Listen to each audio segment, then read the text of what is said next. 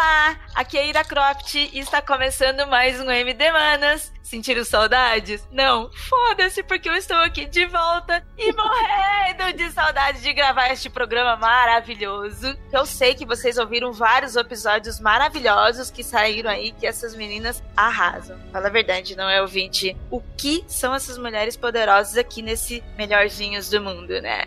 E hoje a gente vai falar sobre esse tema. Não, tem tudo a ver. Gente, vocês não têm noção. A, a Belly tava rindo no back-off. Vocês não têm noção como é libertação para mim, entendeu? Vocês é, sabem que eu ouvi podcast, você conhece a vida do podcast. Vocês sabem que a vida inteira eu tô reclamando de agências e pela primeira vez eu estou fora da agência. E é uma história muito louca. Enfim, para mim, gravar este programa sobre este tema, com estas mulheres, neste momento de libertação e com você ouvindo aqui é o mais foda ainda. E vamos pras meninas, né, que são fodas se apresentarem? Uhul! Oi, é a Belle Félix aqui. E pelos poderes de Grayskull, porra!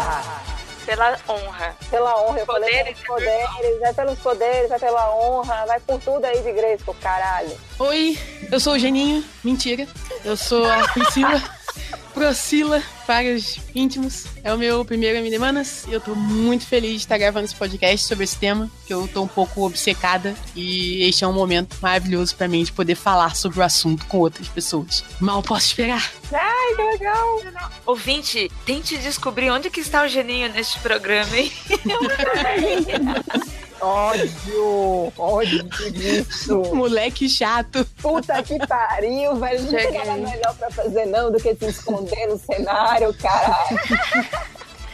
ah, Júlia! Olha, a Cris também entrou. Aê, por é. Desculpa, gente, é porque eu descobri que eu tô com muita, muita fome e aí eu fui fazer um sanduíche pra mim. Justo. Acho completamente justo, cara. Esse M... Não, esse MD, mano, esse MD é foda. A, a Dri já dormiu no meio da gravação, a Júlia sai pra comer no meio da gravação. Daqui a pouco tá a Cris com a máquina de lavar cantante dela. Oi, eu sou a Rebeca e quando eu era criança eu sempre era cintilante porque eu sou a irmã mais nova. que tristeza. Ah, agora eu entendi. Ai, posso mudar a minha? Oi, eu sou a Julie. Quando eu era criança, eu tinha um castelo da Xirra. Nossa! A minha irmã tinha o cavalo. Eu Nossa, eu nem sabia que tinha isso. Tinha os brinquedos da Xirra e, e, um vizinho, uma vizinha minha tinha uma Xirra. Eu... Pequenininha, dessas todas que se desmontava, sei lá. Eu sou a pistola e eu tinha a Xirra e o Ventania. Oh! Ele era cor de rosa. Ah! ok, deu algo errado na fábrica de brinquedos. Lá em casa eu tinha o castelo de cristal, meu irmão tinha o castelo de Grayskull. Aí a gente abria os dois, juntava e fazia um grande puxadinho, assim. Um grande complexo habitacional de bonecos. Dava altas festas. E muito em família, né? Opa! Meio tenso isso daí, já tá indo pra alguns mangás estranhos essa história, não tá? Mas tudo bem. Eu não sou o geninho, mas quando eu era moleque, meu apelido era Vassourito, porque eu era muito magrinho, assim, sabe? então, no final, Vassourito pode deixar aquela mensagem de moral, sabe, pra galera, pros ouvintes. Só vocês que acabaram de ouvir este programa. e deixa a mensagem. Pode ser, pode ser. E, e, ainda falando da Xirra, cara, eu tenho um trauma de infância que eu, eu, eu queria muito o Corujito, que abria a barriga dele e ele ficava vermelho. Mas... Nossa, cara. Aí, e, tipo, e pera, né? Você falava uma pergunta, o Corujito respondia se, era, se aconteceu ou não, assim, pô, era meu sonho. E hoje eu não, não tenho. E ele era ainda vestido, ainda era, tipo, tinha uma pelinha de camurça, né, nele, assim, pô. Sim, gente, eu vou, eu vou ver se a minha mãe ainda tem isso guardado em algum lugar. Nossa, eu achei super bizarro. Eu nunca ouvi falar desse brinquedo. Que horror! Gente, o bonequinho do Corujito, vocês não tinham? Nunca vi. Coisa bizarra, pelo que você tá falando na minha cabeça, tá muito esquisito. Não, eu, eu não era... tinha, mas eu lembro que ele abria a barriga. E ele era do tamanho, sei lá, da Xirra, sabe? Tipo, ele não era do tamanho certo. E aí, tipo, e ele, e quando você abria a barriga dele, tinha um sinalzinho assim que ia, ia rodando, né? Então, tipo, sei lá, você fazia uma pergunta pro Corujito. Ah, não sei o que, não sei o que. Aí você abria a barriga, se saía verde era porque era sim. Se saía vermelho é porque era não, assim. Então é. Tem é... um amarelo, cara, talvez. Talvez aí, ó, viu? Nossa, nunca vi isso. É gente. É tipo um guru do Gugu, só que era o Corujito. É, tipo aquela Magic 8 Ball, sabe? Ah, Essa eu tinha vontade de ter. Mas eu nunca tinha ouvido falar desse Corujito, não. Agora eu me senti até meio mal, porque geralmente eu sabia desses brinquedos dos anos 80. Que bad. Nessa época, nessa época, os meus pais foram pro Paraguai. Foi aí que eu ganhei a Xirra, porque normalmente meus pais não compravam muito brinquedo caro pra gente, porque a gente era meio pobre. Aí eles foram pro Paraguai e eles compraram tudo. E aí compraram um corujito pra mim e outro pro meu irmão. Ah, queremos. Vou ver se eu acho pra fotografar e mostrar pra vocês. Cara, vê se funciona. Leva pra CCXP, ia ser ótimo. De passar horas na sua mesa. Vou levar. Vou até mandar mensagem pro meu pai agora. É. Corujito, corujito. É, então, antes da gente seguir com o programa sobre as nossas opiniões maravilhosas que vocês vão conhecer hoje, vou fazer um, um breve resumo aqui sobre a She-Ra, o desenho antigo e o novo, só pra gente ter como base de comparativo aqui. É, a gente já sabe que o desenho antigo ele foi feito para vendas de produtos do universo do He-Man. né? E a origem da She-Ra, ela entrou como sua irmã, que era para ter mais um produto de TV, mais um produto vendendo os brinquedos. E o que isso não é muita novidade. A, a princesa Dora, irmã gêmea do Oda, o He-Man, foi sequestrada pela Horda ainda bebê, levada para Etéria, e lá ela cresceu dentro da zona no medo, pela sombria, como uma deles. E ela não sabia o que acontecia fora, com a Floresta do Sussurro, não sabia que tinha tudo aquilo, e ela foi treinada para ser capitã da guarda da Horda. Como que ela virou She-Ra? Lá no, no desenho do He-Man, a feiticeira tem um grande chamado, ela sente algo estranho e ela descobre a espada e manda o He-Man pra Etéria para poder levar a espada para sua verdadeira dona. Ele também não sabia da história e a Dora também não lembrava da história porque a sombria mantia ela com mágica, então ela esqueceu. Também vai ter mais ou menos algumas coisas assim no novo. E após alguns pequenos acontecimentos no, no episódio desenho, o He-Man encontra a Dora, mesmo ele, mesmo ela sendo inimiga, porque ele está com os rebeldes e ela está com a Horda, a, a espada brilha e dá uma mensagem para ele. Então depois ele tem vários eventos, eles se encontram e finalmente a Dora levanta a espada e grita pela honra de Grayskull e transforma-se em She-Ra. Ela salva o He-Man da zona do medo e a partir daí ela decide ficar na floresta e cuidar dos rebeldes é, nessa luta pela floresta do sussurro, mesmo sabendo sobre a sua origem. Porque aí o He-Man e a feiticeira contam tudo pra ela. Vocês lembram de mais alguma coisa? Porque eu saí chutando Não, isso. é, foi. Eu reassisti esse primeiro episódio outro dia e ela é literalmente uma aventura de RPG muito mal pensada, sabe? tipo, a, a, feiticeira tá, tá lá naquela. Ela tinha uma cama muito bizarra de águia esquisita. Aí uma espada começa a voar e abre um portal. Aí ela para. Ó, será? Pra onde vai? Aí ela usa aquela telepatia que ela tinha com, com Ada e manda o Ada vir pra cá, pra lá, né? Ela assim, então, você tem que alguém. Ele, quem? Não sei, pra quem a espada mandar. Ent- Aí você vai cruzar esse portal. Ele, mas pra onde é esse portal? Não sei. Você vai cruzar um portal e entregar essa espada. Cara, esse é o tipo de, de começo de aventura, do tipo, caraca, não preciso, não, não inventei, não inventei aventura, vou fazer isso aqui só pra botar aquele NPC foda. E a história é, é basicamente toda essa, tipo, o, o, o He-Man e a She-Ra, tipo, meio que destacando.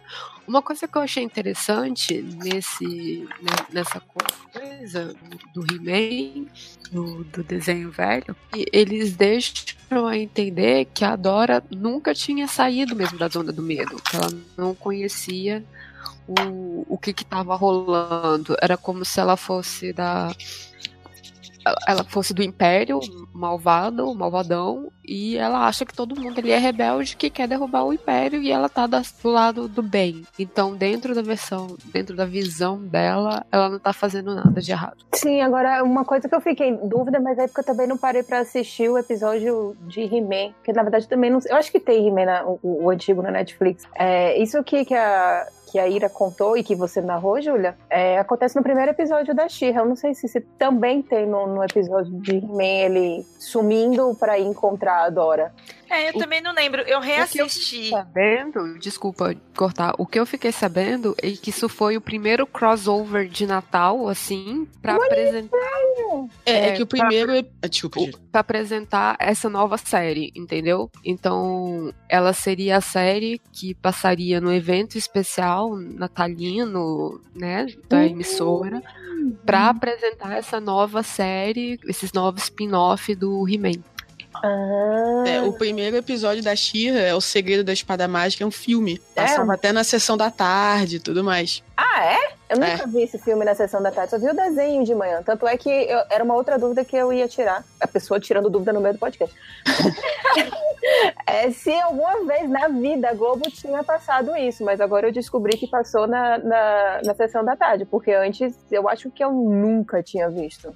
Então, eu acho que a gente nunca assistiu em sequência. Se ela passou, acaba Jamais. ficando despercebido. Porque eu também fui reassistir o desenho quando entrou na Netflix. É, eu não voltei pro He-Man, não assisti do He-Man, então eu não me lembro é, como foi o lançamento da She-Ra lá. Eu sei que pós isso teve vários crossovers nos dois, nos dois a partir daí. É, mas a gente também já vê a evolução do desenho dela com ele. A- a- essa produção, a produção dos dois é meio Hanna-Barbera. Aquele monte de frames iguais. Nossa, é muito horrível, cara. E o, Mas- o do He-Man, ele é todo quadrado nisso. A She-Ra, ela tem, mas ela deu uma evoluída. Ela tem um pouquinho a mais. É porque ela Imagina, gente, a animação naquela época era muito melhor do que agora. Posso? É porque, pra quem assistiu aquele seriado, tá na Netflix, Os Brinquedos que Marcaram Época, Uhum. Uhum. Que tem a história do He-Man. He-Man, né? Exatamente. E aí ele explica, ah, sabe, eu vou esperar o avião passar rapidinho, gente, desculpa. Não, eles explicam que é, é- é- a She-Ra veio depois, então a animação já ficou um pouquinho melhor.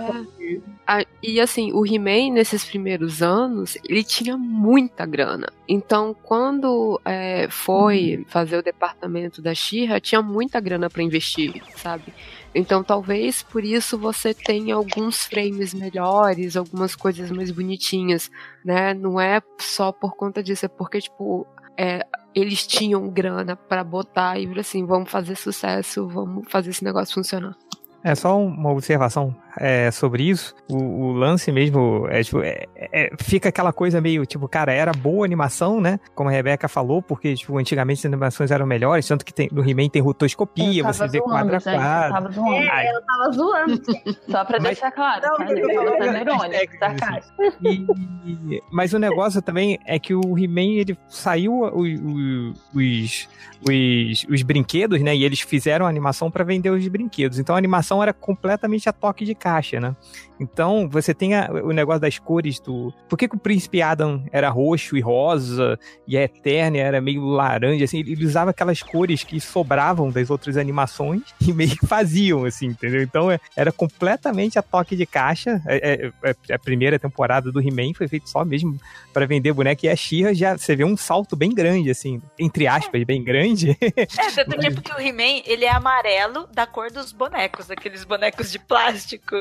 Uhum. E também Sim. os corpos eram todos iguais, né? Só mudava a cabeça também por causa disso, né? Porque era mais Sim, fácil sim. fazer boneco.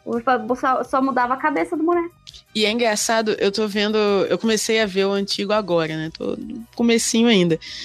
E eu acabei de assistir o episódio que a Rainha Mágica, a Castaspela, né, aparece a primeira vez. E ela simplesmente aparece. É tipo a Frosta também, ela aparece, se não me engano, no segundo episódio, é a Gélida, né? E ela só aparece. Não tem introdução, não tem nada, ela só aparece. Eu fiquei pensando, cara, como assim, né? E eu não sei como foi na época, mas eu fico pensando se a linha de brinquedos não saiu e de repente, se você comprou um brinquedo, você sabe quem era. Mas pra, pra quem tá vendo agora, sei lá, 30 anos depois. Não, é tipo, randômico. Aparece um personagem novo e não tem introdução, ela só está ali e você tem que aceitar. É depois eu mais acho tarde, que depois era. mais tarde aparece a origem dela. De como eu ela. acho que na caixa tinha um, um background quando você comprava um brinquedo. Porque assim, eu recomendo todo mundo assistir essa série dos brinquedos que marcaram a época, porque essa do He-Man é hilário. Porque eles falaram assim: a gente precisava vender um brinquedo. Tá, mas o que, que os, queria, os meninos queriam? Força. Então eu vou fazer um brinquedo, um cara que diz eu tenho a força. Aí ninguém acreditou, fizeram mais ou menos parecido com, com Conan, alguma coisa assim. Não, acho que era restos de brinquedo do Conan. É, eu falei que, tipo, esse negócio do He-Man com o Conan é que. Aí eles chegam, fazem a, a, né, uma reunião pra tentar vender, pra ver se vai funcionar. Aí o cara, tá, tá esse boneco, assim, ah, mas a gente não vai gostar. Não, mas peraí, ele vai estar tá dentro desse mundo e traz ele, uma historinha atrás. Não, mas a gente ainda não te contou que vai ter baseado. E aí, quando os caras aceitaram, eles tiveram que fazer tudo muito corrido. E aí era desmembrando é, boneco antigo, arrumando, foi tudo muito feito a toque de caixa. E quando eles viram assim, não, mas para explicar melhor, vai ter um desenho. O outro assim, vai ter um desenho? Vai, vai ter um desenho, a gente vai descobrir como fazer um desenho amanhã. E, e foi mais ou menos assim. O quadrinho era vendido junto com o brinquedo. Esse era o diferencial do He-Man na época. Ele tinha um quadrinho que era desenhado e vendido junto com o bonequinho. Cara, aí que tá. A história que eu conheço é meio que o contrário. É que, tipo, tinha entulhado o brinquedo do, do Conan. E aí, pra se livrar, eles criaram o He-Man.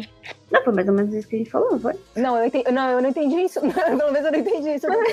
Fiquei pensando, mas não tá todo mundo falando a mesma coisa. Não, eles precisavam de um boneco novo. Eles Isso. precisavam, porque É, assim, Star Wars tinha vendido muito bem, É. né?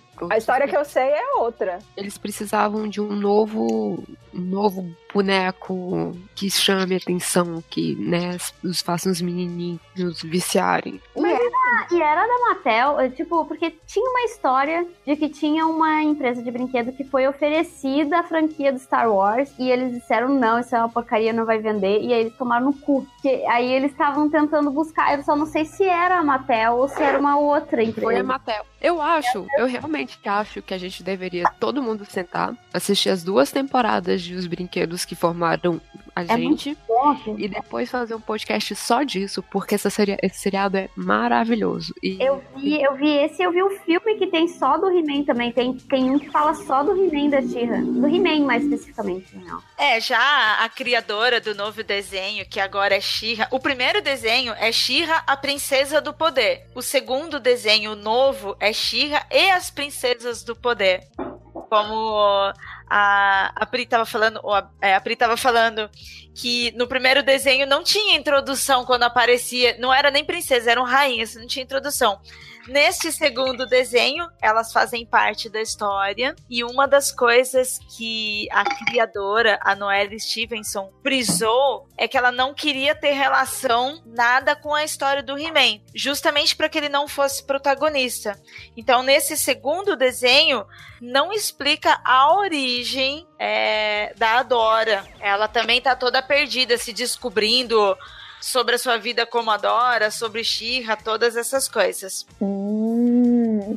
Agora assim, eu- achava que eu não seria, que eu não faria esse papel. Eu achei que eu faria o papel da pessoa que estava muito puta com, com os comentários de o desenho antigo é melhor do que o atual. Mas a gente meteu tanto o pau no antigo que eu vou terminar fazendo É, o papel eu- de, de, de, de advogada do diabo. E assim, na época, aquela arte era muito boa. Aquela arte era muito legal. Então, tipo assim, olhando. A gente tá aqui comentando que, porra, é uma arte meio. é- é- ela é muito preguiçosa e que repete frames, e que tem um roteiro pobre, que tem falas pobres, que tem tudo isso mesmo. Hoje a gente consegue ver, mas que na época era algo muito legal. Era o melhor que eles podiam estar fazendo com um budget lá super baixinho e realmente só pra vender boneco. Mas na época, né, em 1984, 85, 83, sei lá, mea- meados de 1980 era algo legal. Em 2018, quem tá achando legal tem uma nostalgia muito forte aí, ou talvez tem outros problemas. Não, eu acho assim, eu, é quando, por exemplo, quando eu falo que, tipo, ah,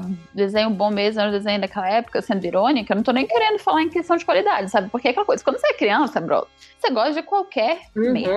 Sabe? Tipo, não é esse negócio, não é, por exemplo, no Dragon Prince. Se você é criança e assistiu Dragon Prince, você tá pouco se fudendo pra quantidade de frames por minuto que tem aquele desenho, entendeu? Você tá assistindo e tá falando, nossa, dragões! É, o- sabe? Tipo, é isso que importa, sabe? Tipo, e ainda mais, tipo, essa questão da animação, obviamente, em 1800, 1980 e pouquinhos, não tinha a mesma qualidade de animação que tem hoje. Hoje, claro. O que eu quero dizer quando eu falo dessa questão de, de qualidade, etc, tal, é só que, tipo, as pessoas falam que, tipo, ah, não, porque nessa época que era bom de verdade, porque as histórias, etc, e é porque as pessoas são só, tipo, nessa época era bom de verdade, por quê? Porque todas as mulheres eram gatas dentro do padrão, todos os homens eram super fortes, apesar de estar de rosa, mas tinha que existir uma explicação pra ele estar de rosa. Então, tipo, tinha todas essas coisas, sabe? É, as pessoas falam que naquela época os desenhos eram melhores porque estavam dentro de um padrão heteronormativo masculino aceitável, sabe? Tipo, e é, e é esse ódio todo que a gente vê hoje para animações como She-Ra ou o novo Thundercats, que nem saiu ainda e as pessoas já estão querendo morrer por causa dele, é, ou mesmo coisas novas como Steven Universe, é todo um ódio que vem de que, tipo, não, realmente, 20 anos atrás, 10 anos atrás, a gente não tinha esse tipo de desenho, porque a gente ainda estava muito preso a padrões de masculinidade, de feminilidade e, e de heteronormatividade que hoje a gente não tem. Então, tipo, não, de fato esses desenhos não existiam. Mas isso não quer dizer que antes era melhor, que a gente vive muito com essa nostalgia, né? Tipo, ah, uhum. ah, porque quando eu era criança, ah, porque quando eu era adolescente, gente, era uma bosta, sabe? Eu adorava Xirra. Nossa, sabe? eu odeio esse papo nostalgia, sabe? Dessa galera nostálgica por causa disso. Porque toda vez que eu olho para trás, eu penso, mano, a minha vida era uma bosta. Como assim eu vou ter saudade daquilo? E, tipo, as coisas se atualizam, as coisas melhoram, não só dos desenhos que a gente tá vendo, mas das séries novas. São novas pessoas, novas idades, novos gostos. Tipo, pra mim, meu, é, a gente tem que lembrar do passado de uma forma legal, mas se passado fosse bom, não teria passado, né? É, e outra, as pessoas querem que tudo fique estático, e é bem aquilo que tu falou, as coisas se adaptam, elas melhoram, elas amadurecem, né? Não adianta tu querer que seja a mesma coisa do passado, tem que sempre atualizar a parada. A tecnologia, a tecnologia avança e, e não só isso, acho que padrões de roteiro também se reformulam, porque tá acontecendo um amadurecimento, né, de como a gente escreve roteiro, porque as mesmas coisas que funcionavam lá atrás não funcionam agora. Naquela época, e pode assistir o desenho da Xirra, eles tinham que explicar as ações que eles estavam fazendo. Ó, oh, e tem um plano agora, eu vou fazer isso para que aquilo aconteça. Aí exatamente isso acontece na animação, ali, sabe? Duas vezes, uma explicada com fala e a outra ali na imagem. É verdade, é um amadurecimento como um todo, desde da arte, desde os profissionais, até mesmo o público que hoje, hoje vai consumir isso.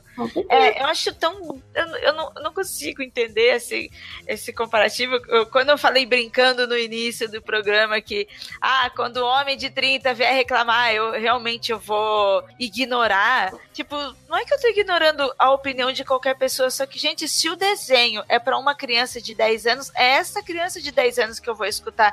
Eu não vou escutar uma pessoa de 30 anos, ela não é o uhum. público-alvo deste produto. Mas e, e, o que mais me chocou nessa história toda é porque assim, eu já tava, já tava esperando o chorume dos homens de mais de 30 anos que sentem-se ofendidos de alguma forma mágica. Porque, ai meu Deus, aquilo ali não é para mim. Mas o que me chocou de verdade foi quando uma amiga minha veio criticar e, tipo, ela desceu o pau. Mas ela desceu o pau de uma forma que eu fiquei assim, não, gente, peraí, acho que ela tá com algum outro problema porque não é possível. E até que eu fui conversar com um outro amigo meu, porque a reclamação dela era tipo assim, nossa, mas esse desenho novo trata as crianças feito idiotas. O de antigamente era melhor. Eu fiz, oh! Ela não assistiu, né? Não, e, eu... e aí que tá. É, tipo, ela assistiu o He-Man, ela não reassistiu o She-Ra, mas ela assistiu o He-Man e ela achou que o He-Man antigamente não tratava a criança feita idiota. E eu só fiquei chocada. E aí eu falei exatamente isso pra ela, assim, velho, olha, seguinte, isso aqui não é pra você não, tá? Você não é o público, o público são crianças. Mas, tipo, não, não tra... Tipo, o que o que She-Ra tá trabalhando, a complexidade de, de roteiro. E Nossa, aí depois...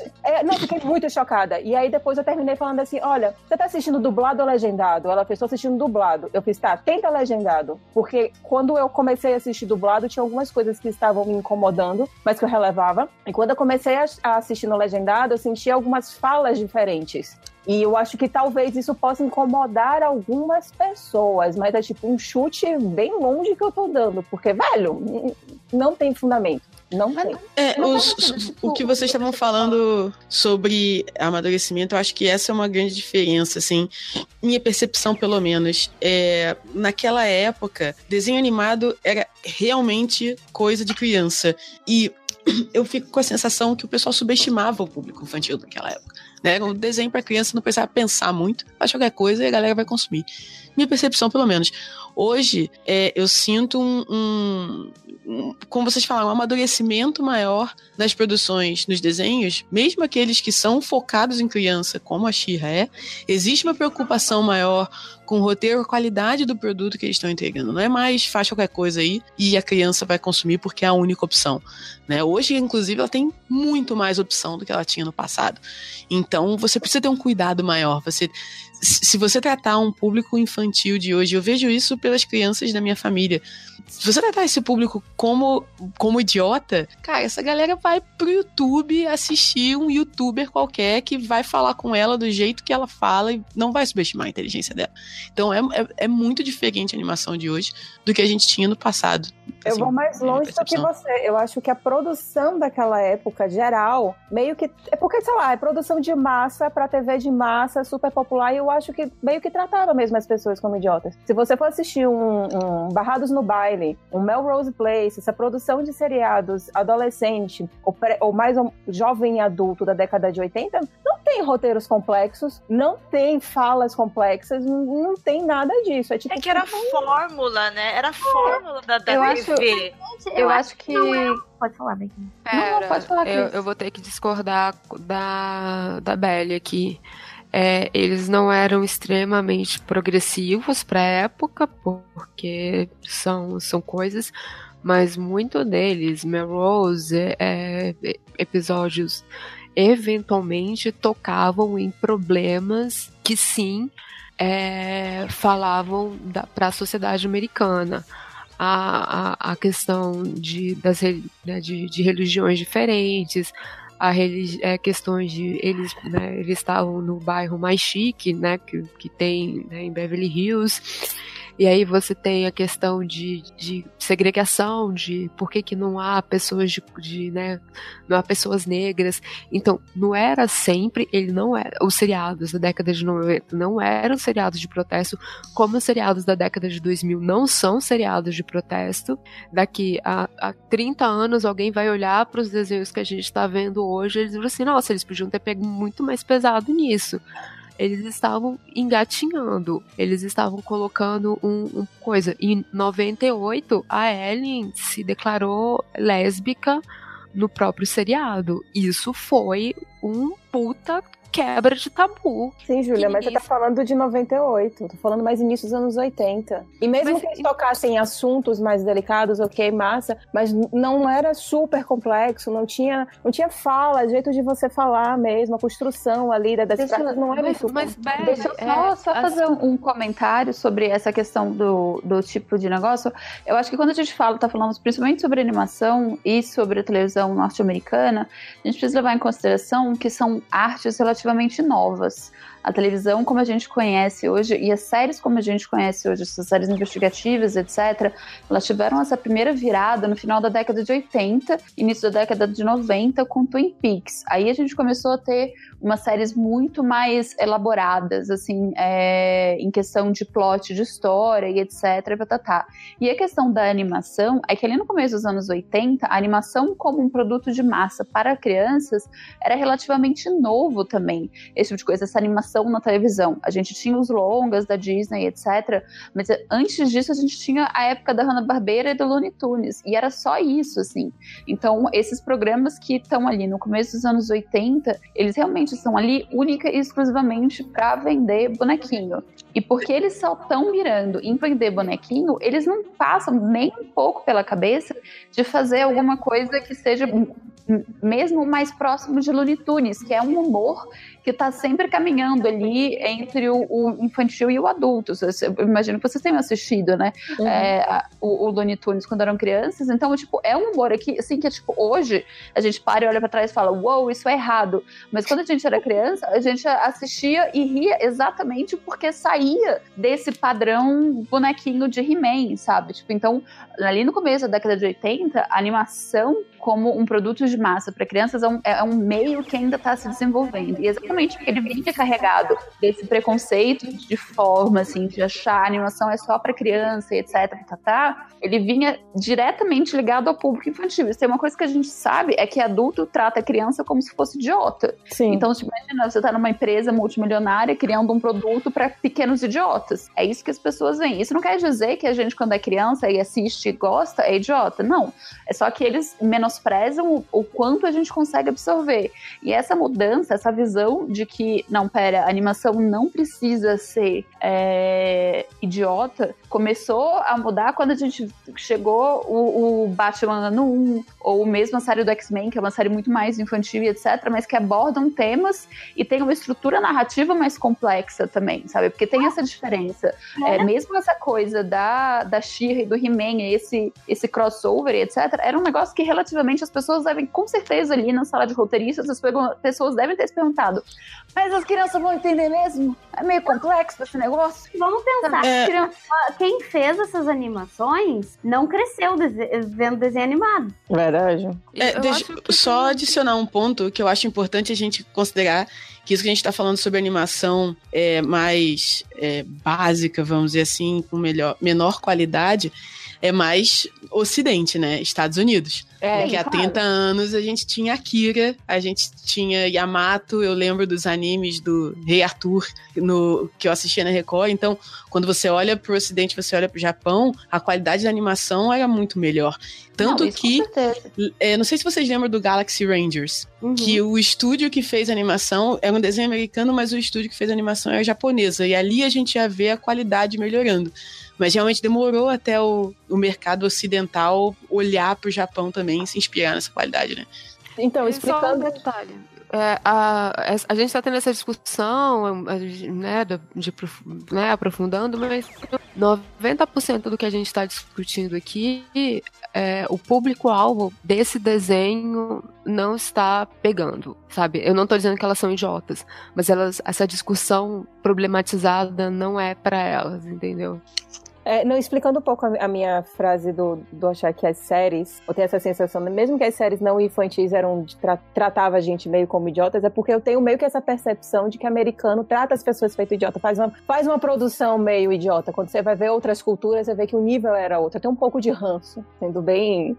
É, é, é, sendo assim, bem carinhosa, É, né? até hoje, né? Você pega, você pega o, o, o- Ah, esqueci o nome em português, filme de vampiro, o Let the Right One In. Você pega a produção europeia e americana, são filmes completamente diferentes. Ou Hack, filme de zumbi, a versão americana quarentena é horrorosa. E o outro filme é muito melhor. Então, Então, até hoje, eu acho que quando você pega obras de outros lugares, o americano é, Uhum. não, é, não é tudo, né? Mas quando é obra de massa, ele dá aquela é, é, equalizada, vamos dizer assim, pro público americano comprar a ideia. E eu tenho muito esse ranço porque tem uma galera que acha que, nossa, americano é super inteligente, tem uma puta educação, os caras sabem pra caralho. Tipo, não, cara. Americano médio é burro. Americano médio acha que capital da América Latina é Buenos Aires, sabe? É nesse nível. E, tipo, não, para, calma. Aí por isso que eu tenho esse rançozinho assim, explicando um pouco minha fala. Bem, o segundo desenho, como eu falei, ele vem como Shira e as Princesas do Poder. Então não é mais Shira a Princesa do Poder. É uma parceria entre a Netflix e a DreamWorks. Então, para os haters de DreamWorks, sinto muito, mas ela acertou e acertou muito bem. Totalmente reformulada e para uma linguagem a- atual. Como eu falei para vocês, a Dora não tem uma origem como a She-Ra no desenho antigo em que ela é irmã do He-Man. Aqui não tem nada, nada relacionado à história do He-Man, nada. É, ela aparece sim, já sendo criada na, na Horda, não aparece de onde ela veio, como ela veio. Nesse desenho, a Sombria também a criou e também utilizou de mágica sobre a sua cabeça, mas nesse novo desenho aparece muito mais o abuso emocional que foi a lavagem que a Sombria fez na cabeça de Adora, porque Adora também não sabia como que a vida era fora da lá do exército de Rodak, da Zona do Medo, ela também não conhece a Floresta do Sussurro, não conhecia nada. Até que ela virou capitã do exército da Horda. Ela e a Catra, ou em português, a Felina, que é uma personagem maravilhosa, surpreendente. Ela também está na primeira no primeiro desenho, mas é, ela não tinha relação alguma com a Dora. Neste desenho, elas são super amigas e são separadas a partir do momento que a Dora se perde. As duas se perdem na Floresta do Sussurro e a Dora decide ficar na Floresta do Sussurro com a cintilante e o arqueiro. E a partir daí vai vir aqui meio que uma aventura dos três como protagonistas. E segue mais ou menos como o primeiro. Eu percebi, é, esse tem 10 ou 12 capítulos, então é um pouquinho mais enxuto. A, a dos anos 80, ela tem 60 capítulos, 60 episódios. Então várias coisas estão nos dois desenhos, só que lá no primeiro é mais espaçado, tempos, acontecimentos e até mesmo pelo jeito que era feita a animação na época. Nessa segunda, a animação ela já está atualizada, já tem esse formato que a gente comentou aqui, um formato meio Avatar, a lenda de Aang, até porque tem produtores também, é, o É o que Steve eu Universe. ia comentar. É, a própria formação, é quando ela fala do- dos ciclos da Shira, tá puro. E eu comentei, tem dois ou três episódios que se você tirar a, a Shira, é, o arqueiro, a cintilante e colocar o Eng, Katara, funciona igualmente. E isso não é uma crítica, porque isso me deixou muito feliz. Eu adoro Avatar. E eu achei isso muito bacana. Mas é, eu vou deixar esse mais. Nossa, eu não achei nem um pouco parecido, na verdade. Eu achei assim, obviamente tem, eu acho que tem o mesmo clima, no sentido de que são crianças, no caso adolescentes, né, passando por, por esses problemas e lidando de maneira que a gente espera é, a gente normalmente não vê, né? Que lidando, tipo, de, ainda de maneira adolescente, porque muitas dessas decisões delas são de maneira adolescente, só que ao mesmo tempo elas também elas também são têm uma visão muito mais adulta, digamos assim, do que a gente culturalmente esperaria de crianças barra adolescentes, assim. Mas eu realmente não consigo ver o Eng em nenhum deles, assim. É, o, o arqueiro, né, que seria o menino, é para mim é uma visão completamente diferente de masculinidade do que eu vi em qualquer desenho recente, menos em, ah, inclusive em a, a lenda de Aang e na lenda de, de, de Korra, Korra, não sei como as pessoas falam, é, eu nunca vi uma representação de masculinidade que nem o arqueiro nessa série, assim, eu fiquei, assim, absolutamente encantada por ele, e mesmo a Cintilante e a Shira, eu realmente não consigo ver é, muito a relação dele, assim, com, delas com os personagens de Avatar, assim, eu acho que tem muito essa coisa de brincar com elementos é, que a gente normalmente vê em animação é, oriental, né, em animes e tal, as reações exageradinhas das coisas, caindo pro fofinho e etc. Eu acho que isso existe ali uma relação, porque também é uma onda que a gente vem vendo na animação de maneira geral, desde a do, da lenda de Aang com é, a Hora da Aventura, Steven Universe, etc. Mas eu realmente não foi uma coisa que eu senti assim é, próximo, até porque o, o pessoal eles são produtores, mas o showrunner, a showrunner mesmo é a Noelle Stevenson, né? Ela que desenvolveu a, a série pra Netflix e pra DreamWorks. Nossa, Eu o- queria- desculpa. O que eu mais gostei na diferença do antigo pro novo foi essa parte da animação. Eu entendo que também tá seguindo uma linha nova, né? Teve algumas pessoas reclamaram do traço, dizendo: "Ah, é um traço igual os que estão sendo vendidos agora". Mas o mercado tá aí, né, gente? É o que tá dando dinheiro e acaba se procurando fazer o que está agradando o público neste momento. E a animação, eu achei ela muito bonitinha, meu. Ela com aquele cabelo arrasante, maravilhoso dela de anime, jogando na tela, eu achei incrível. O fato dela não estar usando decote, ela não usava salto, isso me deixava muito nervosa com Shira antiga. É ver ela correndo de sainha e salto, gente. Ninguém corre numa floresta de sainha e salto. E aí o fato dela estar usando shorts e roupas confortáveis e mesmo assim feminina, eu achei maravilhoso. Não, ali foi uma. A parte da mudança que você falou, né, quando ela faz a transformação da Shira, pra mim foi claramente uma homenagem a Sailor Moon, porque é tipo Sim, praticamente ai, igual. Parece bastante mesmo. Nossa, E o corpo dela muda, né? É, não, as luzes, aí o cabelo pra trás, é a mesma, praticamente, não é bem a mesma coisa, mas tipo, pra mim ficou muito, muito clara ali aquela, aquela referência. A mim é uma homenagem mesmo. É, total, eu, eu vejo dessa forma também. É uma homenagem super empoderada. Sabe, de- o antigo você já era gostoso você ouvir quando ela se transformava, e nesse, em que você. O fato dela ser adolescente, pra mim, é uma das melhores coisas que esses novos desenhos têm apresentado. É o fato de uma criança se ver num desenho de criança, o adolescente se ver no desenho de adolescente, porque quando eu era criança e eram todos adultos usando biquíni, pra mim eram longe de mim, não eram pessoas Uhum. que eu encararia, sabe, como meu parceiro do dia, meu amiguinho. E esses desenhos têm essa aproximação, Ah, essa homenagem empoderada e o fato dela estar se descobrindo tudo te dá um poder também, sabe? Você vê aquilo e tipo, além de eu querer ser essa heroína, eu posso ser essa heroína. E eu acho que as personagens. É, a diferença de você, de, de você não ter nenhum personagem que é 100% perfeito, porque a Shira é perfeita, né? Eu tô assistindo agora o desenho e, tipo, ela, a Shira chegou, acabou, cara. Não tem jeito, vai dar bom, vai ser maravilhoso, ela vai salvar o dia, não, não existe outra opção. Mas agora não, agora ela tem dúvidas, às vezes ela não consegue, ela fraqueja, ela precisa da ajuda dos amigos e tudo mais. Então é muito mais próximo, até para quem não é adolescente, se ver ali naqueles momentos, né? Putz, eu acho isso muito legal que você falou de Shira precisa de trabalho de equipe. Ela é uma deusa, ela faz o Jabba 4, ela cura, ela tem uma puta espada, luta feita uma desgraça, porque desde criança ela luta. Mas no final do dia, cara, se você estiver sozinho, você se fode. Você precisa ter ajuda de alguém. E nossa, isso é muito lindo. Isso é muito incrível. No. A gente pode dar spoiler, né? Estamos assumindo aqui que quem vai ouvir esse podcast já viu o desenho todo, certo? Se não ouviu, eu espero que a pessoa pare neste momento e vá recuperar. Vai lá isso, ver, né? porque eu vou falar do último episódio. Na hora que ela, que o, que o arqueiro vira pra ela, que ela tá no meio do lago, tipo, Nossa. muito mal, e o arqueiro fala, a gente vai resolver isso, né? E ela pede desculpa. Cara, meu coração partiu em mil pedaços, assim, Sim. sabe? Foi um momento muito, muito legal, entendeu? Que não existia no antigo. Porque no antigo, pelo menos assim, pelo que eu lembro, pelo que eu tô vendo agora, era, cara, na hora que ela se transforma, Já era. acabou, cara. Acabou. Ela vai resolver o problema, entendeu? E agora não é mais assim. e Isso, isso me toca, sabe? Não, inclusive. muito legal. Ai, desculpa, pode falar, Beca. Só fazer um complemento dessa, dessa cena é, que você falou, é que, tipo, uma coisa muito legal dessa cena é que, tipo, ela tá lá destruída e fala, desculpa, não vai dar, e o arqueiro abraça ela e fala, beleza.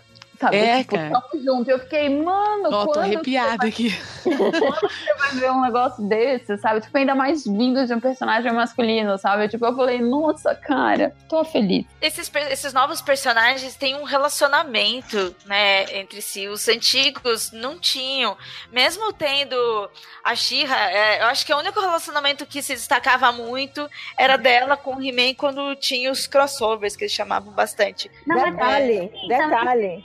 Ela, ela com o pirata, aquele, como é que é o nome do cara? O Falcão do Mar? Falcão do Mar. É, rola um, um episódio que ela tá afinzinha dele, eles saem num date, e o arqueiro vive dando em cima da Xirra também. Eu, eu sei porque eu já vi uns quase 20 episódios da antiga agora, recentemente. Não, o pior de tudo Afirmativo mesmo. é que eu achava que a Shira e o He-Man eram namoradinhos. Ai, nem me fala, eu também, cara. E depois eu me toquei porque eu achava isso, que era por causa da música da Xuxa. Ai, a como música assim? é. A música da Xuxa, ela fala, e eu sou Shira, e sou caidinha pelo He-Man. É, não, a-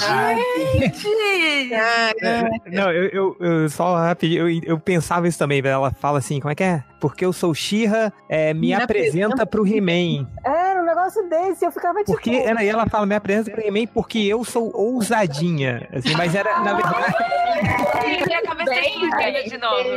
Vai pro inferno, mas não era como se a, a Xirra estivesse falando pra me apresentar pro He-Man, era como se a Xuxa estivesse pedindo pra Xirra apresentar ela pro Ah, He-Man. entendi. O pior ainda, né? Nossa. Pior ainda, né? Mas- Mas, mas sabe o que é engraçado? Vocês estavam falando do, do relacionamento. Assim, eu, eu lembrava que o He-Man e a She eram irmãos. Mas. E, e eu lembrava que eu gostava muito dos episódios de crossover, justamente porque parece que o relacionamento dos dois era o mais forte. E eu tenho um irmão.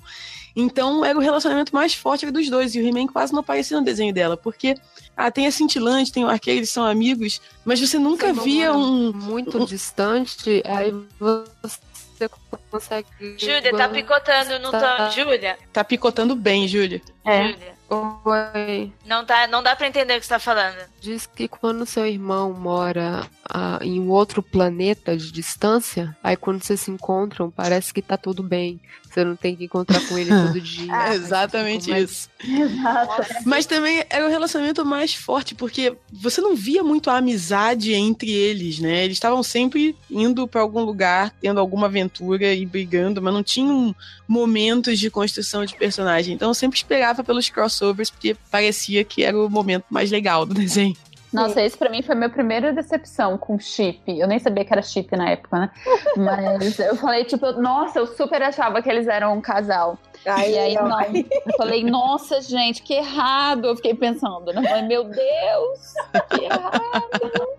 Nossa, eu nunca pensei direito. isso, ainda bem. Tô, tô livre dessa culpa. Não, aí vem agora uma pergunta pra, pra Beca. Beca, isso estragou a sua infância? Eu? É? Não. Por quê, Destruiu inf- É, não, porque hoje em dia tudo é destruiu minha Ah, infância. não, qualquer coisa destrói a minha infância. Não, gente, para, eu só fiquei, tipo, meio, tipo, eu não tenho irmão, né? Eu só tenho irmã. Falei, nossa, hoje eu só olho pra trás e penso, como eu era uma criança heteronormativa, né, gente? Os dois só existiam. Eu só sabia. A única coisa que eu sabia é esses dois personagens existem e eles estão no mesmo universo, mais ou menos. Ah, eles são um casal. Tem que ser, porque se tem um homem e tem uma mulher no mesmo universo, eles obviamente são um casal. Nossa, pior coisa que eu Toda pensei vez, que, toda vez que eu vejo um tweet de um homem babão, punheteiro de 30 anos reclamando dos novos desenhos, isso começou bastante com o Thundercats, é tipo, caralho, destruíram minha infância. Eu ficava olhando esse tweet e eu pensava, cara, se você tá falando isso hoje em dia, é porque realmente sua infância foi destruída, olha o tipo de merda que você não devia consumir, né? Tá reclamando das coisas de agora? Não, pior Foi é que aqui, eu vou corroborar o tweet do Léo Finock, porque eu comprovo, nenhum menino assistia Xirra. Então não me venham com essa, cara. E cara, Não me venham com essa. Não vai Deixa, ficar deixa até mesmo não, no Thundercats, quando tava todo mundo reclamando.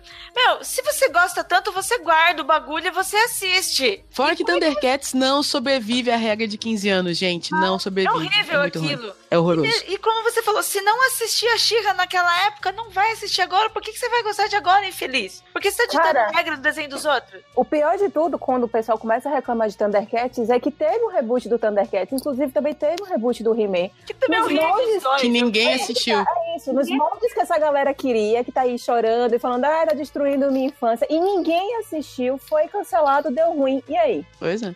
É, não, mas é porque, é não, não vende, entendeu? Nossa. Não, e esse argumento que a Ira falou de tipo, ai, porque os desenhos de hoje em dia estão todos com a mesma animação, mesmo traço. Nossa, porque realmente Hanna-Barbera era tudo muito diferente, né? Caraca, tinha eles tão- repetiam frame, gente, no He-Man na She-Ra, o mesmo desenho, só trocava o background. É. Rotoscopia, fizeram rotoscopia com os atores e aí ficava, toda vez que ele chegava ou caminhava de lado, é sempre a mesma cena. Quando ele chegava E o rolamento? O rolamento? Meu rolamento. E o rolamento O é rolamento é muito bom. trocando a espada de mão. Não, e as E quando ele conversas. parava e botava a mão na cintura. É, botar as duas mãos na cintura de costas, assim.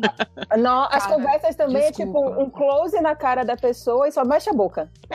É, voltando na, na da, década de 80, é uma tiradinha esperta pra cada frase, né? Do tipo, você vai ter que melhorar muito pra poder me acertar. É todo mundo muito querendo ser muito, muito legal, assim. Chega a ser agoniante. Você, tem um- uma conversa da Shira com a. Ah, eu não vou lembrar com qual deles. E literalmente parece duas crianças de YouTube querendo lacrar. Por isso, por isso que a gente tem essa geração de lacração, né? Tipo, cada um querendo ganhar nas frases um dos outros. É, não sinto falta disso na, na- nessa geração. Acho que foi uma coisa. Mas eu acho que é uma, foi uma evolução muito interessante, porque a- as princesas, né? Que mais um motivo de eu ter achado meio parecido com, com Avatar. é, eles têm que, elas têm que ir no- nos reinos para convencer a participar da, da, né, da união, para Da União das cada uma- Princesas. é, tipo, né, porque cada uma se fechou, o que deu a entender no, o que, que deu a entender? Eu, o, pelo menos o que eu vi, na, na, minha cabecinha, o que teria ficado canon. E um avião está passando, desculpa. É, o que teria ficado canon? Houve a primeira Shira com He-Man, é, isso é, houve a quebra das Shirras, né, que, que mostra depois, né, de uma, tipo, acontece algum motivo que quebra, e cada princesa começa a cuidar do seu próprio reino para evitar que a horda, né, é, ataque. E aí agora a, a, os rebeldes querem montar uma grande aliança de princesas, e essas princesas mostram bem melhores magias, né? A Shira não aprende, mas a Shira seria uma catalisadora dessas da magia de cada uma. Seria uma forma de, de quando juntas as magias delas se unem melhor. E aí agora e fica para mim isso ficou muito parecido porque ela aqui nos reinos eles vão às vezes eles acertam às vezes eles erram muito. É, não são super adolescentes para mim todo mundo ali tem no máximo 14 anos assim a não ser a Xirra que de vez em quando quando tem 3 metros de altura talvez passe um pouco mais mas é, e deixou as conversas são um pouco mais da ideia de que sozinho a gente não leva a nada. Do tipo, olha, você você não pode deixar o seu reino, não é porque o seu reino não vai ser invadido porque ele está longe que isso vai garantir durante muito tempo. E essa questão da união eu achei muito legal nesse, nesses primeiros episódios, ou talvez mais profundo, porque são, são poucos, né? Então, já que a gente acaba pegando fundo, eu achei que foi uma mensagem muito mais interessante e antiga.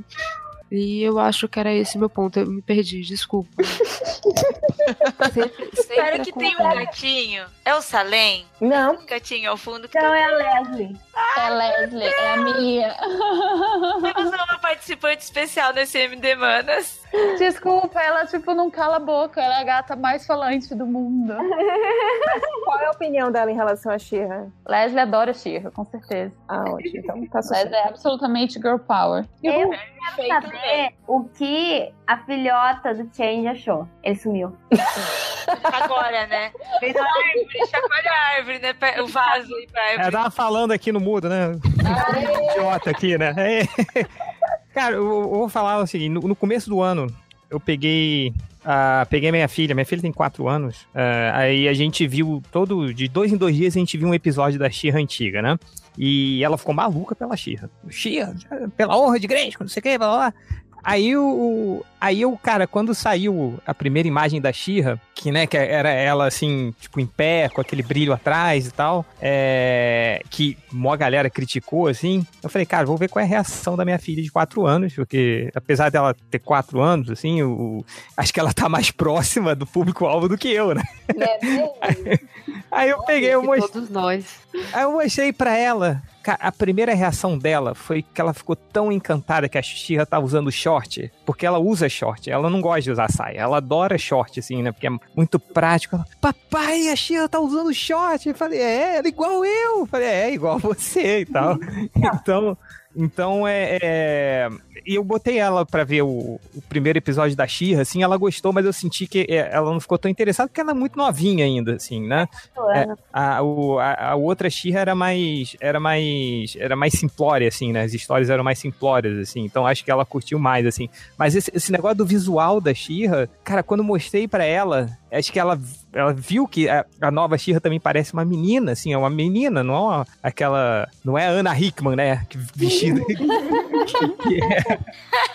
Então é, é veio que ela se identificou muito, assim, ela gostou muito, muito, muito, muito, muito, muito, assim. Então é, é eu acho que teve isso, assim, essa foi a opinião da, da minha filha, assim.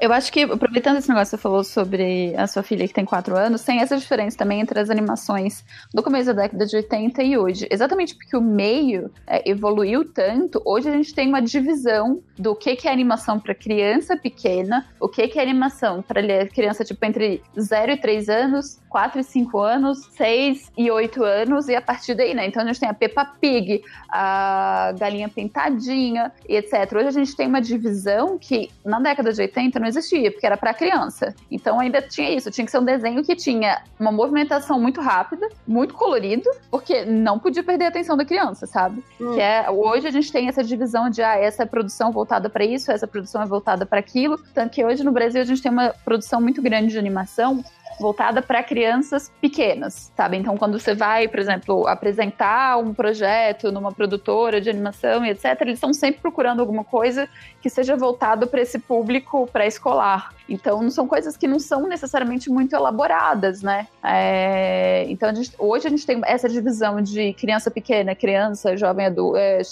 pré-adolescente, adolescente, etc., que na década de 80 a gente não tinha. Então, tipo, essa Xirra, eu acho assim que ela, por mais que crianças novinhas possam se apaixonar por ela, eu acho que é mais ou menos a mesma coisa da gente adulto estar assistindo, saca? É, Elas não são o público-alvo, porque o público-alvo já é uma criança mais próxima dos 10 anos, talvez, assim. Ah, sim, sim. Eu acho que pra minha filha tá mais o, o- aquele DC Super Hero Girls. que é, é. Sim, É. e ela adora, né? Tipo, é, eu, é mais, mais bobinho e tal, assim, né? É, é- mas, cara, mas eu, eu achei muito curioso, assim, como o visual da Xirra, é, é, apesar de minha filha ser muito nova, cara, ela amou, assim, amor de, de, de paixão, assim. E o fato da Xirra usar short, né? Que pra ela foi o máximo. É muito específico e é muito maravilhoso. É, nossa, mas eu fico pensando que se eu fosse criança naquela época, também tinha. Eu, eu, eu me lembro ainda de algumas carências que eu, que eu tinha quando era pequena, carência de assistir na TV, eu digo, sabe? Do tipo, esse negócio de salto alto ou saia. Também eram coisas que eu nunca me identifiquei direito. E o fato de sempre ser todo mundo muito adulto e tal também sempre me aborreceu um pouco. Sempre quis ver uma, uma. me espelhar um pouco mais nas coisas que eu via. E olha que eu sou uma pessoa, eu não sou, né, tipo. ah, eu não sou. Eu sou, tipo, mulher branca ainda, né? Não é nem. Não, não é nem tão difícil, né? Não, e, e é algo que vai de encontro com, com, comigo, né? Porque me incomodava o fato de basicamente todo mundo ser alto, branco, loiro, olho azul. Pois é. Ninguém era parecido comigo, mas aquilo ali era a meta de beleza. É, no, no Xirra original tem um, um, em todos esses episódios tem um personagem negro, só, né? Exatamente um. Que pariu. Nem lembro quem é o personagem negro daí. Não cheguei, ainda não cheguei nesse episódio. Eu acho que eu não vou chegar, porque eu assisti o primeiro episódio e foi difícil assistir uma hora e vinte, porque, cara, não tem roteiro, né? Da merda, a Xirra da, da. O Xirra ou o He-Man, né, no primeiro episódio. Resolve. Da merda, eles resolvem. Da merda, eles resolvem. Ah, Eu, eu, sinceramente, adoro a nostalgia. Eu quero deixar a nostalgia ali no lugarzinho dela, que é maravilhosa. Eu amo a música da Xirra. Eu posso ali botar pra ouvir e tudo mais. Mas reassistir eu não vou, não, cara. Cara, É, eu, vou te falar que eu tô vocês, vocês corajosos, brother. eu, eu, reassisti, Difícil, tá sendo difícil, preciso confessar. eu reassisti todos os episódios, cara. E o. da, da Xirra original, né? Foi na, época. E eu, cara, eu vou falar que eu amei. Sério? Olha, eu também reassisti, o Andrei tava até tirando Nossa, tem que valer muito a pena. Eu falei, não, eu tô assistindo porque eu quero. Eu já estava assistindo antes da gente combinar a gravação do MD Manas. É, é claro que, tipo, não é. Eu não fiquei empolgada igual o Change, mas o Change fica empolgado com muitas É. coisas aí, né? É, né? Eu sou, eu, eu sou Eu tipo, sei lá, comparação. eu sou tipo o cachorro quando você joga a bolinha na frente. A bolinha você Sim, define como qualquer coisa. Aí eu, Então não dá pra levar em comparativo. É, eu gostei pelo fato de assistir em sequência, porque quando eu assisti quando eu era criança era aquela coisa de TV aberta brasileira, passava qualquer coisa aleatoriamente. Então o fato de eu sentar e ver desde o primeiro até o final, eu consegui entender bastante coisa, até principalmente nesse segundo. E aí eu consegui ver e eu fui, nossa, olha isso, pô, olha aquilo, sabe? As, as informações foram se encontrando. Não é um roteiro maravilhoso, era um roteiro muito grande pra uma série só. E não um desenho a desenho. Mas isso me deu o- essa visão. Mas não quer dizer que eu recomende e fale para as pessoas. Nossa, que legal. vou assistir." Então, Não. O que me motivou a assistir o desenho antigo, eu, eu voltei a assistir depois que eu tinha terminado o novo. E o que me motivou foi o meu choque ao descobrir que a Entrapta vai pra Horda. E eu fiquei abismada. Eu, como assim? Melhor personagem! E aí, quando eu fui procurar no Google pra saber a história dela, eu vi que ela era uma personagem do desenho antigo, da qual eu tinha absolutamente zero memória.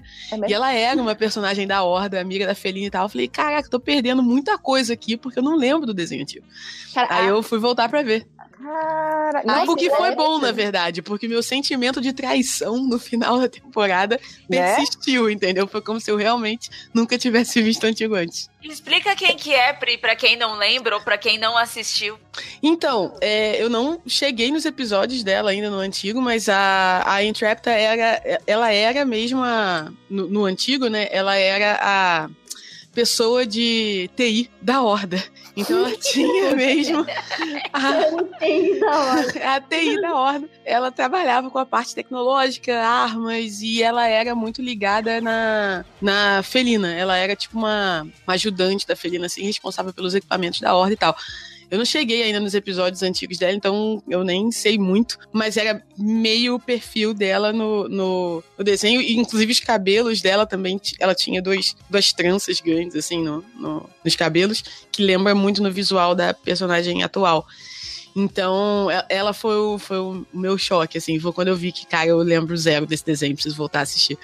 Cara, eu achei a Intrépida uma personagem que dá uma discussão tão foda sobre é, como pessoas da área tecnológica ou da área de. de, tipo, é, esse cara super rico, eu esqueci o nome. Super o quê? Super rico, que eu esqueci o nome, que jogou o carro no espaço. O Tesla. Elon Musk. Elon Musk. Não, é verdade, o Elon Musk. Tesla é o nome do negócio. Empresa. É, isso, sobre como essas pessoas, elas ficam tão piradas sobre como esse, esse culto à tecnologia e, e a forma é é uma você fica entra tão nessa piração que você esquece do que tá ao redor e você esquece da, da questão da humanidade mesmo porque se você vê desde o começo desde que a Intrepid é apresentada no desenho novo eu quero dizer é, ela tá pouco se lixando para as pessoas que trabalham com ela Uhum. sabe? Tipo, e a gente se apaixona por ela porque ela é uma personagem muito divertida, Uhum. sabe? Tipo, só que a real é que desde o começo ela já dá. É, ela já dá dicas de que ela é uma dessas pessoas que ela não se importa com quem tá certo e quem tá errado, contanto que ela possa chegar ao limite da tecnologia, contanto que ela possa chegar ao limite do conhecimento. E é esse tipo de cabeça, assim, sabe? Tipo, que, que a gente vê que muita gente tem em relação a, a, a, a- a, tipo, todos os fins justificam os meios, sabe? Porque os meios não importam, sabe? Tipo, é realmente uma, uma personagem sobre, de- que eu senti que era uma personagem sobre desumanização é, da, daquilo que tá em volta dela. Ela é uma personagem muito divertida, etc. E na, no Novo Shira tem aquela explicaçãozinha, né, de que tipo, ela acha que ela foi abandonada pelas princesas e tal, mas a real é que esses traços de personalidade dela já mostram isso no, no primeiro episódio, assim. Ela é uma pessoa apática, amoral, né? É, Fria tipo, com é, as coisas. esse negócio, tanto que, tipo, quando elas estão lá e a Felina tá lá no baile e tal, e a Xirra fala com ela, ela fala, ah, beleza. Tipo, ah, mó bad isso. Ah, então, ela foi embora. Tipo, ela não tem, em momento nenhum, ela, ela parece realmente é, abraçar ah, o rolê rebelde e essa coisa de comunidade, assim, sabe? Porque ela tá completamente focada no umbigo dela. Ela tá ali pelo, pelo conhecimento, né? Tanto que ela É. tá no bar, ela fala, ah, aqui eu posso fazer um estudo, estudar os relacionamentos e as relações entre as pessoas e tal. Então ela tá o tempo inteiro É. estudando, focada em tecnologia e meio alheia ao que tá acontecendo no- com ela os não vê humanos, né? ela tava vê a Way, mas é, na minha opinião, ela é a Chaotic Neutro, sacou? Do Tipo, Isso. ela vai fazer o que. Né? el- Ela não é uma pessoa ruim, mas deram um brinquedo muito da hora pra ela na horda e ela falou, por que não? Já que Total. me deram. E pra mim ela é o contraponto da Felina ou da Ketra.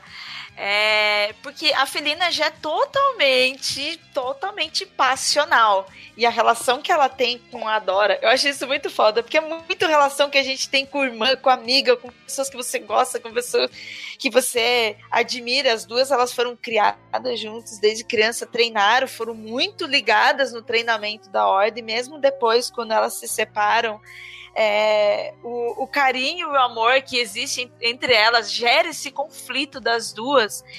E uma das coisas que explodiu minha cabeça quando eu reassisti o primeiro, porque eu achei do caralho. A Felina, para mim, é minha personagem preferida neste momento. Eu me apaixonei por ela, me apaixonei pelo jeito dela, principalmente pelo jeito dela.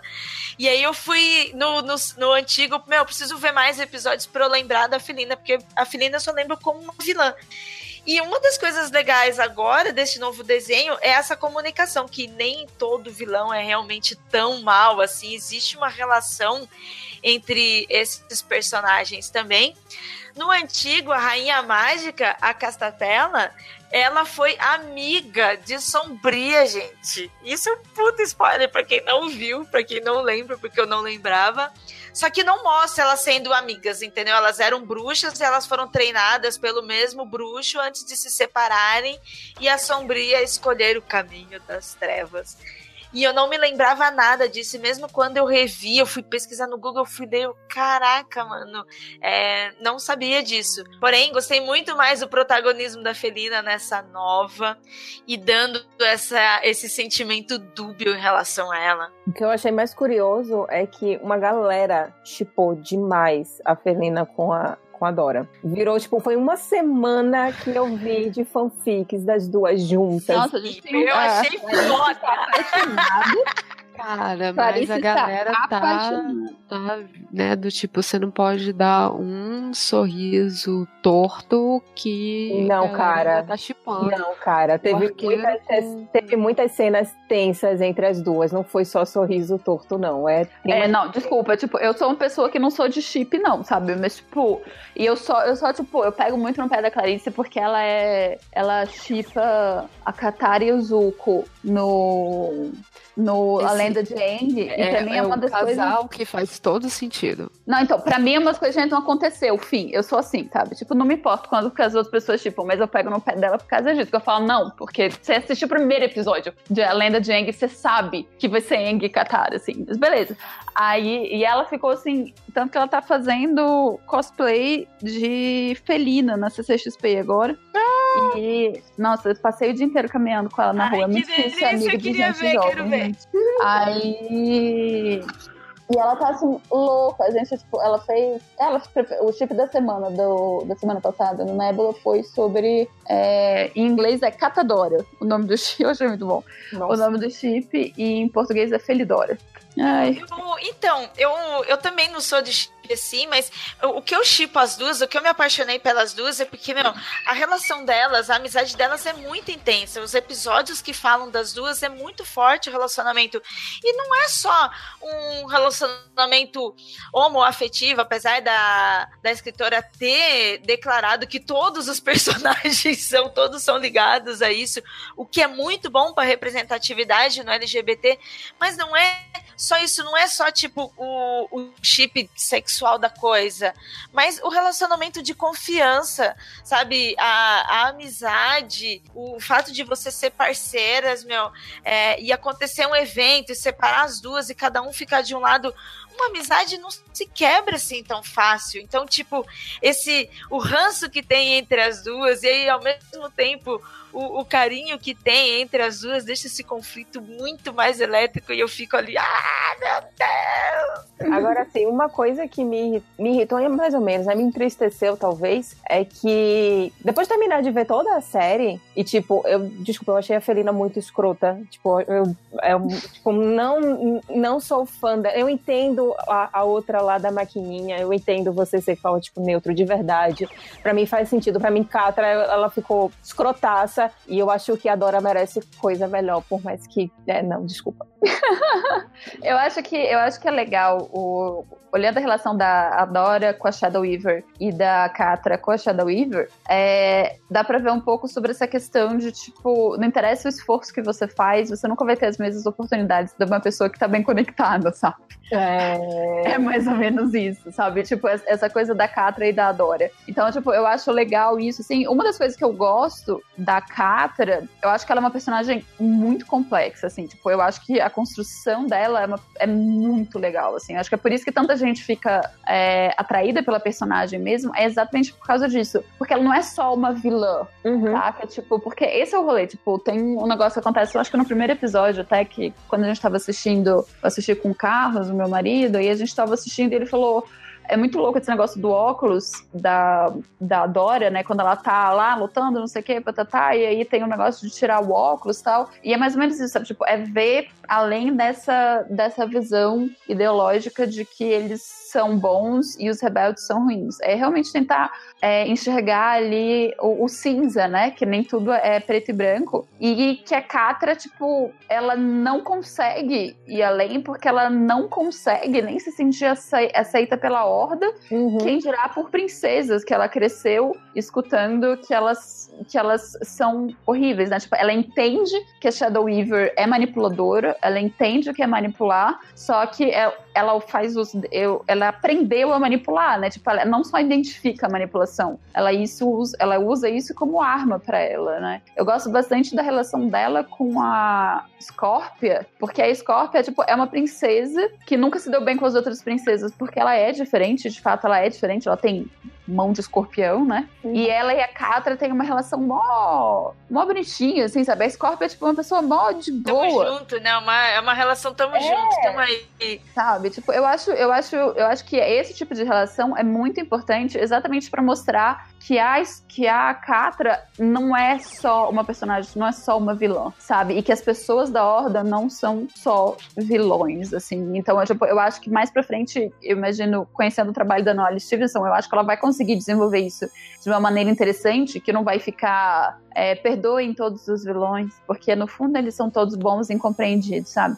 Eu acho que ela realmente vai conseguir ter um desenvolver um pouco mais até onde o limite de um desenho voltado para jovens, é, jovens adultos, não, gente, crianças barra pré-adolescentes é, possibilita, mas eu acho que tem aí uma possibilidade de desenvolvimento muito bacana, assim. É, a Capra, é, tipo, se recusa a aceitar qualquer coisa que não seja o que ela vê e o que facilita a vida dela, sabe? Eu achei bacana. E nós também somos adultas, gente, falando de um desenho pra criança. A gente tá falando lá do bom, lógico, mas ainda assim somos adultas falando de um desenho Claro. pra criança.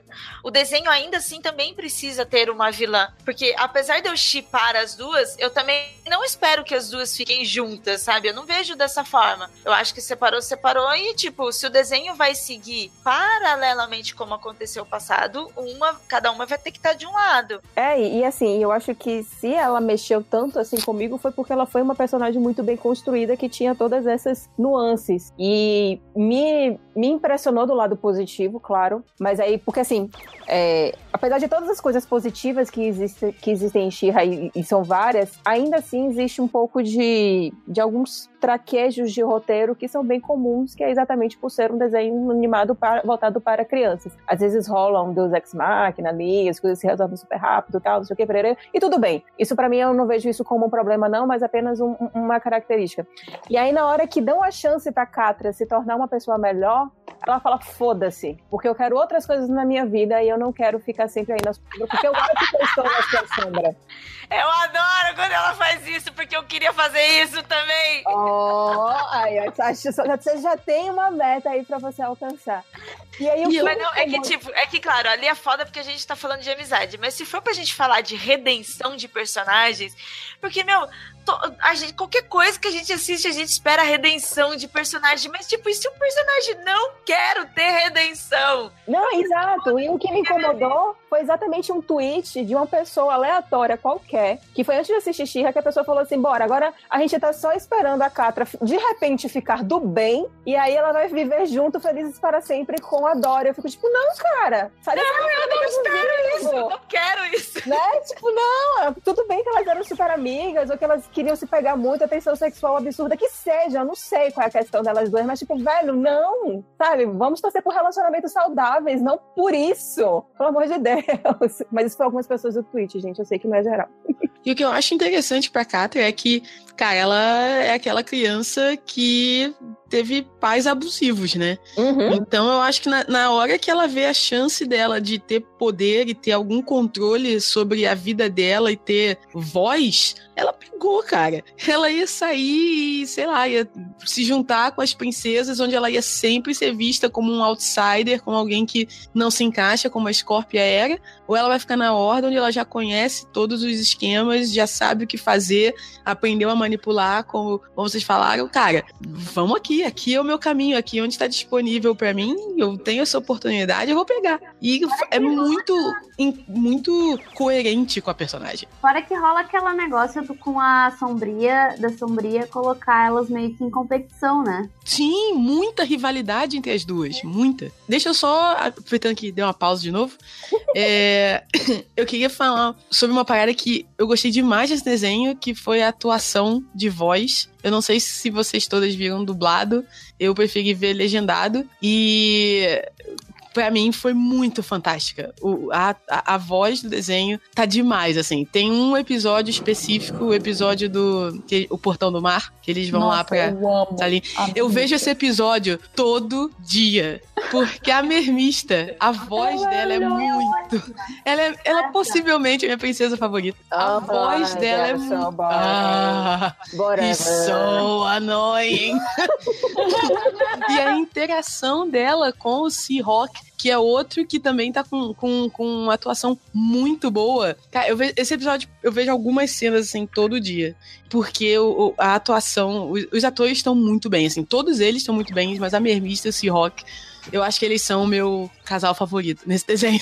Então, minha notícia, minha má notícia, né, é que eu fui tentar ver algumas coisas depois em dublado português e dublado em inglês. E, ok, nós temos uma dublagem brasileira que em alguns lugares é feito muito bem, em outras vezes é feito mais ou menos. A dublagem em português está muito boa até você ouvir o inglês, que você vai ver que perdeu metade das entonações que existiam no original em inglês. Então, tipo, tem, epi- tem aquele episódio que a Shira ela não, ou melhor, a Dora não consegue vir a Shira e aí ela tá no meio do mato e tá falando pela honra de Grayskull, pela honra de Grayskull, pela honra de Grayskull. Ela vai fazendo Aham. vários tons diferentes. Em português não tem. Ficou Ah. meio Ah, meio. Ficou mais, variou muito pouco. Aí eu fui ver em espanhol, em itali- italiano é muito engraçado.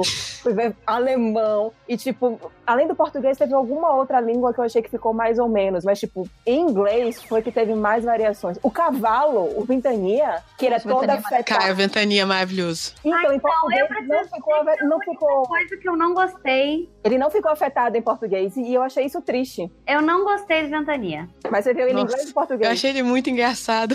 Ai, aí é que tá, porque a, a- aí pode ser eu sendo, sendo chata, mas quando eu imagino, se eu imaginasse uma releitura do Ventania, eu ia imaginar ele como a única pessoa séria do rolê. Mas ele é a voz, ele é a voz da razão, né? Como se Ele ele, é a Ele é revolucionário. Ele é anarquista. comunista. Ah, é? Anarquista, anarquista, É. comunista não. Anarquista, boa.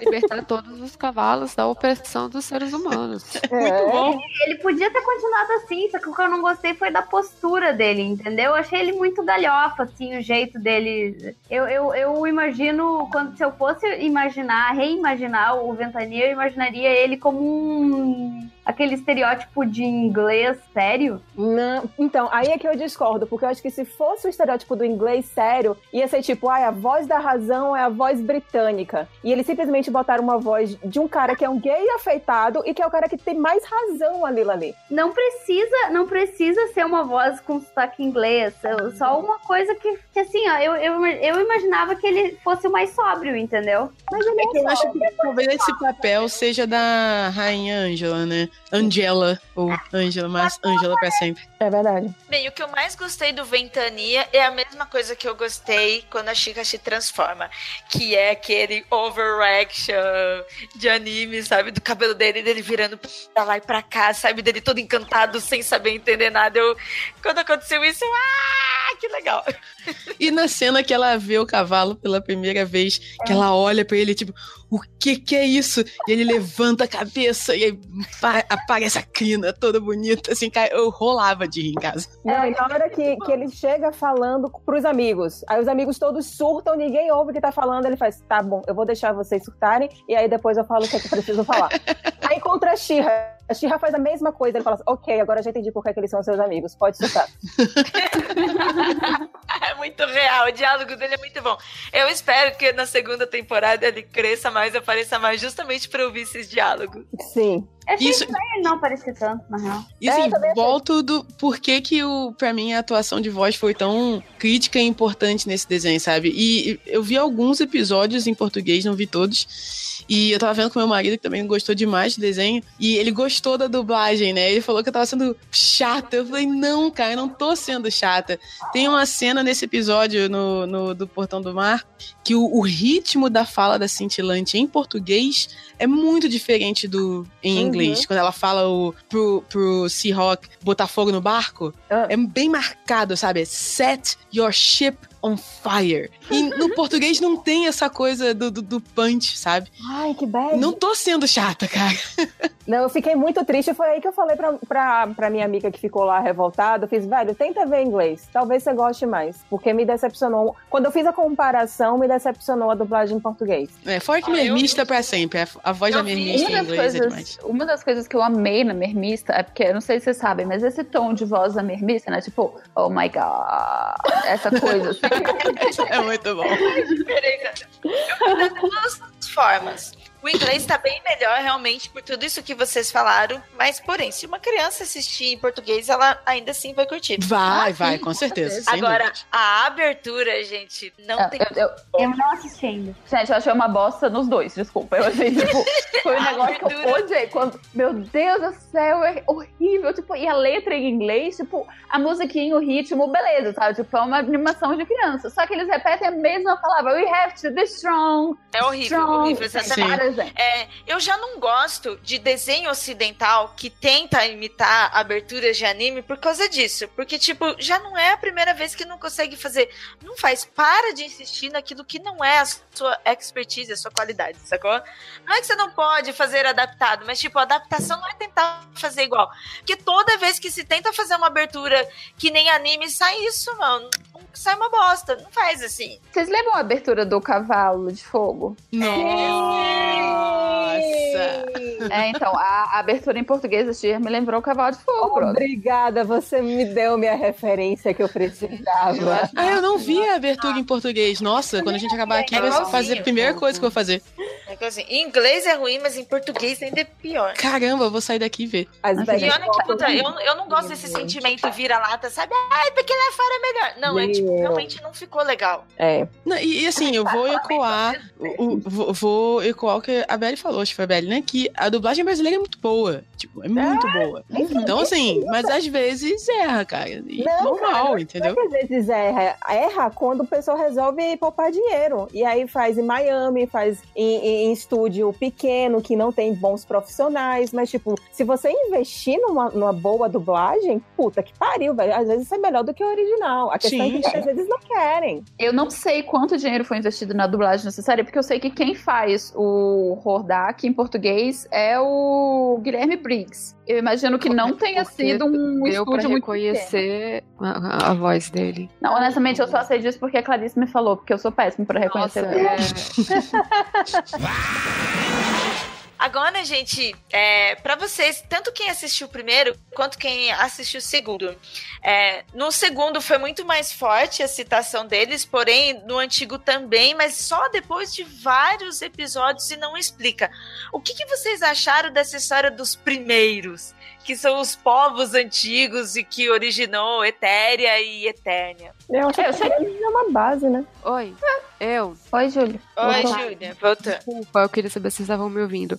Então, é, volta naquela. Lembra na teoria que eu falei que poderia ter sido o, a, a- coisa lá de trás do, do primeiro Rodak, não sei o que, não sei por que que é o mesmo nome. Talvez as pessoas não tenham criatividade.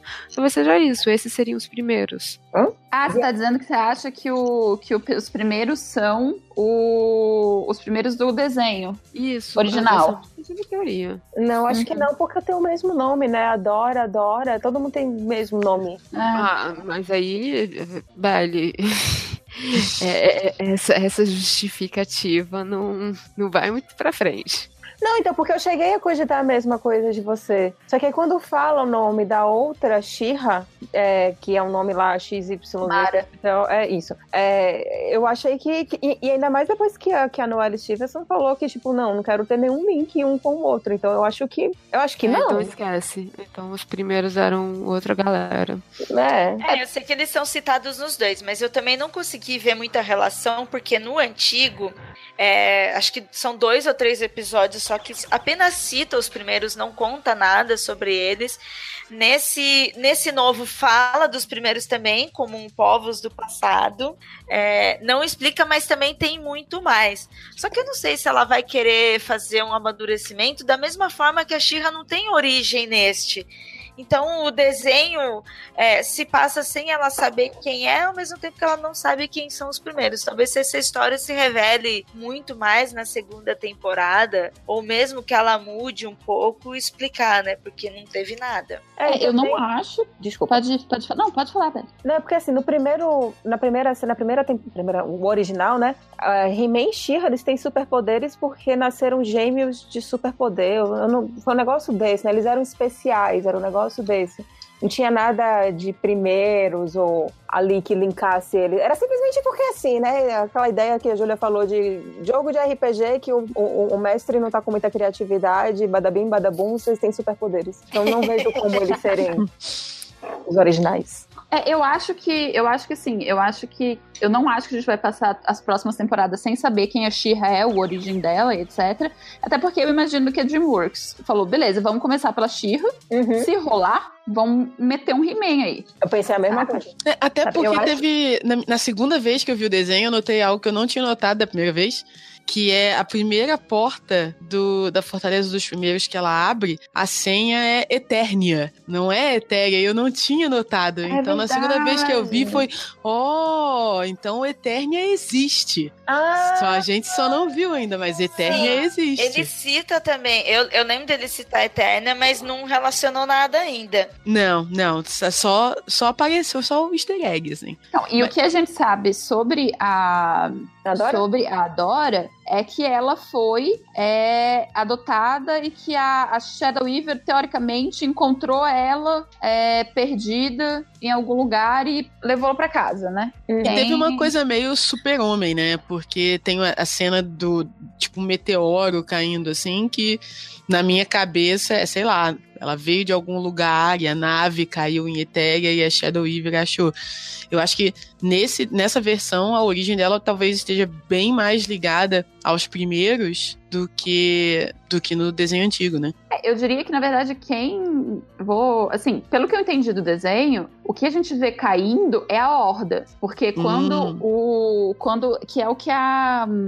A Scorpia diz, né? Que, tipo, a horda, a horda caiu no reino dela. E aí o reino dela Hum, falou, é beleza, verdade. cola aí. E que faz Aí- sentido com o original, que o, o cara lá da Horda, ele é um discípulo. Não, é o discípulo do esqueleto ou ao contrário? É o contrário. Esqueleto contrário. é aprendiz do Hordak. Ah, É, nossa, então ele é. se- Esquece. Se volta, por isso que eles viram inimigo. Esquece o que eu falei.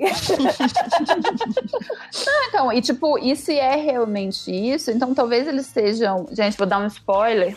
De, de Horizon Zero Dawn, tá? É um jogo, só pra vocês saberem. É, no Horizon Zero. Saiu tipo ano passado, então tudo bem, né, gente? Uhum. No, no Horizon Zero Dawn, é, a Aloy é uma menina que. Tipo, o futuro pós-apocalíptico deu ruim, as máquinas dominaram tudo e viraram animais. Desculpa, deu Aí tem poucos humanos. Se as máquinas dominaram, deu bom. Isso. Não, mas deu ruim porque elas são meio más. Não, humanos são ruins. Aí, tipo, aí beleza. Aí a o rolê da Aloy é que, tipo, ela foi banida lá do negócio dela porque ela nasceu de uma máquina. Eles tiraram ela de dentro de uma máquina, assim. Um rolê assim. E aí o que se descobre é que ela era na verdade, é a cópia genética, digamos assim, a filha de uma cientista de muitos anos atrás, tipo milhares de anos atrás, que foi a responsável por tentar salvar a humanidade. E então, tipo, ela saiu da pedra, de um lugar assim bem parecido na real, assim, com esse rolê dos First Ones lá. Então eu fiquei com a impressão de que pensando nessa questão da Aloy, que talvez seja isso, saca? Talvez a, a Dora tenha vindo na época desse, logo depois da Mara ou alguma coisa assim, e aí ela ficou, sei lá, incubada nesse, nesse lugar aí, e a Shadow Weaver achou, levou para casa. Não, mas a, a própria ela, ela fala que a, a, a Madame, esqueci o nome dela, a que chama ela de Mara. Madame Riso. Isso, a Madame Riso. Ela diz que há uma quebra muito grande de tempo entre a Mara uhum. e a Shira, como se a, a Mara tivesse quebrado o ciclo, entendeu? Hum, entendi. É, tem uns mil anos de diferença, se não me engano, é, mil, mil quinhentos anos. Exatamente. Então, eu acho que isso foi o mais parecido de Avatar do que o que a Júlia tinha achado dos três. Quando não, eu vi esse negócio, eu falei, nossa, isso sim é muito Avatar. Eu não sei, eu, eu consigo, eu vi na minha cabecinha, tipo, semelhanças. Eu gosto muito de Avatar, assisti vários, então eu vi, eu consegui fazer conexões que talvez outras pessoas não tenham feito, mas eu gostei. É, então, a, a, quando ela tá explicando, e não é a, a quando a moça lá do.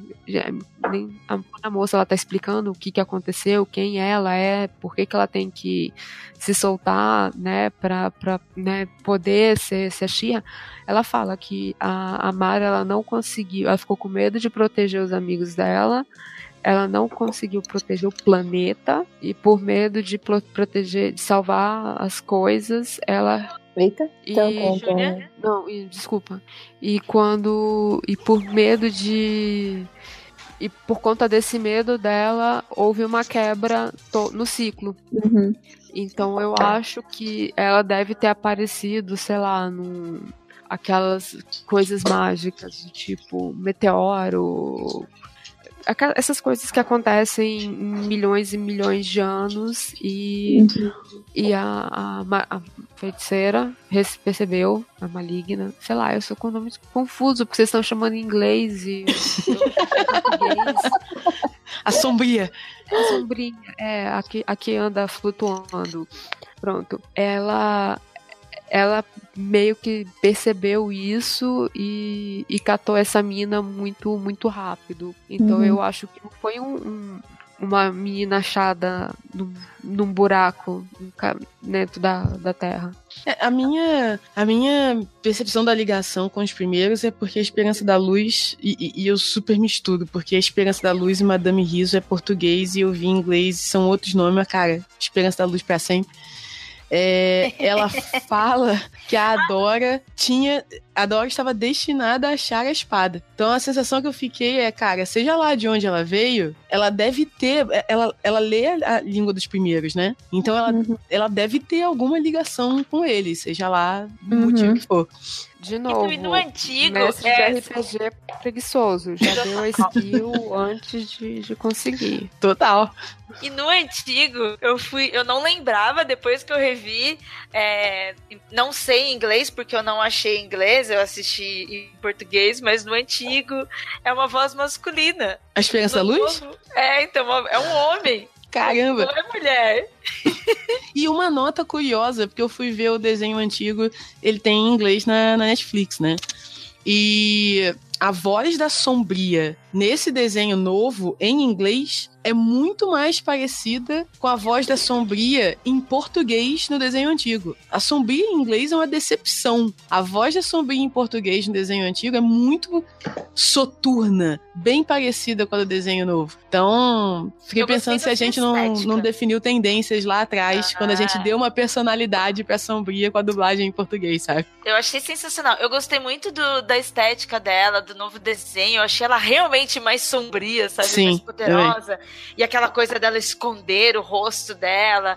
É, além do, do, da, da estética do desenho, o poder dela, que vai além da magia, e eu acho que isso é o mais pesado da Sombria. A relação abusiva que ela tem com a Felina e a relação abusiva que é de outra forma, mas também é uma relação abusiva que ela tem com a Dora. O, a pressão Uhum. psicológica que ela faz nas crianças é, é muito mais pesado do que a antiga. Com certeza. Sim.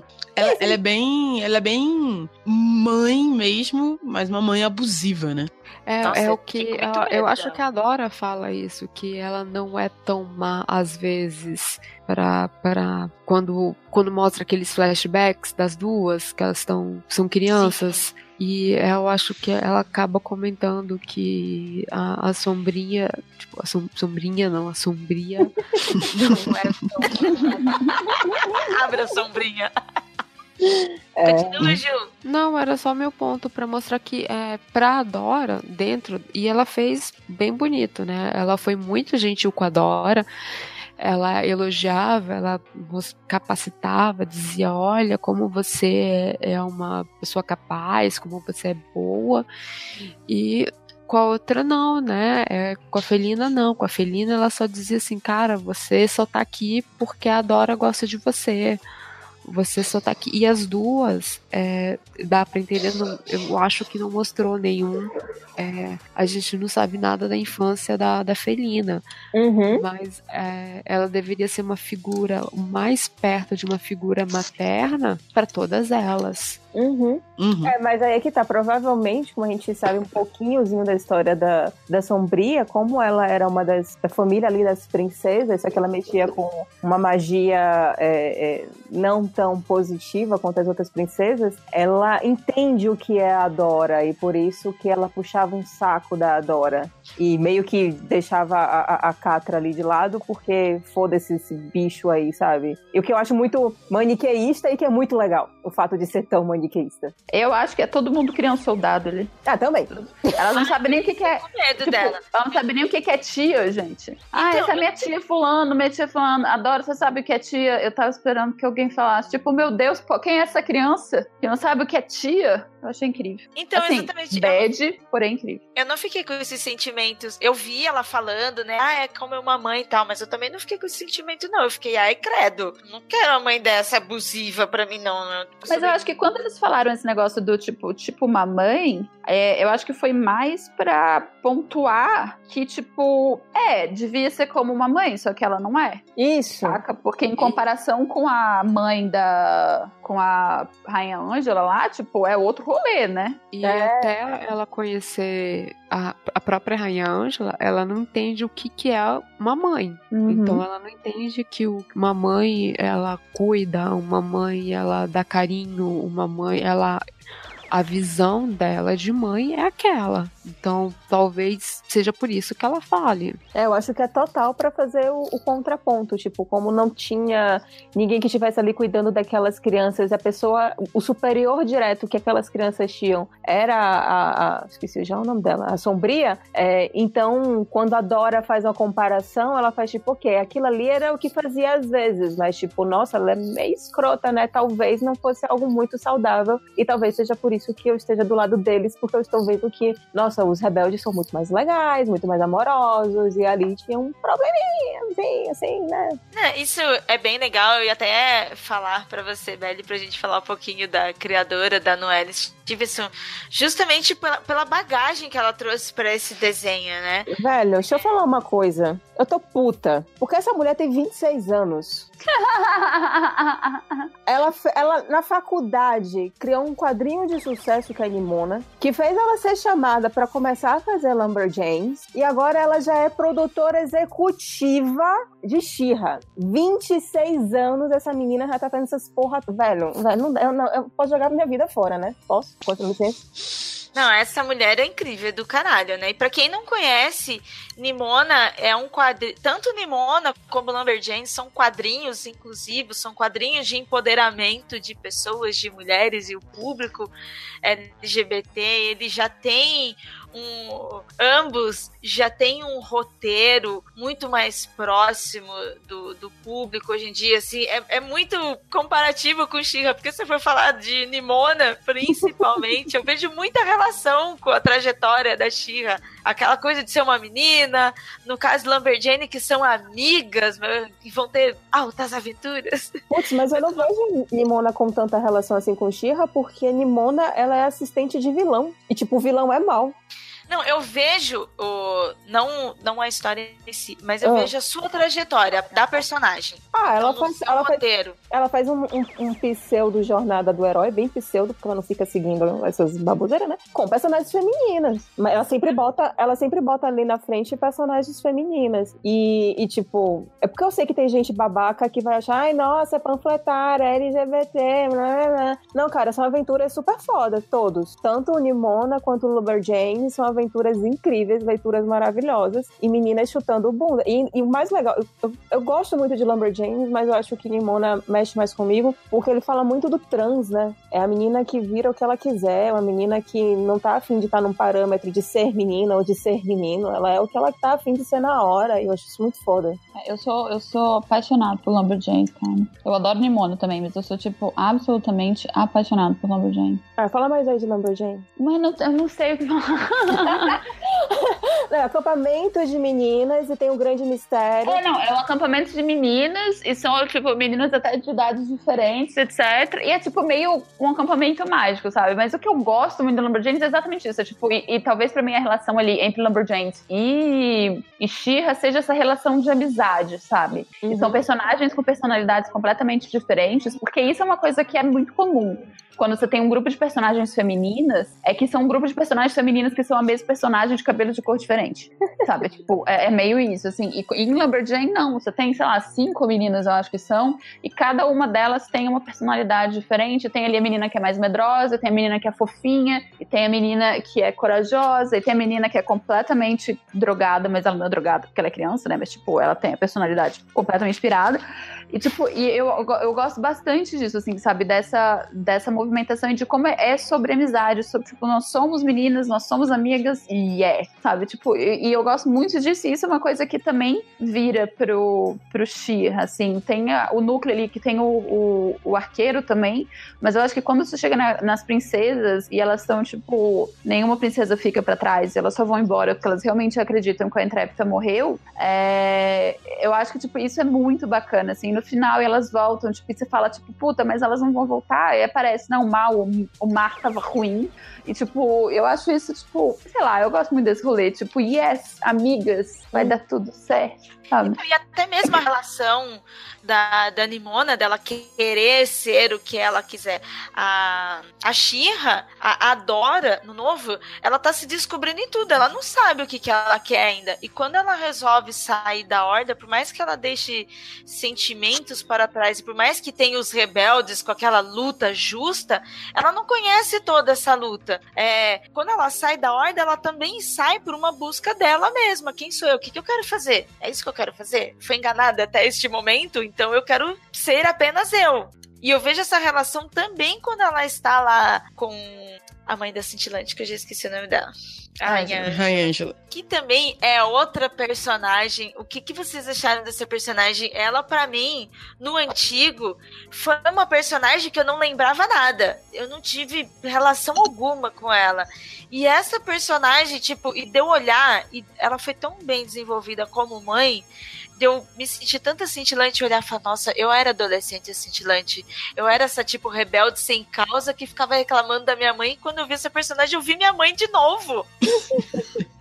O que eu achei engraçado da, da Rainha Ângela, e esse choque foi quando eu tava assistindo o, o, o, o original, né? Que a Rainha Ângela é tipo super milf, sabe? Ela não tem aquelas características clássicas de mãe, né? Uma, uma mulher mais velha, uma mulher assexuada, e tipo, porra, respeita a minha mãe, cara. E aí primeiro eu pensei, porra, ela é uma puta milf, um bando de galera punheteira. Aí depois eu parei e pensei, não, cara, mães também transam. Mães também possam, podem ser sensuais, mães também são mulheres, breaking news. Aí eu, de repente, não achei tão ruim, mas tem só o problema de que todas as personagens femininas são, são hipersexualizadas e, e, enfim.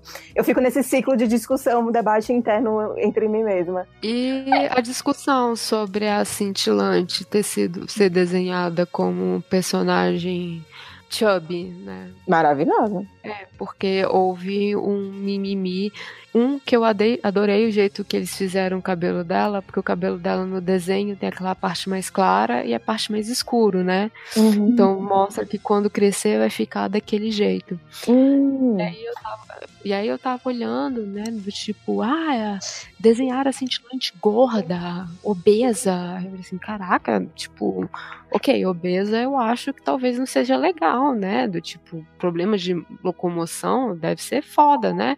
Porra, é uma menina super normal. Sabe? Mas a galera tem que reclamar, né, cara? Eles precisam reclamar, tem que arrumar algum motivo para reclamar. Isso acho que foi uma das paradas mais legais do desenho. Você tem todos os tipos de corpo, é, é, etnias, é, é, muito variado, mas, cara, motivo para reclamar, a galera sempre vai querer ter um. Não, e mesmo que ela fosse obesa, tipo, conheço algumas pessoas que são consideradas pelo pela, pelo aquele cálculo lá de, de corpóreo XYZ, que são obesos nível 1, 2, 3 XYZ, mas que, tipo, quando faz todos os exames de sangue, de Jaba 4, tá saudável. Então, assim, mesmo essa visão de obesidade é um troço meio. É uma área cinzenta ali que a galera caga muita regra e que. É, eu, eu vou botar no, no caso extremo aquele obeso que ah, tem que andar com. Entendi. Já com, com carrinho. Entendi, tá? entendi, entendi, entendi, entendi. Porque quando, quando eu li as primeiras. As primeiras críticas, não foi nem as críticas, quando eu vi o pessoal brigando no Twitter, é, a ideia, que o pensamento que eu tive é. foi que era isso dela, sabe? É. Que ela era desenhada via compasso, sabe? Assim, ela, algo poderia orbitar nela. Entendi. Entendeu? Meu Deus. Eu já, eu já, tipo assim, é, não apareceu na, na, minha timeline reclamando disso, só que, tipo, eu fiquei, tá, mas e daí? Qual é o problema? Uhum. É, o fato dela ser mais gordinha, ela não pode ser princesa, ela não pode ser heroína, sabe? Eu fiquei meio assim. E eu, pelo contrário, quando eu a vi, eu fiquei encantadíssima, porque eu pensei, ah, ela usa bermuda e ela tem um quadril largo igual eu. Exato. Eu, eu acho que esse a gente tem uma visão muito bizarra do que que é, mesmo essa coisa de tipo do que que é saudável ou não, né? Eu uhum. gosto muito, tem uma, uma série de fotos que eu não sei qual, qual o nome do fotógrafo, mas é muito bacana. Que toda vez que eu vou dar palestra sobre representatividade e sobre o, como você desenha ou como você cria uma personagem feminina, etc., eu sempre coloco essa, essa imagem. Eu não lembro de cabeça de quem é agora, mas tipo, é só procurar sobre corpo feminino na internet que aparece. E é tipo, a quantidade de corpo feminino atlético que tem é incrível, cara. Sabe, tipo, então, tipo, por exemplo, de super-heroína a gente tem a Faith, né? Que é uma super-heroína gorda, maravilhosa, e que, tipo, as pessoas. É porque é, é, que, tipo, tudo isso que o homem reclama cai simplesmente pro punheteiro, sabe? Exatamente. As pessoas ficam, tipo, não, imagina, não é isso. Ah, é isso sim, gente, toma vergonha. Sabe? Posso, ser ridículo, posso é. te interromper um instante? Eu acho que a Adri, que, que pegou uma vez, é um. que fizeram com várias. de todos os esportes, né? Do tipo, de ginasta, é, nadadora, jogadora de, de, de coisa botaram todos esses corpos e todas elas são atléticas, então todas elas poderiam ser heroínas, porque elas têm músculos, elas são definidas e elas não são o padrão da heroína. Não. She-Hulk. Se bem é, que She-Hulk é um pouquinho grande, então, vai. Então, teria, poderia ter Capitã uma. Marvel. Isso, não teria uma Capitã Marvel, sabe?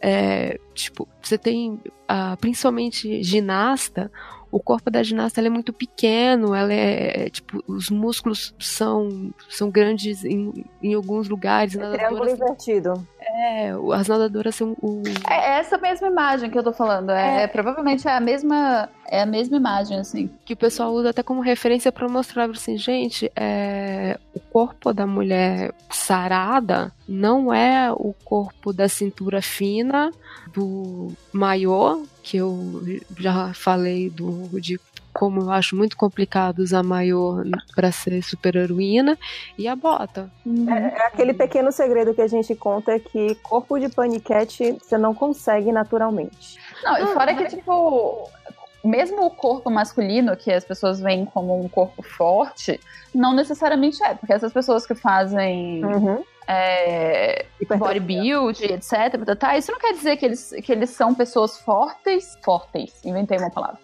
fortes e, e ágeis, sabe? Tipo, não, não é esse rolê. Tipo, essa semana eu peguei o carro, a gente teve que ir pra Sorocaba, na volta eu vi cinco homens levantar um caminhão, brother. Eu fiquei tipo, eu acab- o que eu acabei de ver? Tem cinco homens levantando um caminhão e nenhum deles era bodybuilder. Era tudo aquele perfil caminhoneiro, sabe? Eu falei, gente, como assim? Aí bota dois bodybuilders pra levantar o caminhão, pra ver se vai levantar. Até parece. não, então, eu, eu achei isso Vai estourar os- muito... os, os músculos tudo.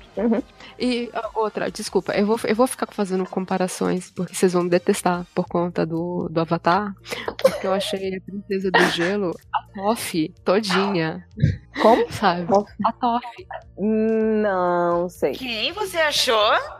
Sabe a Princesa do Gelo, que tem do- 10, 11 anos? Sei, sei. E que é toda foda e mal-humoradinha e, Entendi. e coisa.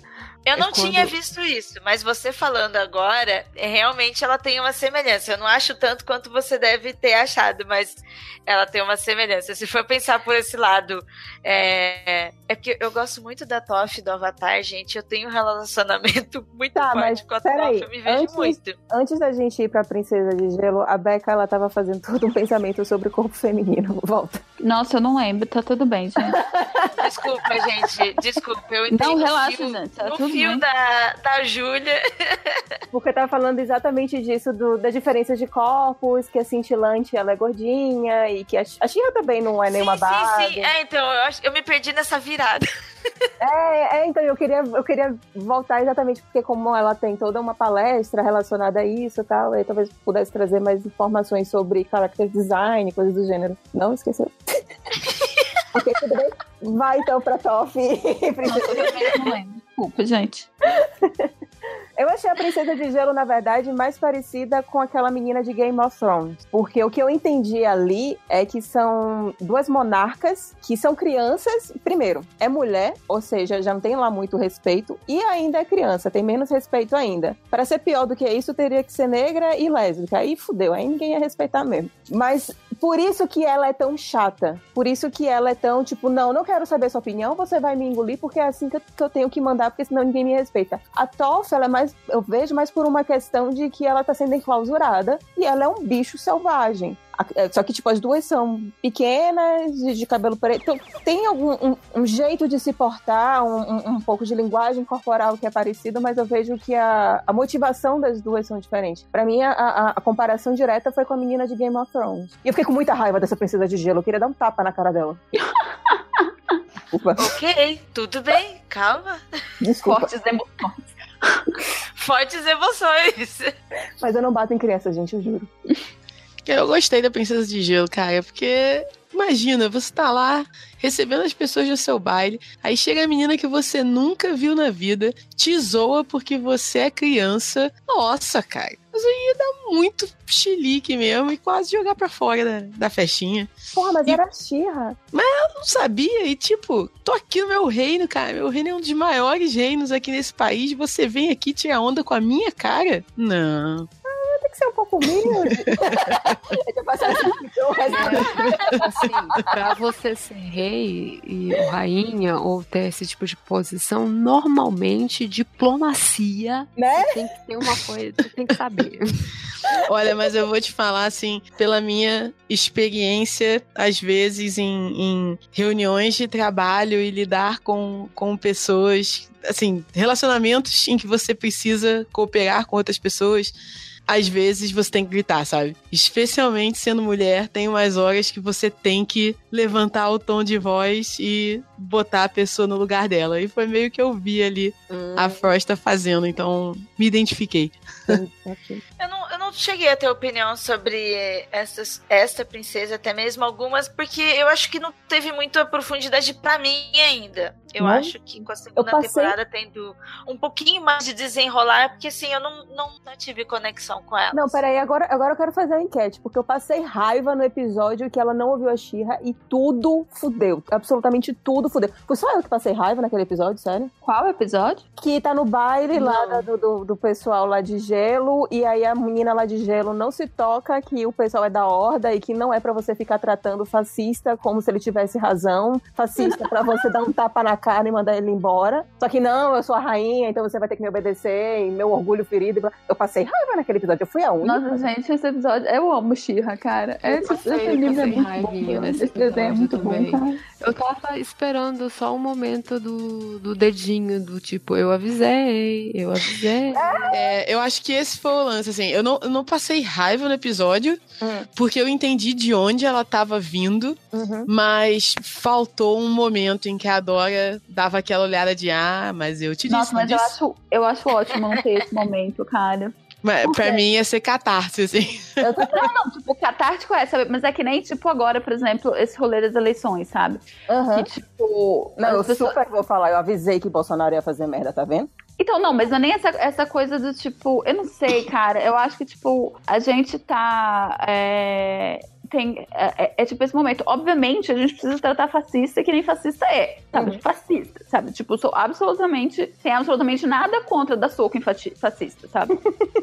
E, inclusive, apoio. apoio, né? É, inclusive apoio. Inclusive dou.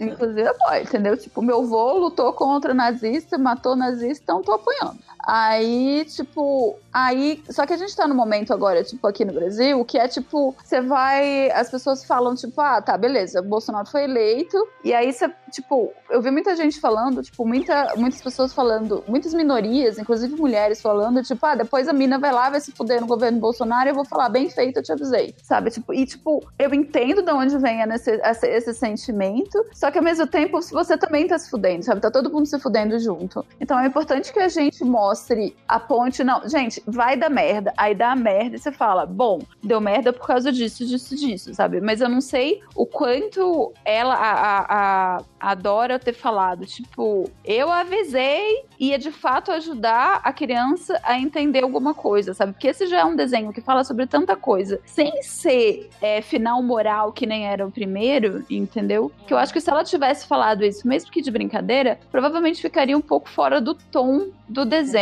sabe? Eu não sei se eu tô conseguindo ser Não, clara sobre é, o rolê. Foi muito clara, eu foi- entendi. O não, desenho foi- não é feito. Tem sido o mo- a moral do jogo, do, É, do o- negócio. É o desenho gente- não é pra mim. é pra criança. né?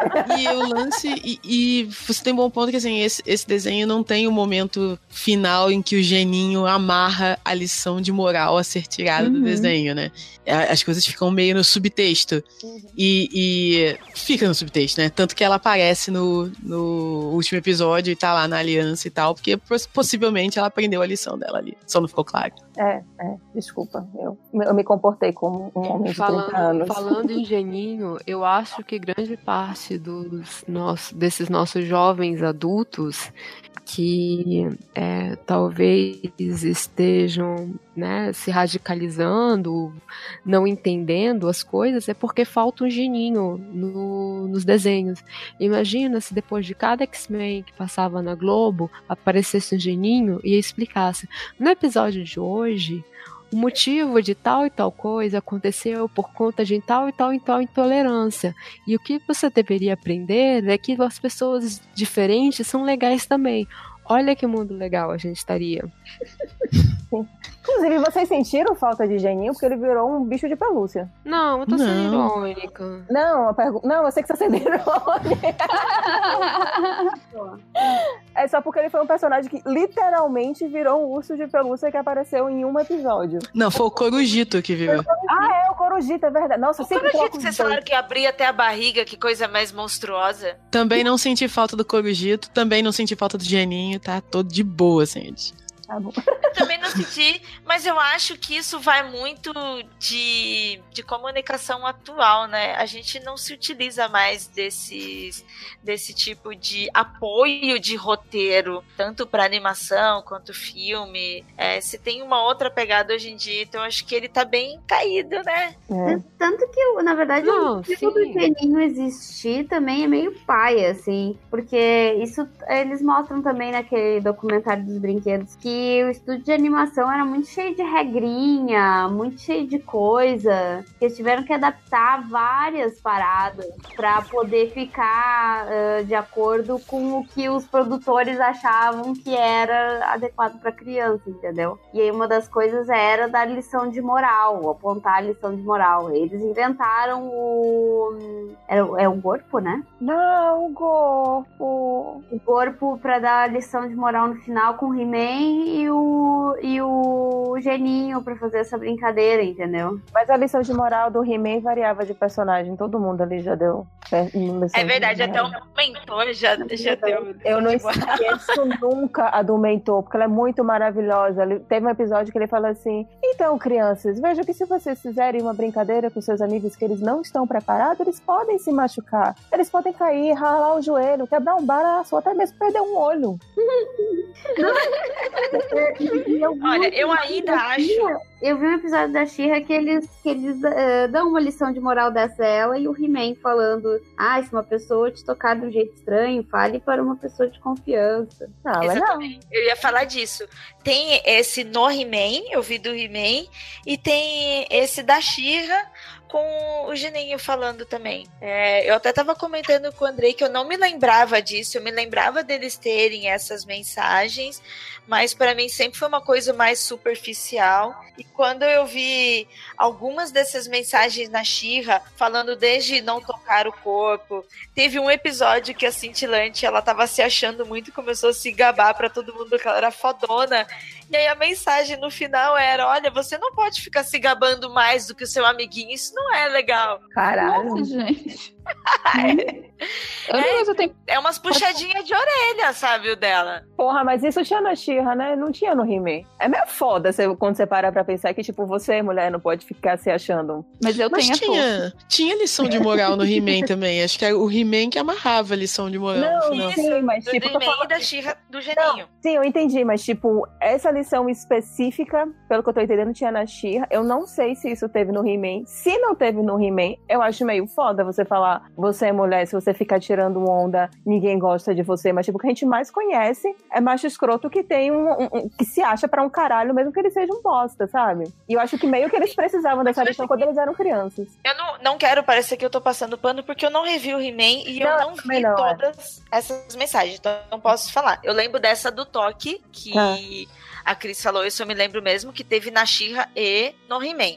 Pera, desculpa. O que, que é o toque? Eu acho que eu fiquei confusa. De Não, então, no episódio da Xirra, de adultos tocarem. no episódio da Xirra, ah, finaliza com ela e o He-Man falando assim: Ai, amiguinho, se algum adulto tocar você de uma maneira inapropriada, do jeito que você não goste, por favor, conte para um professor, os seus pais, ou não sei o que lá. Meu Deus, ideologia de gênero. Cola Xirra sem partido. Cola sem partido. Hashtag tia É, sem partido. Isso seria, isso seria proibido, apareceriam é, alguns deputados e Alguns presidentes. alguns senadores e, e diriam que os professores estão doutrinando as crianças. É. A TV brasileira, a TV americana, já pensou, gente? A TV americana doutrinando as crianças, nossa. Imagina, ia ser tipo, agora parece que tem uma pessoa. Ia ser o mesmo raciocínio de um pessoal agora na internet que tá falando que a dublagem, a, a legendagem americana de um anime tá mudando o significado da personagem. Que é? tipo, não tá. É coisa Ah, de tá. drogado. Desculpa. Não, o é uma pessoa, é um anime, tipo, eu não assisto, eu não assisti nenhum anime novo, né, assim, desses novinhos. É um sobre zumbis, sei lá, deve ser alguma coisa tipo É muito adolescente zumbis. É ZLS. E uma das personagens é trans, é uma mulher trans. É? Ou uma zumbi trans. E, e aí. Eu não assisti esse anime, eu tô vendo. É o Zumbiland. Ah, o Zumbiland. Não, mas ah, eu só vi dois episódios, então eu não vi. Não vi os quatro, eu trans. não vi ninguém trans, não. Mas nossa, tem uma trans. Ah, será Achei que é sensacional. geisha? Vou continuar só por causa disso. Deve ser a geisha, cara. Ah, Eu não, eu não sei, eu não sei, gente, eu não sei. É. Aí o povo lá americano tá falando que, tipo, não, porque a legendagem SJW, Social Justice Warrior, tá transformando as personagens. Ela nem era uma mulher trans e agora é uma mulher trans e as pessoas são tipo, meu Deus, como vocês são imbecis. Foi tipo, não é real isso, saca? Eu não me lembro por que, que eu falei disso, gente, desculpa. É, Eu tava falando alguma coisa em relação a isso. partido. É... Ah, meu sim, a lição de moral de, de se algum adulto te tocar de uma forma É, estranha. não, ah, era isso. Ah, Os deputados iam tudo falar que era a tradução brasileira, que era diferente. Tava falando isso porque a empresa de tradução era comunista, socialista do PT. Ah, tá. Faz sentido. Eita. É, Deixa te- eu perguntar. Teve um negócio que, que eu queria comentar e que me, me fugiu completamente. Que é voltando pra questão da transformação da Shira, que apesar de eu ter gostado muito, me, me eu fiquei meio triste de, de não fazerem nenhum tipo de referência à música anterior do original. Porque é uma música que, tipo, independente dela ser muito nostálgica e da gente lembrar dela, era uma música bem catchy. Ah, essa, essa música atual, você esqueceu. Eu não sei nem qual é a música que ela se transforma. Eu sei que é uma música Blee. Ah, é só uma musiquinha. Mas eu, eu realmente. E, e, e fui só eu que me arrepiei e enchi o olho d'água quando ela gritou os poderes de Grayskull pela, da honra de Grayskull. Eu não. Eu ainda não fiquei tão arrepiada, assim. Mas Foi muito voluntário da minha parte, entendeu? Eu só disse assim: ah, vou ver a Xirra nova. Aí de repente ela falou pela honra de Grayskull e eu involuntariamente arrepiei toda. Que foda. Aí eu tipo assim, velho, eu acho que eu gostava desse desenho mais do que eu imaginava. Eu concordo com a Belle em, em respeito à música, porque ela era meio. Você ficava né, pegando. Vem cá. Mas tem uma coisa aqui que eu achei engraçado, porque o Príncipe Adam e o He-Man, eles eram meio. E a She-Ra e a, a Dora, eles eram segredos, né? Hum. Tipo, meia dúzia de pessoas sabiam. E agora, tipo, todo mundo sabe quem é a Dora, quem é a She-Ra. O que, que vocês acharam de, dessa, dessa mudança? Porque. Eu gosto. Eu, eu gostei também, inclusive eu vi a.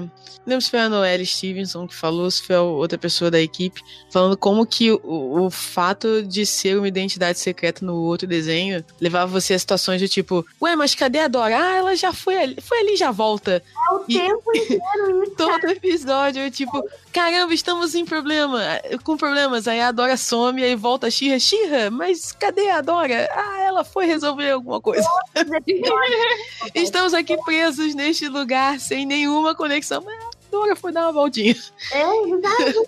Fugiram por aqui, por essa saída. Oh, meu Deus, só, só vai por, um- por uma vala de monstros. E agora? Diz, Cadê a Dora? Ah, ela foi embora. Aí depois some a Xirra e volta a Dora. Oi, gente, desculpa, eu fui ali rapidinho, só já voltei. Mesmo Então- o, o do He-Man, quando do nada o He-Man tá dentro do castelo e tipo, a gente sabia que você ia resolver esse problema? Pois é. Não, eu gostei do fato de não ser mais uma, uma identidade secreta. Eu acho que fica melhor, a dinâmica fica melhor. E vendo os desenhos antigos agora, comparando com o novo, é realmente. É legal você não ter que se preocupar com isso, sabe? Você foca no que é importante. E Ela teve um lance precisa da. mais correr atrás da árvore, né? Pra. Peraí, gente, peraí. Calma aí, gente, vou ali atrás da árvore rapidinho. Aí volta a Xirra. Oh, Xirra, nossa, como, como você chegou até aqui? Mas eu, o- o- uma outra coisa da transformação, eu notei aqui. O momento da transformação em si tem não é em todo episódio que ele para a ação para ela se transformar, né? Porque no antigo é, é assim, precisamos da Xirra. Aí ela se transforma, eu sou Xirra, transformo Ventania, cinco minutos de desenho só nisso. Aí agora não é mais, né? É, é- é tipo, vou resolver. Aí tem um brilho e ela vira Xirra. Não é todo desenho que tem o momento completo da transformação. Então, acho que fica mais. Ficou mais dinâmico isso também. Uhum, concordo. gente, vamos encerrar esse programa. Todo bem, ouvinte, você já sabe que todo mundo aqui gostou, mesmo com todos os problemas do primeiro que a gente apontou, com algumas coisinhas que a gente apontou no segundo, mas você já percebeu que aqui todo mundo é fã de Xirra, né? Então, se você não é, ou você mude de ideia, ou você desliga esse programa, porque a gente mas tá aqui pra falar dela. Não, é. Pera, pera, pera. Aí, se você chegou até aqui, ou se isso não for pro início, eu acho que assim, antes de chegar lá no IMDB e dar uma nota baixa, é, pega um, um, domingo de chuva, faz uma pipoca, tipo, sei lá, um dia que você chegou estressado do trabalho, que você não tá querendo pensar, você só quer meio que, que se divertir, no lugar de você assistir aquele, aquele, aquele, né, aquele filme besta, põe, põe esse Shira novo e dá uma chance. Porque tem muita gente que tá falando antes de ver, sabe? Uhum. Ah, eu não gostei muito do, do desenho. Pô, galera, sério, vocês assistem anime, né? Vamos, vamos lá. É, então, dá uma chance. Se você assistir, sei lá, três episódios e continuar achando ruim é, a história, se você continuar achando ruim o desenvolvimento da personagem, porque eu acho que foi uma das coisas mais legais que eles fizeram, é, tanto com a Dora quanto com a Felina, foi um, elas não vieram do nada, elas têm um, um passado. Se vocês que, que vai ser explorado mais, mas assim, já tem alguma coisa. Se você não gostar, ok, beleza, eu te entendo. Mas antes de falar mal, dá uma chance, vai. Não seja, não seja esse tipo de pessoa. É, e tipo, também fundamente o seu argumento, né? Você falar que é ruim, é ruim porque, ah, porque não gostei, hum, isso não é exatamente uma crítica, se você não fundamentar algo do tipo, ah, porque a arte é. Porra, até, até mesmo falar da arte, você tem que usar uma técnica do porquê que você acha aquela arte ruim, ou porquê que você acha o roteiro ruim. Não é só tipo, ah, não gostei. É. Não, não, não. não. Eu acho que isso não, velho. Eu acho que, tipo assim, é Desculpa. Hum. É, eu não entendo de desenho. Eu, eu, sei desenhar boneco de, de pauzinho. Eu uhum. não sei pintar dentro de. Eu não sei desenhar, pintar dentro de, tipo, dentro da linha. Mas se eu vejo. A, a, briga com a minha tia da, da pré-escola, velho. A culpa delas, que não, desenvolvimento, não, não fizeram desenvolvimento motor. Mas se eu vejo um, um desenho, né, que a estética, né? Do tipo, eu não gostei porque não me agradou. Eu não vou assistir, do tipo, eu não, vou precisar argumentar, não, porque a rotoscopia. Não, é... tudo bem. Mas... Uma coisa é você não gostar, outra coisa é você falar que é ruim. Porque, por exemplo, tem. para mim, o clássico caso é do Inferno do Alamu, que tem uma galera que acha a arte ruim. Só que a arte não é ruim. Você pode não ter gostado, mas ela não é ruim, ela é diferente e feita um caralho. Sabe? Existe uma diferença entre ser ruim e não gostar. Eu acho lembrando, que. A, a galera. O, o lance todo, só pra reforçar o que a gente falou, é: você pode não gostar do desenho. Sim. Mas assiste o desenho. Que dizer não vi, não gostei. Ok. Aí é meio é. inválido. E lembrando que somos adultos, gente, falando do desenho. Você, ouvinte, nós somos adultos. O desenho não é pra gente. Lembre-se disso. Vocês já viram Titio Avô? Sério. Vocês já pararam para ver Titio Avô? Não tem nada a ver comigo. Por quê? Porque não é para mim. Então não adianta dizer que o desenho. Ai, nossa, não gostei do desenho porque ele é feio, porque não sei o quê, porque mataram a minha infância. Não, não mataram a sua infância. A sua infância já tá morta faz tempo que você é velho. É infância de outras pessoas agora. Chega. Eu não. Eu só acho que eu li. Ah, tenta assistir duas horas de galinha se você não tiver filho. Se você tiver filho, você já fez isso. Tenta assistir duas horas de galinha pintadinha. E, e tipo assim, ai, mataram a minha infância. não dá. Agora, Belly, é, só pra, pra, pra confirmar, tipo assim, é, ah, é ruim, eu não gostei, então é ruim, é hum. porque as pessoas tendem a usar como métrica o próprio umbigo. Isso. Então, é. Breaking news, vai lá. Des... Ah, desculpa. o então, umbigo não é uma métrica, vai. é, se eu não gosto de camarão, camarão é ruim. Pronto. É, é a lógica para as pessoas é essa, entendeu? Tudo Porque... bem, eu, mas eu, eu, eu, eu, entendo muito bem de, de onde você está indo. Eu, eu concordo com você e eu acho assim que isso funciona num determinado nível. Mas no nível que você chega e vai para um MDB, para Rotten Tomatoes, ou para até mesmo a aspas, influenciadores que existem na internet, que não sabem fundamentar por que, disser que ele não gostou de um assunto e simplesmente ele fala que é ruim porque ele não gostou, é foda, cara. E que, tipo assim, uma crítica, crítica mesmo, tipo, one on one, você falar que você não gostou, ou melhor, você, você falar que algo é ruim, você não pode fundamentar só Ah, no- porque você não gostou. É mais ou menos por esse caminho que eu tô indo. Não, eu, eu- esse, esse ponto eu entendo. Se eu for fazer, sei lá, vou fazer uma resenha, né, sei lá. De camarão. Eu não vou fazer uma resenha de camarão porque eu não vou comer. Tá, de arroz. Hum, é, sei lá, vou fazer uma resenha de arroz. Pronto. Ah, esse arroz tá soltinho, esse Ó. arroz é de uma qualidade boa. Tudo bem que eu parei, de- a Belly pede umas coisas, eu parei de comer arroz, deve ter uns quatro anos. Ou droga. Gente, esse é o papo mais doido sobre Xirra que eu já escutei, mano. tentando entender. E eu, eu aqui ainda pensei, nossa, a, a, a Alê tem uma HQ chamada Arroz, que inclusive eu tenho, que sou apaixonada. Mas não é sobre isso que elas estão falando, gente. Não. Não, é porque o que, a, o, que- é o que a gente, o que a gente quer chegar é porque os pontos, como as pessoas usam a própria métrica, se eu falar que eu não gostei de uma coisa, eu vou dizer que essa coisa é ruim.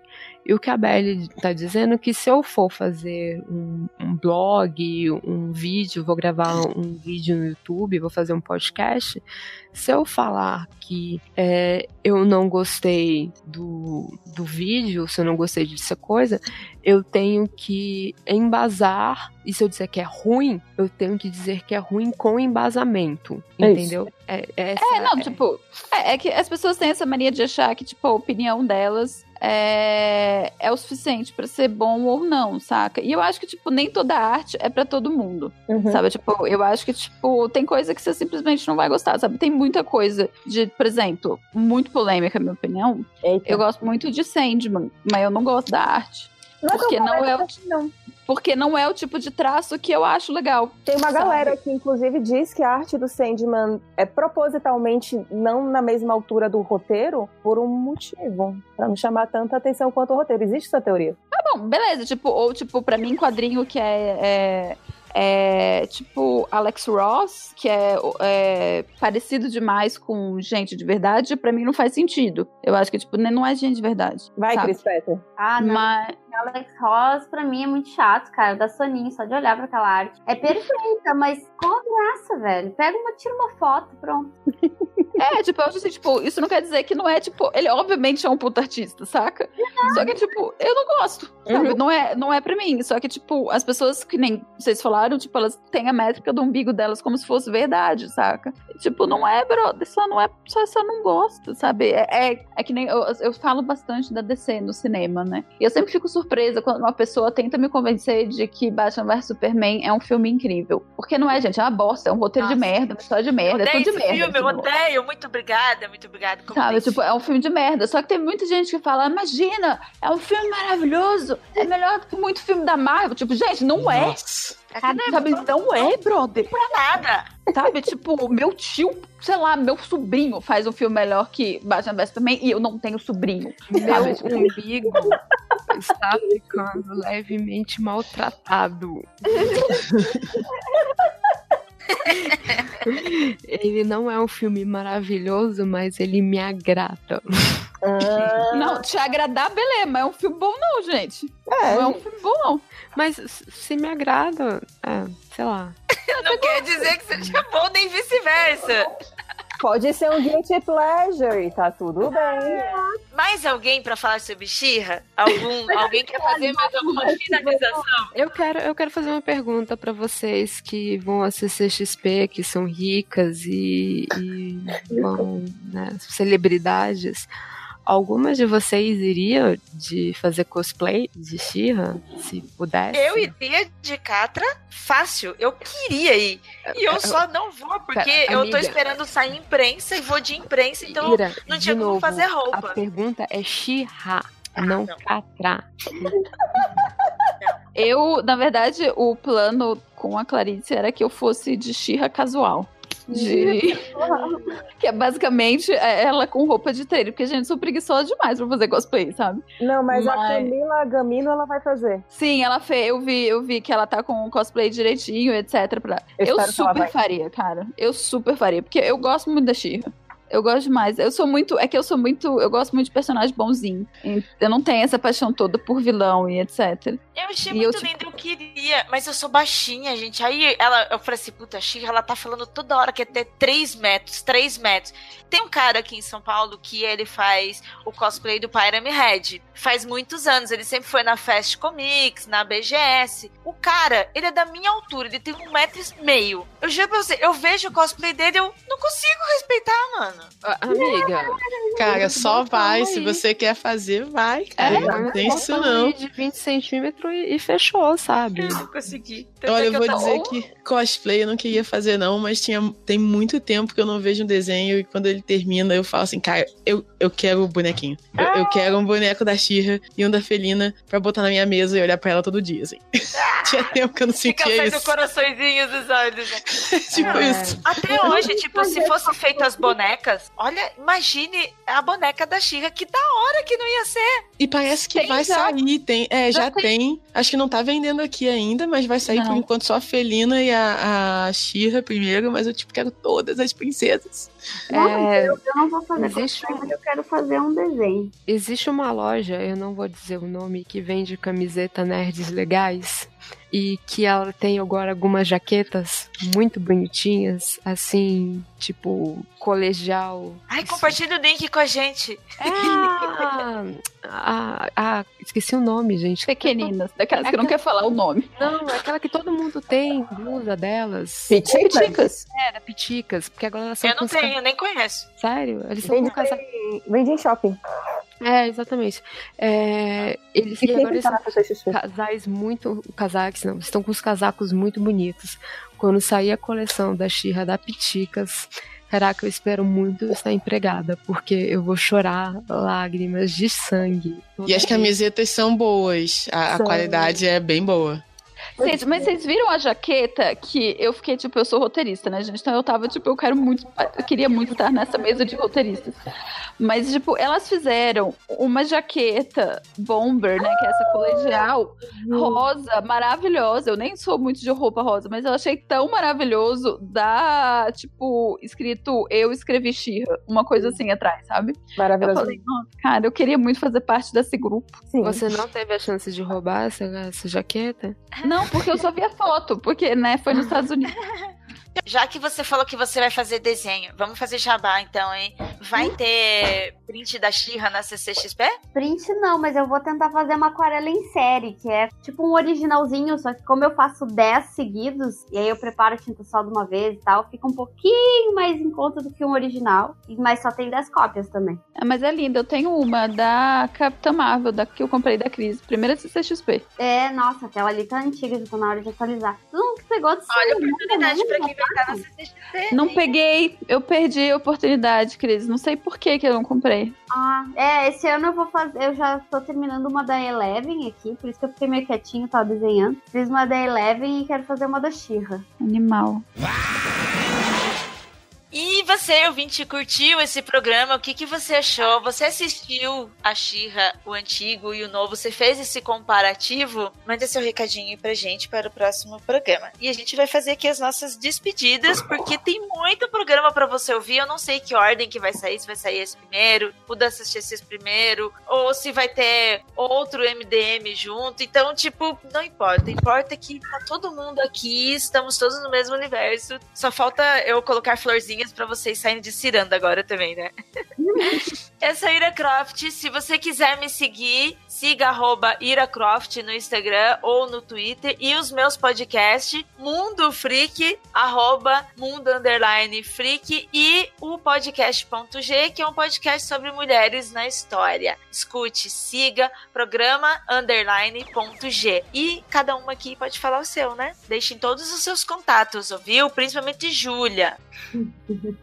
Quem quiser me encontrar nas interwebs, que eu já falei no, no, no outro MDM, mas eu vou repetir de novo, porque não cansa. Quem quiser me achar no Instagram, me, me, me acha pelo arroba underline, belly com dois L's. É esse underline, e no Twitter não tem underline, então no Twitter é só arroba com dois L's. Existe Facebook? Existe Facebook. Existe inclusive a fanpage do, do Plano Infalível. Eu uso Facebook, eu não tô mais usando Facebook. Se você ainda tá lá, eu sinto muito, porque enfim, é um lugar meio ruim. Mas Twitter é super divertido. Divertido, Instagram é mais divertido ainda, tô ali nos stories, tô ali falando umas coisas legais sobre quadrinhos. Ah, e tem o 365 HQs, né, que é a hashtag que eu uso do desafio que eu faço de todos os dias ler e comentar um HQ. Sim, todos os dias eu leio e comento um HQ. Sim, quando uma HQ é muito grande, aí eu leio aos poucos, mas todos os dias ainda assim eu leio uma pra até compensar e terminar aquela HQ gigantesca pra comentar no dia.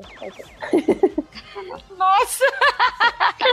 É porque me perguntaram tanto esse final de semana se eu realmente lia um HQ por dia, que tipo, sim, eu leio um HQ por dia. Não, eu não faço, eu não faço reserva e leio um monte num dia só e vou soltando aos poucos. Não, é todos os dias um HQ. É, eu admiro esse, essa disciplina. Uhul. É. Não tinha Bom, e eu sou a Cristola. Se vocês quiserem me seguir no Twitter, tem o arroba Cristola, mas também tem o arroba se vocês quiserem ver as minhas paradinhas profissionais. E no meu Instagram, o arroba Colors Diaries, tá lá. Eu estou fazendo muitos desenhos, estou me divertindo para mil carambas. Eu sou a Rebeca Puig, eu sou editora do site Nebula e eu sou. É um site que fala sobre cultura pop, sobre representação e essas coisas. E você encontra a gente no nebula.co com dois L's e no Nebula Underline Co no Twitter também. O meu Twitter pessoal é Sailor Pizza, porque o meu superpoder é pizza.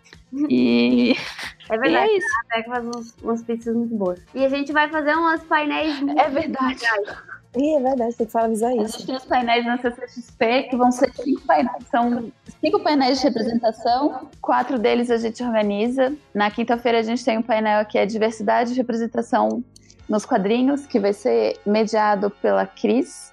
Tem a participação de um monte de gente bacana. Na quinta-feira a gente tem o Furiosas Mulheres que Chutam Bundas, que é um painel que já é tradicional no CCXP, esse é o quarto ano dele. E vai ser mediado pela Anne Kiangala, do Preta Nerd Burning Hell, também cheio de meninas muito maravilhosas no, no casting do painel, digamos assim. No sábado tem o narrativa, de é, diversidade narrativa, que quem vai mediar sou eu. E também cheio de gente incrível. E no domingo tem o painel. Cris, eu esqueci o nome desse painel. Vixe, eu também. É, é, é, Mulheres que trabalham para o mercado internacional de quadrinhos. É, que vai ser mediado pela Germana Viana, que tem um monte de gente incrível, incluindo a Cris e a Jill Thompson. E a- E a Adriana, que é do daqui também, né? é, E a Bill Evelyn e a Julia Bach. Caralho, que, É, que, que galera, hein? Que timão, hein? Puta que pariu. É. É, eu, Mulher talentosa. eu esqueci de falar, eu também vou estar na CCXP cobrindo, só que eu vou estar perdida. Eu não tenho mesa, eu não tenho painel, eu não tenho nada, então. boa. Beli, vamos juntas, a mesma coisa, gente. Eu vou estar lá cobrindo evento, passeando pra lá e pra cá. Não tenho mesa, mas se alguém quiser, sei lá, às vezes a gente leva um gravador na bolsa, tá por ali, né? É tipo isso. é, me visitem lá na C3940. Não, eu vou estar colada do seu lado ali. filho. Você vai estar trabalhando, eu vou estar do lado, assim, eu sabe? Que nem papagaio. Olha, eu aqui do lado da Cris. Vou adorar. Tá uma bagunça. Adoro. Posso? Ban. É, bom, eu sou a Priscila Queiroz, é, trabalho com joguinhos online. Me sigam lá no Twitter, arroba Queiroz, bater um papo sobre Xirra e aleatoriedades e esportes também. E é isso, eu estarei na CCXP no domingo, mas eu vou só visitar, então vou visitar todas vocês lá, espero esbarrar com vocês para conhecê-las pessoalmente também. Eu lembrei de um outro recado que eu tenho que dar desculpa. Pode, Pode dar um recado. ajuda aí a se, se a cair. Cadê a Júlia? É. Na hora dela se, se mandar os contatinhos dela, ela desapareceu. Evaporou. E justo quando. eu- Ainda porque a Júlia nunca fala dos projetos dela. Verdade. Esse, esse, esse recado, na verdade, é porque eu não sei se eu gravarei novamente. Mas enfim, no dia 9 do 12, eu farei um- uma live pelos Garotas Geeks com uma Flávia Gazi sobre o que nós pegamos, ganhamos na CCXP, comentando exatamente esses quadrinhos. Então, dia 9 do 12, às 21 horas, no canal das Garotas Geeks, vai rolar essa live sobre Arte e Sala e CCXP. Aí. Muito legal, que foda. Gente, que programão que a gente gravou hoje. Adorei gravar com vocês. E, E Foi muito legal. foi muito bom, também gostei bastante. Foi eu vou deixar bacana. um beijinho especial aqui, enquanto a, a Júlia não volta pra ela também fazer a despedida dela, porque eu quero deixar um recadinho pra uma participante que não pôde gravar esse programa com a gente, que eu convidei, já gravou o MD Manas aqui com a gente lá atrás, que é a Ana, é, arroba Nana Rose. Ela também assiste o desenho, ela é super fã. Ela é, tem um canal de literatura no Instagram. Era pra ela estar aqui com a gente, mas infelizmente não está, porque ela tava trabalhando, saiu tarde do trabalho e tal, tal, tal. E aquela coisa de morar em cidade grande. Então eu deixo um beijo pra essa mulher maravilhosa. E nós estávamos trocando os avatares. Ela utilizando o da Xirra e eu utilizando o da Felina. E a gente trocando uns tweets, assim, meio legaisinhos também, justamente falando desse chip. Então eu beijo, deixo um beijo aqui pra ela. Beijos, meninas. Gente, boa noite. muito obrigada, foi muito bacana. Obrigada, gente. Foi muito legal. Boa Tchau, noite. tchau. Beijo. Boa noite. Tchau, tchau. Tchau.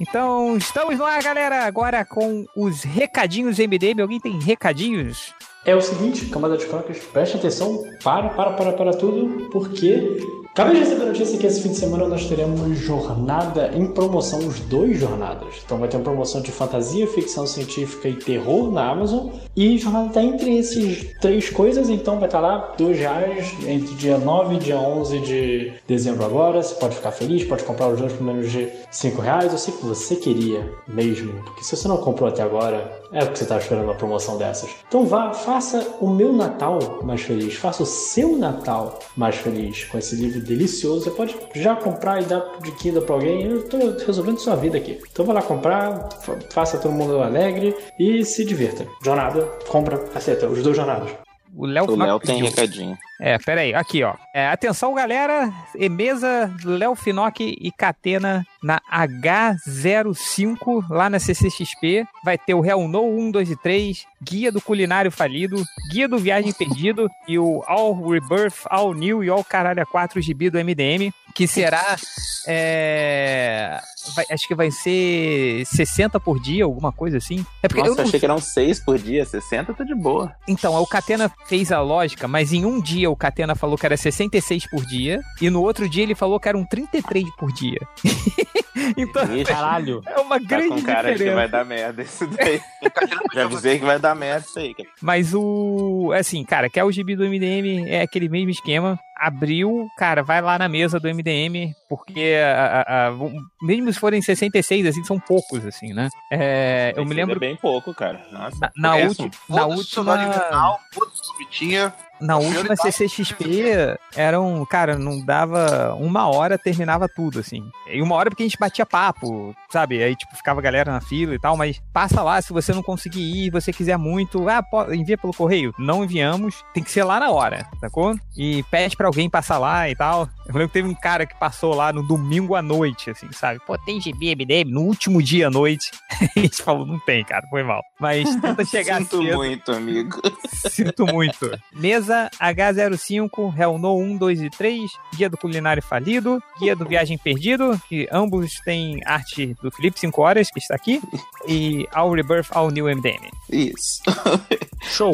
É do, do MDM mesmo. Eu ouvi hoje o, o MD Manas da semana passada e eu achei muito bom. Inclusive, eu ia comentar. Eu achei muito bom. Cheguei, Inclusive- cheguei, cheguei. Opa, oi! Partes chatas.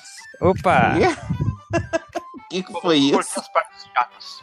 Ah, você Vai. cortou? Porque ficou bem grande mesmo. Eu, eu achei que não tinha sido nada É, cortado. na Zika teve, teve trabalho, eh, va- vários momentos ratinhos lá que tiveram que ser cortados. Nossa, eu ia falar, caraca, deixaram tanta coisa, então rolou mesmo. Não, não, rolou, rolou uns cortes polêmicos aí, né, Nazik? Mas isso fica pro, É. pra versão paga do podcast MDM. pra quem paga o Patreon.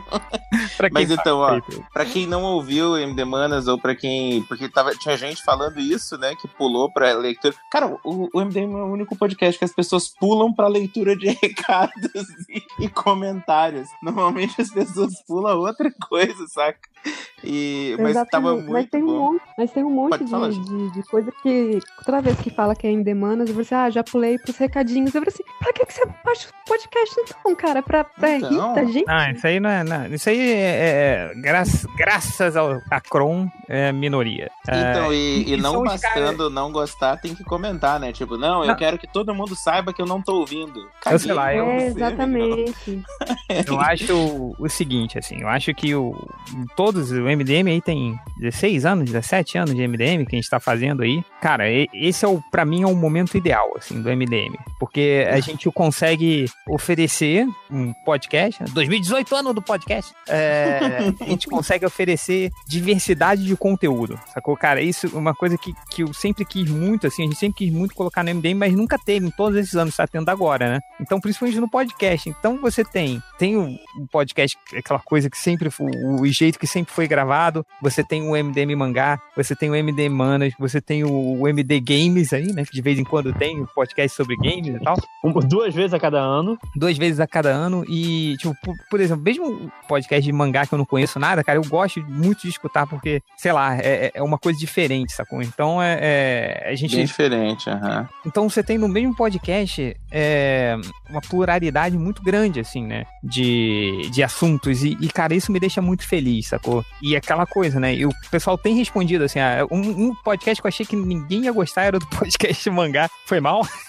Mas é verdade, eu achei Não, que. as pessoas- achei Eu que as acho pessoas não- inacreditável que ainda tenha. Sempre que aparece uma mensagem, gravação hoje, eu, sério? Continua. Eu achei que o público ia rejeitar pra caramba, e pelo contrário, assim, as respostas são, são muito grandes, assim, em, rela- em relação a- ao, ao, ao MD mangá, entendeu? Então, É que no MD, é, no MD mangá a gente se esforça. Não, e, Digo. E a. e, Nossa. cara, eu, eu escuto, assim, eu vejo as mensagens e o pessoal, caraca, eu, eu, eu fui atrás do, do anime que você recomendou, achei foda, não sei o quê. Falei, porra, que maneiro. E, cara, o MD Manas, assim, tem muita menina nova, muita mulher nova que tá escutando MDM por causa do MD Manas. O podcast do MD Manas, Badernista, foi um dos recordes de download dos últimos anos aí do MDM. Então, foi, cara. E foi o, é, assim, ó, tranquilamente na lista de top 5 podcasts do ano no Brasil. Do cara. ano, com eu, certeza. Eu Cara, foi falo foi você que o tanto de coisa que eu ouvi esse ano, não consigo entender como aquilo era um badernista, velho. Era muito é um bom. badernista- Aquilo ali foi uma aula de, de- de história política e social, na verdade. Sim. Foi, foi uma aula, assim. cara. Foi, foi uma aula esse podcast, né? Porque foi. Acho que tinha, deu 33 ou 32 mil downloads, assim, naquele episódio. O que pro MDM é um, é, um, é, um, é um número alto, né? Geralmente a gente tem aí 20 mil, sabe? Então deu, porra, mais de 12 mil a mais, assim. Então tá fazendo sucesso, assim. Então, cara, aproveitem a pluralidade que está o MDM, assim. O, o- o- eu tô tentando organizar um- o, o MD Monas é, pro público LGBTQI, mas eu tô tentando achar pessoas, assim, então, pra, pra liderarem esse podcast. Tá, Mas vamos- Finalmente vamos descobrir quem é O o nome MDM tá gay. ótimo. Tipo, aproveitem essa pluralidade de conteúdo. Tipo, eu acho que todo mundo só tem a aprender. Menos o MDM mangá, que ninguém gosta de mangá. Ah, vamos lá. Então, Não, eu é- só tô é- falando é- isso. Gente, tem o, o podcast lá, o Bichas Nerds, aquele que eu editava um tempo atrás e participava. Eles, os caras são tudo ouvintes do MDM lá, cara. Aí, ó. É, vamos, vamos- pô, vamos conversar aí offline. É, eu falei disso por causa do. Ih, agora eu nem lembro. É alguma coisa que, que as meninas falaram no MD Manas que, eu, que você comentou, gente. Agora eu esqueci o que, que é. Da Mas CCXP, ó, eu né? super recomendo se alguém tá indo na CCXP. Se você já tá na CCXP e não ouviu e você trabalha nesse. Isso que é o louco. Eu achei que era para as pessoas que estão indo pra passear e comprar coisa na CCXP, mas no final eles fizeram coisa pra quem tá lá expondo. Eu achei muito massa mesmo. E Ah, eu acho que é então dos dois lados, assim, né? Pra quem vai visitar, pra quem vai comprar coisa, pra quem vai interagir com os artistas e também pra quem vai expor, né? Pra quem vai estar lá na mesa. Acho que dos Isso. dois lados. assim. Não, é, Interessante, eu, né? Eu acho que pelo pra- lado de quem tá, tá indo como pra visitar, é legal pra entender o que os artistas estão pensando, o que que é a preocupação dos artistas. Eu acho legal. A gente que não é artista ter esse outro lado também. Desse... Cara, foi, foi bom Uhum. demais esse podcast, mas esse, a gente recebeu muito feedback desse podcast das MD de, de, a- da- sobre a CCXP, o pessoal gostou pra caramba, assim. Cara, não foi à toa, né? Foi, foi uma aula também. Ah, E é muito doido que acaba ele e começa a gente com piada de peido depois. é, descendo, descendo o nível, né, cara? Incrível. Teve piada de tudo, caralho. É, é. Ai, cara, não, não tem nada que baixe mais o nível de alguma coisa que piadas de peido, assim, né? Então, é- eu me lembro que alguém tinha perguntado uma vez no, no Twitter, assim, cara, é- são tantos filmes de animação que eu não sei mais qual é filmes da DreamWorks e filmes da Pixar. Aí alguém falou assim: ah, os filmes da. É muito fácil, os filmes da Pixar são os que não tem piada de peido, né? Que- Cara, o, o Shrek é tipo três piadas de peido por minuto. Assim, é, É muito peido, né, cara? muito peido pra pouco filme. É, Afonso, tá aí, Afonso? Cheguei, cheguei. Ô, louco, Afonso!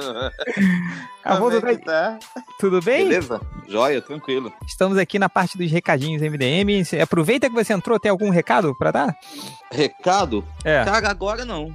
E não. É. Quem tiver lá no Afonso, CCXP, fala, fala a história chama. do ornitorrinco. Do ornitorrinco? É, toda Ah. hora que alguém fala FIC, eu lembro do ornitorrinco. Ah, é, cara. Quando alguém fala a FIC, né? Aí morre um ornitorrinco em algum lugar do, do planeta. Nossa, então na- naquele primeiro podcast é, que a gente fez, um eu, eu matei uns 90 ornitorrincos. Tá, tá perto da extinção já. cara. O maneiro desse podcast, assim, que eu. Lembra, Afonso, primeiro que a gente gravou? Eu fiquei falando a FIC o tempo todo, assim. Foi. E o. O Lucas, né, o poderoso porco, tava todo nervoso, assim. Ele, porra, cara, É. vamos, o Afonso vem aí, né? Vamos gravar o podcast, isso aqui. Aí, tipo. aí o mano toda hora, a FIC. eu- Aí tem uma hora que o Lucas perdeu a calma. Gente, é o FIC, cara! O FIC! aí tá bom, que desculpa. Isso, isso parece que não é único do, do FIC, né? Eu, tô- eu tenho visto a galera falando muito o CCXP. Eu fico, pô, Cara, o CCXP, isso? Mas o Meu povo. Deus, né? Pô, o CCXP. uma, cara. O CCXP e a FIC. Porra, não, gente. É, É, porque o, Na- o, o Nazik não tem, não, né? Tá aqui. O- Tá aqui. Não, o Nazik não já tá tá aqui. gravando, gravando, valendo? Já, já tá É, valendo. Já. Aquilo que você ouviu, Júlia, foi um recadinho pra ouvirem o MDM, saca? Igual a Globo. Ah, que propaganda da ótimo! Eu achava que a gente ainda tava naquela conversa, sabe? Assim. Não, não, não, não. Já, a Júlia já quase soltou um proibidão aí, hein, ó. É. Ela até se mutou agora. Ela mute. Valeu, al- alguém ia falar aí, e obviamente o. Eu acho que o Afonso ia falar, mas ele sabe, o Nazik não tá Eu, aí, ia- né? eu, ia, Não tá. eu ia xingar, eu ia xingar o Nazik. Cê- entre, entre na fila. Ah, Por causa da fila do FIC. Não era culpa minha, porra. É, ele, fica- ele falou que a gente tava xingando. Eu, não, eu, não- eu acho que eu nem vi o Nazik lá no FIC, entendeu? Pô, ele me falou que xingou eu umas cinco xingando ele, vezes. cara. Quem xingou? eu só organizava a fila. É porque a Eu só gente- organizava a fila. tu- Então aí, não reclamo, não. teve uma hora que tudo que dava errado a gente botava na conta do Nacique. Pô, que merda é essa? Bota na culpa do Nacique ali. É, vamos lá. Ah, mais recadinhos? Quem tem recadinho já dê aqui da mesa do MDM. Afonso, o Afonso vai dizer quando é que o FIC. Falta muito pro FIC? Então, Pô, Dois anos, um ano e meio. só um ano e meio, né? Falta. É, mas enfim, Até porque a gente não aguenta FIC todo ano, cara. É, pô, mas- eu aguentaria todo o ano que semestre. vem, né? não, falta um pra ano e meio. FIC, Fica dizer que só falta meio ano pra sair os vídeos do FIC do ano passado. É, é vídeo que você perdeu, né? É, Não, mas tem alguma coisa ainda. Pelo menos É 30 o- segundos de vídeo. Ó, 30 segundos, vou agitar aí. Então, mesa do MDM na CCXP, é, Léo Finock, Catena, H, H05, Hell No 1, 2 e 3, Guia do Culinário Falido, Guia do Viagens do Perdido, All Rebirth, All New MDM. O, o Guia do Culinário tinha esgotado, né, Felipe? Então, o Culinário esgotou e aí teve edição nova. A edição nova vem com um selinho do, de, de premiado no HQ Mix. Então, se você já tem a Olha antiga, eu super recomendo caro? a nova também. Não, é o mesmo preço, olha que legal. Você tem, pode ter uma coleção com as duas versões. Aí, viu? Edição de colecionador. É... É, ou você pode, você pode também comprar que tem o selinho pra dizer que, olha, tem uma HQ premiada aqui. E você Exato. pode dar a sua velha pra alguém de presente, né? Autografada, é. Pode dar um sebo pra, pra eles acharem e ficar taça. Autografada sempre dá para o amigo contar. doutor. Não, esquece. É, e só queria aqui também mandar um abraço para o Tiago com Y, Tiago Santos, Thiago Santos, um THY, Thiago Santos, que ele se dispôs a pagar um ingresso para o Nerd Reverso, que a gente falou que o Nerd Reverso iria para CCXP. A gente zoou, tipo, ah, se alguém pagar o ingresso para ele, fala. Aí ele falou, pô, eu, eu gostaria Rolou de isso pagar o mesmo? ingresso. Não, mas a gente, a gente conseguiu o ingresso, então o Nerd É. Reverso Inclusive, infelizmente, pra todos vocês, eu estarei no CXP. estará. Caraca, mas, Então mas o isso é paga o meu ingresso que eu vou lá abraçar o Nerd Reverso. É, então, Eu compro o ingresso do cara pra ele não dar de presente pra você. É, Bom, vamos Aliás, Nerd Reversa, daqui a uns seis meses, quando você ouviu o MD Manas da semana passada, o que foi gravado semana passada, é, elas estão falando alguma coisa sobre abraçar as pessoas que você não conhece também. Você vai gostar, eu acho. Que bom, que bom. Não, cara, eu tô mais de seis meses. O último podcast que eu tô ouvindo é um podcast que saiu pré-FIC. Então ainda era, tipo. Caraca.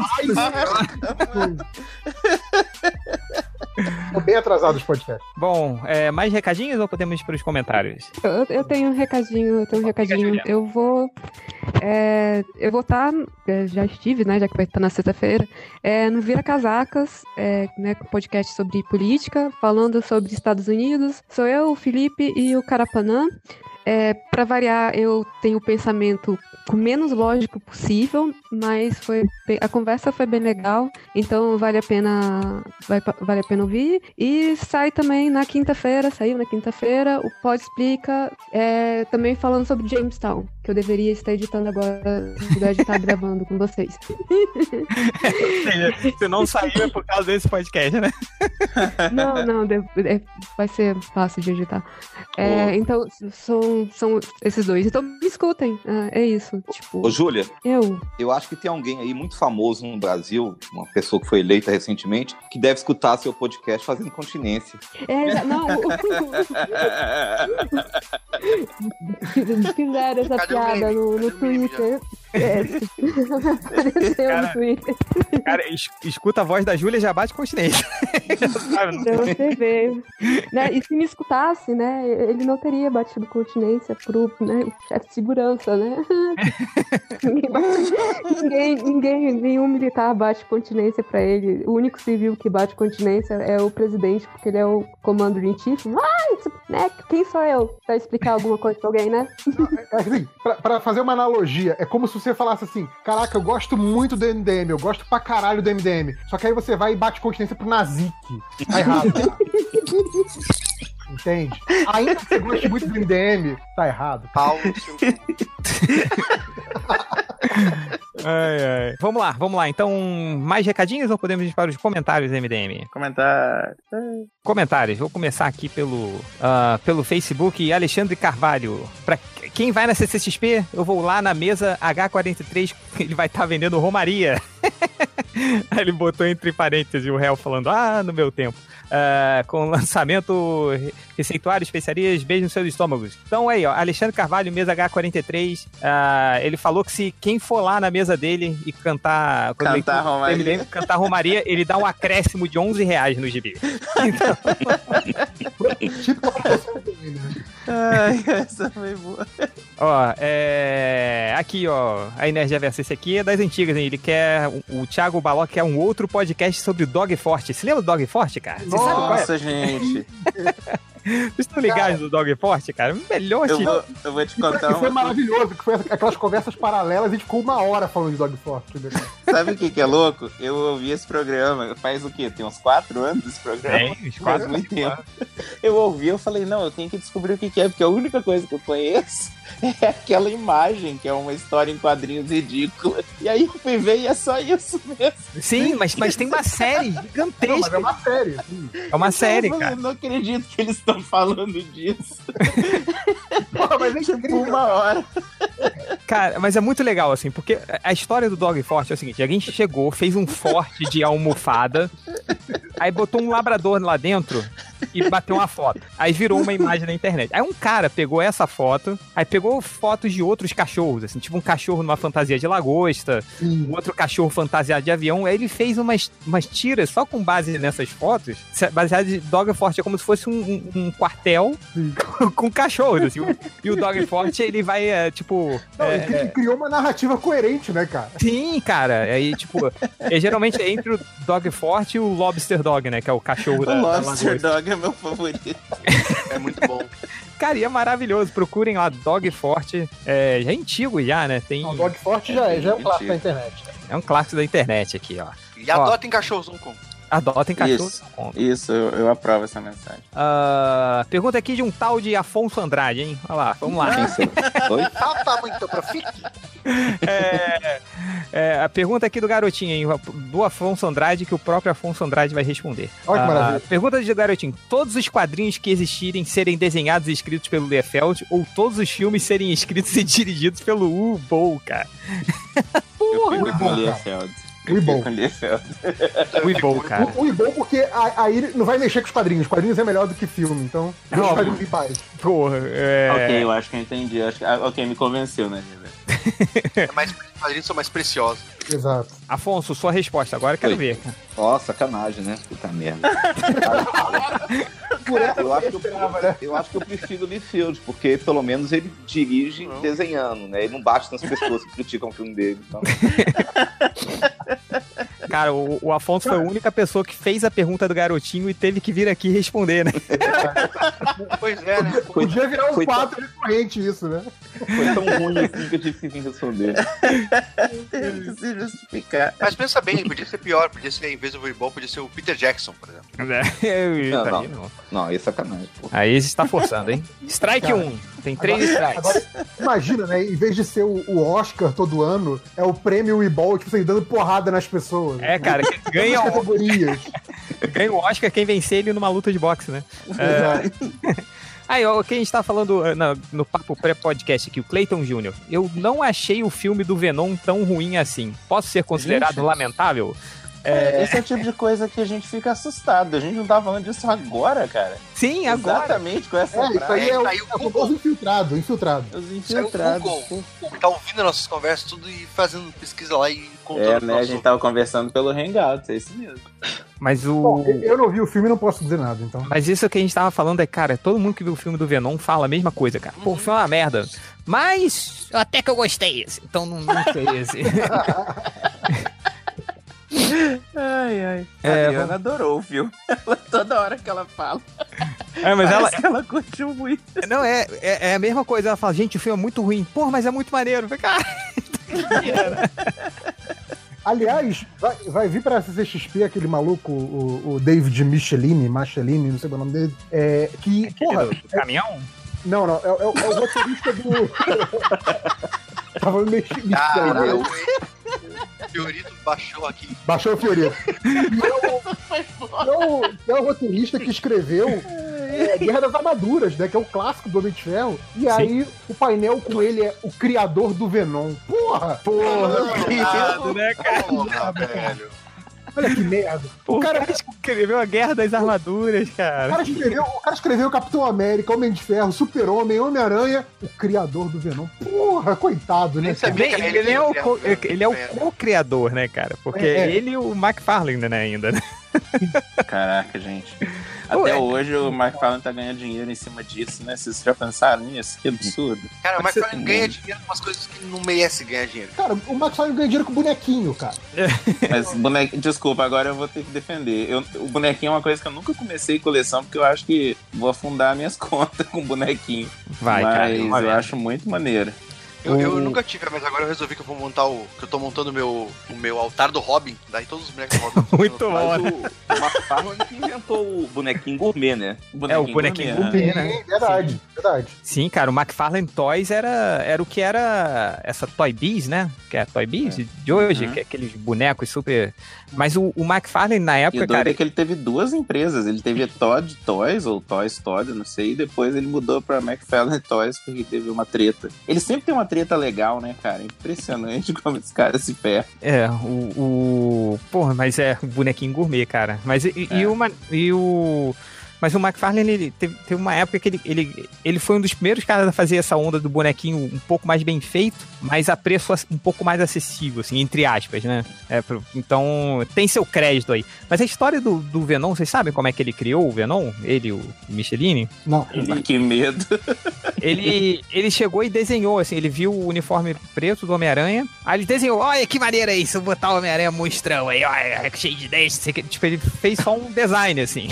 Aí, aí depois eles criaram a história pro Venom, assim, mas foi a partir do... Então, é um, perso- é um personagem vazio, tão vazio, assim, que... É aquele o famoso método Michael Bay, né? Primeiro visual, depois a gente pensa na história. É, né, já, já... E aí, Michael Bay, já, já escreveu o roteiro do filme dos Transformers? Não, mas já pensei nas cenas de ação, né? Então, é Já, já tava antecipando É em isso mim, mesmo. cara. É, Pô, então. agora, eu- deixa eu falar, tava, a gente tava falando do McFarlane, deixa eu perguntar pra vocês. Você acha que o, McFarlane pode ser considerado, tipo, o novo Stan Lee, assim, agora que o Stan Lee foi, né, cantou pra subir, que ele vai ser, assim, daqui, não agora, mas mais uns anos, assim, o cara que é o... Velho, alguém que tenha. Não, eu, eu entendi o que você perguntou. Você perguntou alguém do mundo dos quadrinhos que tenha um destaque, assim, né? É, destaque por- por- não, não pela, pelo que criou, mas pela, pela visão, assim, que, ah, eu consegui, tipo, Eu, eu acho que não, porque ele, ele foi muito bem sucedido, mas em, em poucos, em poucos aspectos, assim. Eu, eu acho que, assim, pensar, pensar uma coisa meio Stan Lee, tipo, tá presente e, e meio que chegar no público menos nerd, mais civil, eu acho que talvez dois caras que possam chegar é o Kirkman, por causa do Walking Dead, Walking Dead. E o Mark Miller, por causa do Kick-Ass e todos os projetos que ele vai é, já fazendo pra soltar pra cinema, pra série. Acho que são dois caras que talvez possam chegar nesse nível de. Jim Lee, não? Jim Lee, não sei, porque o, o, o Jim Lee ele meio que virou o cara que. virou o executivo da DC, né? Então É. eu acho que ele, ele é muito conhecido, mas ele é muito conhecido. É o novo Jeff Loeb. Coitado, né, cara? Mas eu acho que o Nerd Reverso faz bastante sentido mesmo. É, Eu- ele a história do direito, Miller. o Kickman- o ou Mark Miller, assim. Mas é coisa que ele só, ele só conseguiria apontar, sei lá, pra daqui a mais 20 anos, talvez. é, né, precisa de mais tempo, né? Mas o, Mas o Kirkman McFarlane, ele, ele teve seu, seu lugar, assim, de destaque no- nos anos 90, cara. Sim, Lembra? sim. Tipo, nos anos 90 por causa do Spawn. E ele foi pra outras mídias, assim. Ele dirigiu o clipe do Pearl Jam, né? Ele, ele começou, depois do Spawn, ele começou a... Mas Bonequinho. É isso que eu digo. Teve a questão dos bonequinhos, a criação do Venom, que é um, É. um um borrão louco que virou personagem. O Spawn, que ah, vamos pegar todos esses personagens aqui, vamos misturar aqui e fazer um bagulho massa velho. Então, tipo, é um certo tino pra algo massa velho que pode dar certo, entendeu? Tipo, pegar as ideias dos outros, aproveitar das ideias dos outros, né? Vamos lá, deixa eu ver aqui. Pergunta ah, Guilherme Rodrigues: faça um podcast sobre os maiores presidentes da ficção em homenagem à morte do Bush pai. Morreu, né, cara? Bush pai. Morreu, Bush? Eu não Morreu. sabia. Morreu, Morreu. O Bush pai, o Bush pai. Bush pai, o pai. Tá no colo, tá no colo do capeta. É, é- é o cara que quase matou. O capeta tá no colo É. dele, na real. É o cara que quase matou o Homer Simpson com o reloginho dele. É, cara, o, o- não foi Não, ele que iniciou a guerra às drogas também? Não foi? Isso aí, Foi- intensificado? É, foi um. Foi, foi, não, ele foi. continuou a guerra do. do que o Reagan Reagan. começou. É, ele foi vice do Reagan. Ele também tá no. ele- o que também deve estar no colo do capeta junto com ele. Ele era da CIA, não é, Júlia? É, ele foi, foi- não, foi, foi diretor da CIA. Ele, ele fez muita coisa assim, de serviço público. Ele foi diretor da CIA, foi vice-presidente durante dois anos e só teve um mandato como presidente. Mas fez bastante coisa quando, enquanto presidente, principalmente durante é, a guerra Irã-Iraque e essas coisas assim, de onde os Estados Unidos não deveria se meter e se meteu. Então, sabe quando a Thatcher morreu e teve gente comemorando? Eu acho que ali no Oriente Médio teve muita gente comemorando também a Bem, morte do, do Bush pai. Já, comemorando também, quer dizer que ela comemorou, viu? Comemorando também junto comigo. Eu, só uma observação, assim, quando eu falei que o Bush pai morreu, o Felipe 5 horas. Como assim? Júlia? Tipo, como se a Júlia tivesse que falar pra ele, né? Porra, cadê o meu Vou código? confirmar. Eu falei, tipo, em cima da minha mesa, Júlia. Correspondente de Washington, Júlia, né? Exatamente. Olha, Nerd Reverso foi isso que eu pensei, tipo, com a palavra correspondente lá. Vai explicar a situação. Aqui, ó. A situação é que ele tinha, tem 94, tinha 94 anos, cara. E ele tá ferrado no inferno, porque a gente tem que lembrar que o, o capeta é a esposa do Saddam Hussein. É verdade, é verdade. Caralho, velho. É verdade. Então pode vir aqui Cara, falar essa piada boa, 94 velho. anos. Por favor, né? É, e aqui o Luciano Abraão respondeu, ele falou, o maior dos presidentes da ficção, com certeza, é o Bill Pullman, do Independence Day, que Sim. pilotou um caça-bombardeio contra as naves ali. Ele foi lá e resolveu, né, cara? Né? Não, Então, mas aí ele Tem que fica pau a pau. O Harrison Ford, ele, ele ficou pendurado pra fora de um, de um avião também. Eu acho isso válido lembrar. Não fosse Ah, mas ele lutou contra alienígena, cara. É É, não teve alienígena, tá certo. Pô, eu... do- cara, o, o presidente que eu mais gosto, mas acho que é prefeito, mas o, o- é o do videogame, do Final Fight. É o Ah, é Hagar. o Mike Hagar. Mike Hagar. Cara, roubaram minha filha, então eu tiro a camisa, boto um suspensório e vou bater Mas em é todo mundo é- na rua até recuperar minha filha. Cara, isso Mas é Ele maravilhoso. era, ele era, ele era lutador de rua já. Diz ali na história do jogo. Agora, como é que o cara é lutador de rua vira prefeito, caralho? bem. Ah, nesse caso tudo bem, né? Nesse Você... caso, explica. Tá explicado, né? Agora, tudo Ele não vai sozinho, ele chama o, os dois amigos lá. Mas a Guy puta e- história de superação, né? O cara era lutador de rua, virou prefeito e ele teve que usar as skills de, de volta. Ai, ai. Ai, cara, mas é maneiro. que- Ah, cara, o melhor pra mim é o Leslie Nielsen. É, pô, Leslie aí, Nielsen? Leslie Nielsen é verdade, é. Atenção. Ah, lutando contra o Saddam? Atenção, melhores presidentes da ficção. Vai lá, a gente já falou aí do, do Harrison Ford, do Bill Pullman, do Mike Cara. Hagar, do Leslie Nielsen, do. Cara, Deixa eu falar um presidente Camacho do, do Idiocracy. É fantástico. Sim, o Terry Crews presidente, cara. O Terry Crews, cara, pra presidente do mundo, assim, sensacional. O, o Benjamin Walker era o caça- caçador, o Abraham Lincoln, caçador de vampiros. É bom, cara. Nossa senhora, cara, eu passo É esse nível filme. Venom, é, é nível Venom de ruim. Tu vai, puta, vai ser uma merda esse filme. Tu vai ver e na real ele é aquele filme ruim, engraçado. assim. Ruim, é. É. bom, é ruim, mas é bom. É, deixa eu ver aqui o, mais perguntas. É, Fábio Souza, o que vocês acham do estranho caso dos defensores das privatizações, Estado mínimo e terceirizações que estudam para um concurso público? Ah, cara, isso é. isso- lembra daquela foto de jornal que saiu uma, uma entrevista, uma mulher com a camisa do Brasil falando: não, porque tem que, tem que sim, é, é, a reforma da presidência tem que, tem que acontecer, é um absurdo no nosso país. Daí, tipo, o repórter pergunta: tá, mas o que, que você trabalha? Ah, eu recebo a pensão do, do meu ex-marido, não sei o que, porque era militar. Não, ela era, tipo, era artista e ela recebia pensão de filho de militar. É, de filho de militar, assim. Falei, Cara, isso. Não, não, não. É, mas é, deixa um eu, eu- eu contar. É, Fala, fala. Brasília voltou em massa nesse cara e, tipo, Brasília, Brasil, tipo, existe uma lógica aqui, né? Que o brasiliense nasce, cresce, passa no concurso público e muda para Águas Claras. Essa é a lógica de- do, do, Brasil, do brasiliense classe média. E um monte de gente que votou nele e, e, pô, vai acabar as, as coisas do concurso, assim. Eu tava passando por um e pra muita gente aqui, pô, assim, é a melhor saída, sabe? Então eu não, eu não entendo a lógica do tipo, ah, eu quero me ferrar. eu, não, eu entendo. É, eu não, acho é- que não, não vê É. assim, é uma mania de ver achando que é só os outros que vão se ferrar. Ah, sim, só eles. os outros, né? Nunca vai acontecer comigo. Mas que Você outros. só esses mateiros esquerdistas aí. É. Uhum. O Catena pediu pra dar um recado, sei que já acabou a parte de recado, mas Não, vai, falou. manda aí. É, que também vai ter novos prints do MDM lá na mesa. Ah, é? É, pra, pra ajudar, a, pra ajudar a, a amortizar o prejuízo do livro do MDM. É, a gente pegou a- aquela capa do, do gibi do MDM, que é do, do Beirute, né, que, que saiu na, na capa em preto e branco. E parece que o Chegas aí do Catena coloriu e vai ter um print disso também pra quem quiser lá na mesa do MDM. Sim, tem, tem, tem mais prints lá. Tem, tem um print também do. Que é o, também os MDMs pelo, pelo, pelo Douglas, né? Que, que fez a história do MDM estilo Super Aventuras Marvel. Que é uma das minhas favoritas, cara. Que é, uma, adoro. cara. que é sensacional. É, tem um, um pôster com a arte dele, tem um pôster do Catena estilo Cavaleiro das Trevas, com, com o Rodrigues que fez, e tem mais pôster lá, cara. E Tem esse aí também. E se não tiver o que você quer, compra um pôster qualquer, vira que o espaço é em branco e pede pro Catena desenhar na hora lá que ele desenha. Vai lá. É, pergunta aqui do Clayton Jr. Pergunta pra quem for pra CCXP. Vão levar quais gibis pro Romitinho autografar, hein? Começa com Nazik. Vou levar guerra civil. Qualquer um do super-homem. Tá tudo uma...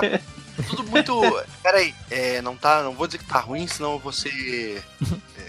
Mas aí Escuta o contando, Hangout. Tá mais ágil, ele tá mais ágil. eu fui- contando um mês da, do banimento da suruba do MDM. Ele, É. ele refinou seu estilo, foi ficando mais ágil, com mais estilo próprio. É, o Hell vai escutar isso aí e vai te deixar mais um ano, sem lá. É, quem vai? Sem o, sem o, o, o Nazik lá no, no Surubão, o grupo tá muito mais bélico, né? Porque quando tava o Nazik lá, era todo mundo xingando o Nazik. Agora, um xinga o outro. é, Tá mais Tá dinâmico violento, né? Outro Tá, tá, dia, tá violento. Adriano tava, gente, calma. Cara, isso, isso é o normal do MDM, cara. É isso aí. É, é o, aquele, lembra aquele aviso, aquele aviso de, de São Januário que o cara teve que colocar no Torcedores, calma. torcedores calma? Caralho. Esse devia ser a nova foto, inclusive. do- do- Ai, São Januário. É, vamos lá. É, é, falar nisso, Gabriel Ferreira. Só eu senti vergonha de ver o Bolsonaro levantando a taça do Brasileirão? Porra, foda, né, Porra, cara? né, cara? É, Ai, né, gente. cara? Agora sim eu vou dizer isso. Eu tenho Tem que acabar o já ir futebol. se acostumando. Não... Agora melhor só vai isso. ser isso, gente. Pô. Ah, ó, uma pergunta aqui filosófica, hein? É, Eric Peleias, Peleias tá perguntando. É o Eric Peléas. É, esse aí. famoso, famoso Eric Pelé. É, vocês acreditam que uma história em quadrinhos pode mudar a vida e barra ou o comportamento de alguém? Claro, porra. Sim. Sim, cara. Quadrinhos que mudaram a vida de vocês, vai. Ah, o Blankets, como é que saiu aqui no, Brasil? Retalhos, retalhos. foi Retalhos. importante pra mim. E... Retalho. E eu tava falando outro dia no grupo sobre aquele da. da, da- Nossa, esqueci o nome do Impulso com o Robin e o, e o Superboy. Pra mim também mudou minha vida. Justiça Comecei a ler Jovem. quadrinhos por causa daquilo. É, é, na época já era Justiça Jovem, acho que foi no, no Melhores do Mundo que saiu, né? Ah, sim, saiu no mix, sim, sim. Aham. Aí, Saiu no dois. site. Cara, Mas eu um- acho que Reino da Manhã, cara, Reino da Manhã fez repensar muitas coisas. E da manhã, mais alguém quer? Gostaria de falar um dia? É, serve mangá? Aqueles super aventuras Marvel que comecei a ler aquilo, começou a me fazer colecionar e entrei nesse mundo das dorgas e não sei nunca mais, né? Isso. Fiz eu Pô, parar cara, pra mim foi. Pra mim foi Bakuman, um mangá sobre fazer seu próprio mangá. É, Cara. revista, revista Circo. Foda. Revista Circo, doido. Laerte, Angeli, Luiz G. Foda. Cara, sabe um, uma HQ que eu vou falar, vocês vão rir assim, mas que mudou minha vida? Foi o Pequeno Ninja. Você lembra do Pequeno Ninja? Eu adorava Pequeno Ninja, assim. Cara, quando eu li aquilo, assim, tipo, que foi um, um passo da turma da Mônica e da Disney pra uma coisa mais aventuresca, assim, sacou? Aí eu falei, caraca, eu quero muito ver- ler mais coisas sobre aventuras, né? Então, não, não, aí foi um, o Pequeno Ninja me levou pra outros, tipo, aí dali eu comprei os Titãs, eu passei a ler os Titãs. É, então, mas acho Aí que, acho que você bate idade mais ou menos co- comigo, e acho que saiu na época que a gente era o público-alvo ideal, porque era entre ali, entre 8 e 10 anos, assim. Sim, um gibi sim, sim. Foda, porque assim, atingia exatamente uma faixa etária que, tipo, a Mônica estava perdendo a gente. E assim, caraca, que coisa foda, assim, sabe? Foi muito legal ver. Por, por falar nisso, esse- esse, esse crossover da turma da Mônica aí com DC, vocês acham que vai trazer leitor pra super-herói? Acho que vai, cara. De- depende, cara, depende do que, que a Panini vai fazer, sacou? É, tipo, por exemplo, lembra da morte do Super-Homem? Morte e Retorno do Super-Homem, que saiu uma atrás da outra? Trouxe leitor pra caralho, assim, sacou? Só que a Panini meio que. é, é, ela adiantou, né, a cronologia, assim. Era- Abriu, né? Abril, É, abril, é. perdão, abril, isso. Abril, a gente tá falando da Panini, mas a Abril adiantou a, a cronologia. Então, teve muito. é, é, muitos ah, ah, leigos, assim, como é que é? A gente fala? Não iniciado, não. Muitos civis. Civis. ci- Muitos civis que chegaram, consumiram aquilo, estavam.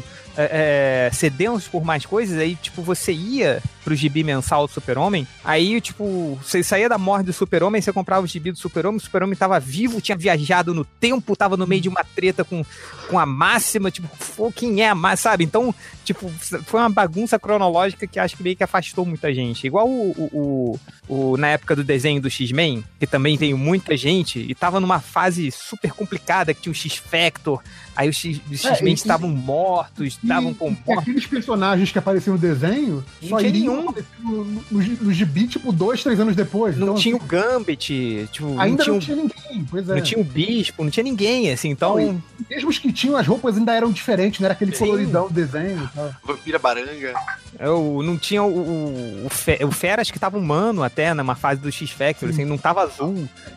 Então, é, de- depende, assim, né? Se, se, se É. conseguirem engatar umas histórias assim, juntos, né? Não sei, cara. Vai que. É, Mas eu, é- eu acho que, eu acho que a, solu- a solução pra pegar esse público que vai consumir esse, esse encontro, né, que é uma coisa que tende a ser um público que não é leitor habitual, a solução pra- pra fidelizar esse público seria tipo um gibi, tipo aquele que tinha antigamente. o- Eu lembro que eu sei que o Change adora esse gibi, o Aventuras do Super-Homem. era, Sim, tipo, sim. Era fora da cronologia DC, era tipo meio que baseado na cronologia da animação, mas era sempre aventuras soltas que você podia ler completamente isolado de tudo. Se tivesse uma linha assim que, tipo, servisse como gancho desse encontro, aí talvez seria uma boa. Mas acho que o cara não vai mergulhar num gibi mensal do Super-Homem com as histórias lá do. Rebirth, é tudo mó zona. tá misturando com a É porra do verdade. do Watchmen, tá, tá maluquice. Vai ficar, ah, né, acho que não vai rolar não. Cara, se a Panini fosse assim, se pu- pudesse arriscar, né? eu, tipo, pegava o gibi desse da Turma da Mônica, pegava, criava um gibi tipo esse do Aventuras do Super-Homem, é, embalava junto, o número um. Sacou? Comprou o gibi da Mônica, leva o do Super-Homem, o primeiro, que é uma história nova, não sei o quê, e aí no mês seguinte já sai a dois, você já leu a um e engata. Mas isso aí. Aí é um problema, né? Mas não vai acontecer. Não vai acontecer. Cara, o negócio da Panini é vender figurinha, tá certo? E ó, É verdade. e, e tem mais uma coisa que eu vou dizer sobre esse projeto aí. O MDM fez primeiro. Qual? O- Pô, nós, eu, eu não sei se eu botei no post isso que eu fiz, mas teve a arte lá do Luciano Abrão, que é o Sansão Ômega, que é a, Sansão Ômega. que é a, a Mônica jogando o Sansão Ciboli, assim, com Cara, Caio e Ômega. vocês viram que maravilhosa a capa que o, o Aquaman tá andando com chaveco, cara? Que sensacional! Cara, faz mais sentido que a Aquaman andando com cascão na outra capa. Fica assim, ué. Né? Sim, não. Cara, os dois coadjuvantes, assim, porra, sensacional. Ah, deixa eu ver aqui mais perguntas. Ah, ah, deixa eu ver aqui o Ronaldo Acosta. Alguém mais não deixa a porta do banheiro fechada depois que o réu disse que fica um pedaço de espírito lá? Eu vi que O depois que teve esse podcast. Do... Lembra que o réu mostrou a foto do, do banheiro dele, que ele falou que tinha espíritos lá dentro? Eu vi muita gente falando nos comentários, falando, caraca, eu não, eu não consigo mais ficar no meu banheiro ou deixar a porta fechada. Caralho. É que volta não vi essa parte. Eu, inclusive, deletei a foto do sótão dele assim que eu receber. É, né? Vocês viram que a da- Adriana mandou? Do, das Eu vi também, cara. deletei. Nossa, Deus, aquilo ali me assustou. É, isso mesmo. Que, que o, que o réu ali fez a montagem depois. Ele fez montagem, eu não vi. Ele fez uma montagem. É, tipo, a Adriana mandou a foto lá do alçapão da casa dela. Aí o, o réu pegou aquela foto, meio que ampliou o alçapão, só que ele fez uma montagem que ele colocou uma cara de caveira no fundo. Nossa, Não, tô ainda bem ligado. que eu não vi isso, cara. Tô ligado, Nossa. essa é boa, mas não é a mais séria. A Tipo- mais séria é uma foto real, uma- um vídeo real, né, que ela mandou, você não viu? Ah, da coruja. Das corujas. Putz, Merda, aquilo ali é tenso. Aquele dos filhotes da A coruja. coruja pelada, né? Nossa, sinistro. E enormes também. Com com umas pernas gigantescas, né? Nunca sabia que ele tinha perna. né? Se não tivesse escrito que era coruja, eu não ia saber, cara. Eu tava... Velho, se, eu- se eu acho essa porra andando de noite. Não, já cara, era. não, não dá, cara. Ah, o comentário aqui do Márcio Nergal. Ah, eu sempre quero perguntar alguma coisa na hora que vejo o post, sempre já se passaram horas. Hoje vejo vocês que acabaram de postar e eu não consigo pensar em nada. Parabéns. Parabéns. Exatamente essa merda que você falou é que foi lida. Parabéns. É, muito bom. Agora você vai. Seus amigos vão, vão apontar pra você e rir por causa da vergonha. Ah, deixa eu ver o que mais aqui. Eu abri Change no, no Facebook e aí tava por ordenar por mais relevante e não aparecia nenhum comentário. É o resumo Sério mesmo. da história do MDM, cara. Isso. Ah, aqui, ó. Pergunta do garotinho, hein? Olha lá, o Felipe 5 horas, aqui do Raoni. Ah, frango processado do girafas todo dia no almoço ou um filme do Venom por ano? Um filme do Venom por ano, cara. Tranquila. Cara, é- essa aí, de novo, é, é aquela que você responde fácil por causa de dinheiro, cara. O frango processado de garrafas todo dia, você vai ter que ir pro hospital várias vezes, cara. Então você vai estar um Até. Ah, Vai ter que ir pro hospital várias te fazer perder menos dinheiro, cara. Ah, de- deixa eu ver aqui mais. ah, comentário. Isra Noren perguntando aqui: O mutano pode se transformar em um kryptoniano e ficar tão poderoso quanto o super-homem? Esse cara não entendeu como Não. funcionam os poderes do mutano. né? Não, cara, que Ele acha loucura. maldito, tá ligado? Ele, ele talvez, ele talvez possa se transformar no cripto. É, aí ó. Ele- Aí ele vira um super cachorro, né? Cara, mas é uma boa pergunta. Ele pode é se transformar num cachorro kryptoniano? Porque se ele se transformar Não, num é- cachorro kryptoniano, ele Mas vai. ele não tem que estar na atmosfera. Ele tem que estar na atmosfera do animal, não tem uma coisa assim? Ele Não, tem que ele- estar em ele Krypton. tá transformar ligado num cachorro italiano. Com os animais, senão ele pode se transformar também em qualquer alienígena. Ah, não, não. Não, o poder dele é bem com mais animal. complexo do que eu achava. Eu achava que ele só virava qualquer animal É, dele. transmorfo, ele é transmorfo. É, porque. O que, que é um animal? que começa, né? O que é um animal? Defina é- animal. O super-homem não é humano, cara. E o homem animal, ele pode, então, emular os poderes do Krypton? Caraca, é uma boa pergunta, cara. Caralho, animal velho, pode. acabou. Que merda isso aí. Essa pergunta é bem boa e como é que ninguém nunca usou isso, cara? É, o próximo- do MDM fez essa pergunta pra vocês verem. Próximo podcast, o podcast MDM de 4 horas sobre os poderes do homem animal e pra- e do, do mutano, pra ver se eles conseguem replicar o, o cripto aí. Ah, deixa eu ver aqui. O Eklin Santos, minha pergunta é a seguinte: o que vocês acham sobre quem vende scan de gibi no Mercado Livre? Existe isso? Paulo, Existe, Paulo isso. O cara chega e vende scan, cara. Menos o, o Lojinha, o Lojinha. Se for de mangá, pode, né, Lojinha? Não, deixar isso bem claro. Pode. Mas É. vende o quê? No pendrive? Um pendrive com. É. Acho que nem isso. Ele deve vender um link. Aí, ó, baixa aí ó, nesse link. E o cara baixa, ele tira o link do ar. É isso? Lá. É, ou, ou coloca, ou coloca link com senha, alguma coisa assim. Ou, ou pra muita gente que tem internet ruim, vendem um CD mesmo. Nossa, cara. Eu nem vendiam antigamente. É, tipo, antigamente, é muito antigamente, lembra? Ficava os caras lá no centro da cidade. Ó, o Corel, Corel! O cara vai lá Corel. e pega. O cara vai naquele site de scan, baixa os arquivos tudo em, em aquela, aquelas listas de ordem de leitura, sabe? E bota os arquivos certinho assim pro, pro cara que tem preguiça de, de pegar É, os e ler na A ordem certa. Não maioria, sei. a maioria desses grupos de scan, não posso falar por todos, mas eu sempre vejo aqueles, aqueles avisos, tipo, feito de fã pra fã, não compre, não venda, sabe? Mas tem da puta. Gostou, né?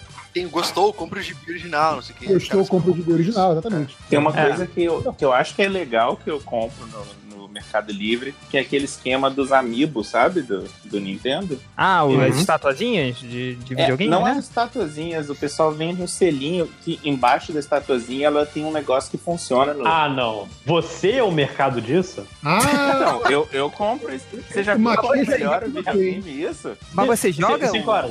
o videogame do, do- desses Então. trecos aí? Não, eu jogo Breath of the Wild, por exemplo. Aí tem um amiibo da, da Epona que quando eu coloco lá aparece Epona no jogo. Epona é o melhor Vende- cavalo do jogo de longe. Oi. Vende selinho, 5 horas. Não, é um cash item que vem com um bonequinho junto. Aí, Aí você põe, bada- põe for lá na na, na mesa de 5 horas, você pode ganhar um selinho já. É, pode dar um selinho se você querer. Cara, eu, eu vou te vender a parte mais inútil do amiibo, é essa parte. Eu te Cara, vendo é as verdade, minhas não é inútil. É a melhor parte. Ah, não, amiibo, desculpa. Você, você pegou, você pegou um cavalo no videogame. Eu esqueci que. Ó, o lojinha Claro. revoltado, cara, olha só. Lojinha revoltou, cara. cara. Eu nunca já vi uma lojinha da pistola assim, cara. Exato, você já viu a Epona no jogo? Ela é incrível, cara. Sim, você já no jogo Tato da Ipona, o amigo da Ipona, é melhor ainda, porque é físico. Claro que tem, e custa, sei lá, 200 dólares, lojinha. Eu- eu sou o- economista? Eu sou o contrário, Felipe. Eu, eu, eu compro os amigos Pra não jogar. causa- pra não jogar, só por causa das, das estatuazinhas que eu acho bonitinha, cara. Aí eu deixo lá na. É, É baratinho. meu problema, eu não posso eu- nem começar uma coleção de estátuas, que senão eu vou à falência. É, não, então, mas aí faliu, né? O Amiibo, não faliu o Amiibo? Ou não? Não, Não, faliu não, o Disney, o Disney. O Disney Infinity, cara. Infinity, tipo, o Infinity acabou, sim, sim. sim. Nossa, cara, e tem todas as estatuazinhas do Star Wars, do, do, do- do- dos heróis da Marvel, assim, cara. Aí, tipo, agora que não funciona, eles baixaram, tipo, sei lá, pra um dólar, assim. Eu vou e compro um monte, boto lá na, na estantezinha, assim, mas eu não Eu jogo. comprei Ah, eu- de Feiticeiro assim, pô. Aí eu vou, eu vou tirar os selinhos e, e dar, o, dar um selinho no Felipe 5 horas. Ah, vamos lá. É, pergunta. bom, muitas perguntas de garotinho aqui, ó. Pergunta do garotinho do Fábio Mansur. Só poder. Essa, essa é muito difícil, cara. Só poder ver filmes do Adam Sandler ou só poder ouvir os podcasts do MDM? essa não, não sei Aí, qual que eu fico. Só poder ouvir podcast no DM, fácil. Pô, mas os filmes da Adam Sandler, cara. Você perguntou aí, Felipe, perguntinhas aí do, do garotinho? Você tem aí? Ah, é. Eu tenho Vai lá. aqui. Ah, mas mandaram umas perguntas bem estranhas, cara, mas eu achei legais. Então eu selecionei algumas. Essa aqui é assim, ó. Você tem que matar uma pessoa por ano ou você tem que socar alguém na cara a cada 12 horas? Um estranho completo. Cara, Nossa. aí me lembrou muito aquela história do Vault Eleven.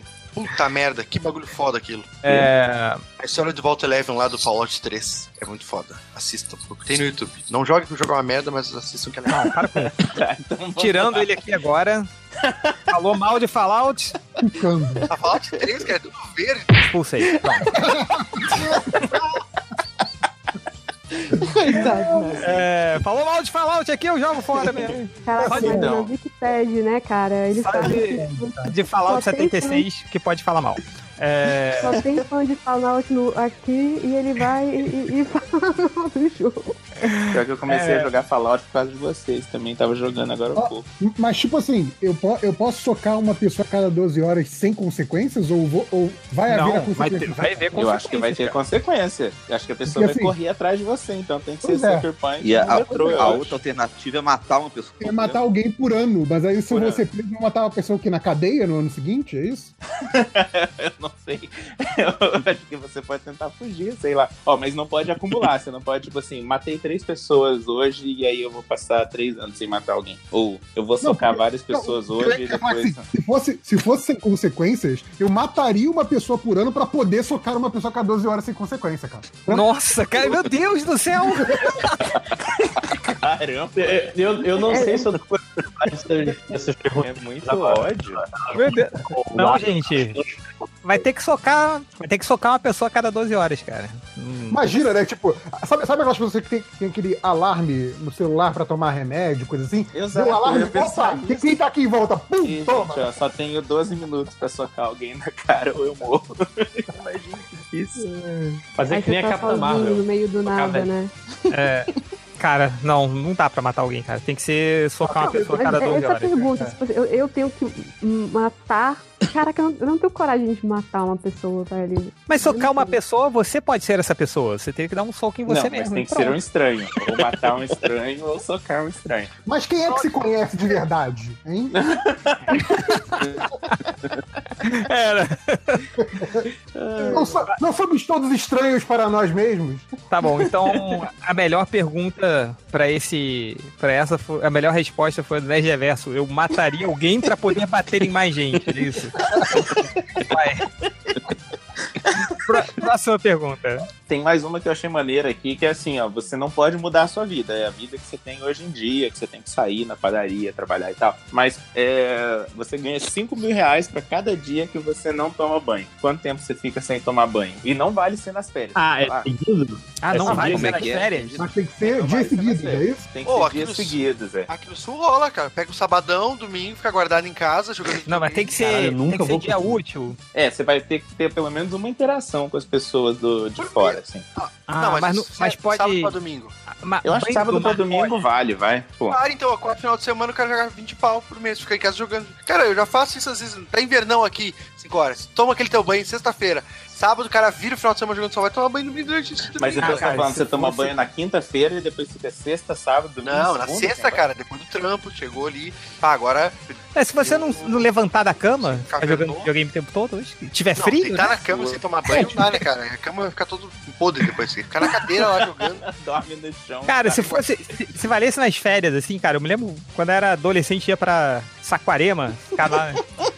Meu Cara, Deus. ficava- cara, se- se- e se valer banho de mar, eu ficava uns quatro dias, assim, direto. É, com o banho de mar ele pelo menos dá uma, uma lavada no suor. né? Cê- cê- cê- você cria meio que uma armadura de sal, assim, na sua pele, sabe? Não, i- isso, Aqui isso no é sul piada é que rolava susto na, na natação, né? Tipo, ó, piscina já é banho, não precisa nem tomar banho depois. Olha só. Não, é, é. Caralho, cara, fica cheio de cloro. O cara vira o Dr. Manhattan depois, né? É, tipo, a pele, a pele começa a corroer, né, com cloro. Não teve aquele caso do alemão que foi preso no, no avião, foi expulso do avião? Não teve aqui no Brasil? Que Tava uma fedendo semana muito, né? sem tomar banho. É sério? É Uma sério? semana sem tomar banho. Meu Deus. Caraca. Ele foi Ah, não. e retirado do avião, foi um negócio. É, retirado do avião. Então.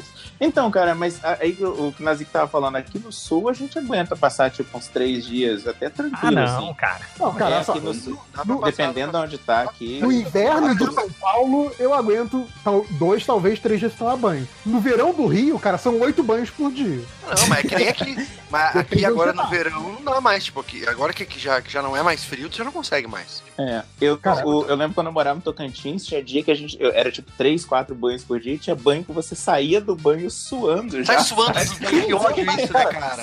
No verão, no verão do Rio eu já fiz isso. Eu já fiz um banho pra realmente me limpar, né? Com sabão, shampoo, blá blá blá. E depois um outro banho na sequência só pra me refrescar. O banho Eu tava suando no final do banho, cara. É foda. É aquele que tá tomando banho, aí liga um outro chuveiro, né?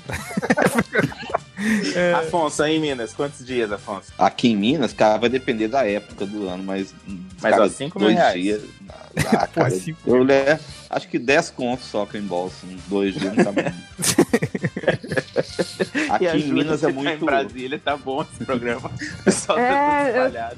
eu tô vendo aqui, tipo, o inverno é bem. O inverno chega a ser frio aqui. E você não transpira, porque é seco. E de- vale lencinhos baby wipes. Ah, Vale, não, vale tomar. não vale entrar embaixo do chuveiro. É, Banho de gato. Lencinho Baby Wife vale. É, porque se vale lencinhos baby wipes, aí a Aí gente é tem um toda bem, uma outra. É, não, caraca, não, né, amigo? Você tem toda uma outra conjuntura, né? De, de, de como tomar. Porque, assim, não vale entrar debaixo do chuveiro. Essa é a, essa é a, a regra. Tu vai Isso. acampar, velho. Quando tu vai acampar, se fudeu. Tipo, a galera que passa tira uma semana acampada num lugar remoto ali. Não tem banho, velho. Não, mas- não mas toma banho de cachoeira, né? Quando vai acampar. ah, mas e vocês não tem cachoeira no acampamento, né? velho? Tem, aí, a- tipo, aí, a- banho, né? Júlia já, já foi pra Chapada aí, Júlia? Cara, é, não, você acredita que eu nunca fui na Chapada? Nem eu. Então, Mas eu não moro aí. É tipo quando, quando me perguntavam, no- quando morava no Rio, me perguntavam, mas você deve ir na praia todo dia, né? Não, não vou há um ano. Não vou faz anos. Não, mas eu não vou porque eu nunca encontro alguém pra, tipo, pra ir comigo. Tipo, toda vez que. Ou quando o pessoal combinava, não rolava de eu ir. E aí eu já tô enchendo o saco de alguém ir comigo na Chapada. Tem muito tempo e eu nunca consigo convencer ninguém a me levar à Chapada. Eu, eu também, Uhum. eu nunca fui na trilha do Pitoco. É, mas essa aí ninguém conhece, né? Trilha do Pitu. É o lugar isso? Mas É mesmo? aqui. Mesma coisa que eu falar ali, ah, vamos ali na Floresta da Tijuca. O cara que não sabe. Então, e olha que é a Vamos maior floresta urbana do mundo, né? Da, da América Latina, sei lá, do mundo, não sei. Ah, tem, tem mais perguntas de garotinho aí? Tem mais, mas pode continuar, que senão eu, eu vou selecionar. Tem mais duas aqui. Então vai, manda aí, manda ver aí, manda ver, vai. Ah, então tá. É, ganhar 10 milhões e envelhecer 20 anos ou voltar aos 15 anos com seu conhecimento de hoje? Pô, Cara, pô, voltar aos vamos 15 anos é, é fácil, porque você, você queria ganhar todas as apostas, cara. É, Mas você rico, você lembra de eu tudo? Eu não me lembro de porra nenhuma, cara. Exato, Mas eu, eu tu posso dar um Google tem agora e achar. um- Não, eu posso dar um Google e achar, tipo, Mega Sena de final de ano, do dia 31. Julia, tu não sabe, tu a- simplesmente, tipo, no momento que você recebeu essa informação agora, você, É, você não- você não pode fazer nada. não tem de Você sabe preparação. agora. Pô, a mim não adianta, porque quando eu tinha 15 anos existia Mega Sena. Não existia? Só tinha Mas tinha- Loteca. Só tinha Tinha- loteca. tinha- Não, mas, ô, ô Afonso, pensa bem, se tu gosta de futebol, tu deve lembrar de alguns jogos. E aí, quando tu era mais novo, devia ter a loteria esportiva. É Ah, verdade, hein? Deixa eu ver. Tinha Loteca. É. Cartão perfurado. É, nossa, eu, eu me lembro disso, hein? Eu. É. Mas eu nem gosto, nem gosto de, de esporte, nem pra poder apostar nas coisas, né, cara? Ah, mas aí, cara, pensa bem, tu pode começar, é, tu, tu pode lembrar, pegar as coisas que tu gosta, filme, as coisas, e começar a escrever um- uns reviews, umas coisas assim, fazer umas análises, tipo, tu pode ver Blade Runner e lá no lançamento e dizer esse filme aqui é muito bom e tal, e aí depois tu com- vai, cara, Pô, só eu análise eu tenho pra ter Mas 15 então vai anos. Resenha. É, você pode, tipo, é com 15 anos, é, voltar 15 anos ou quando você Voltar tinha pros 15 teus anos 15 de idade? anos, né? Quando você tinha 15 anos, você tá com Ah, eu 15 podia voltar volta. e escrever o Harry Potter, então. né? Assim, como Pois se é. eu tivesse esse talento, né? Mas. mas É. Porra, vol- voltar 15 anos, até os 15 anos é ontem? Eu tenho que voltar? Não muda É, você- coisa. é, né, você vai. É, o lo, o lojinha Mas esse esquema do Change é bom, hein? Tu pode voltar e criar, tipo, o Venom. Mas então, mas aí você É, é o esquema teria. do Neil Gaiman, ó, é o que ele fez. Cara, você compra. É, você ele compra voltou no tempo, da criou Google, o da Apple. É, mas olha só, mas se você voltasse 15 anos pra fazer essas coisas, cara, algum momento a sua consciência ia pegar. Porque você beleza, vou, vou voltar no, no, no- no tempo e vou escrever o novo Harry Potter. Cara, você ia tirou os méritos de uma outra pessoa. Ah, vou Mas ia pegar. Oi?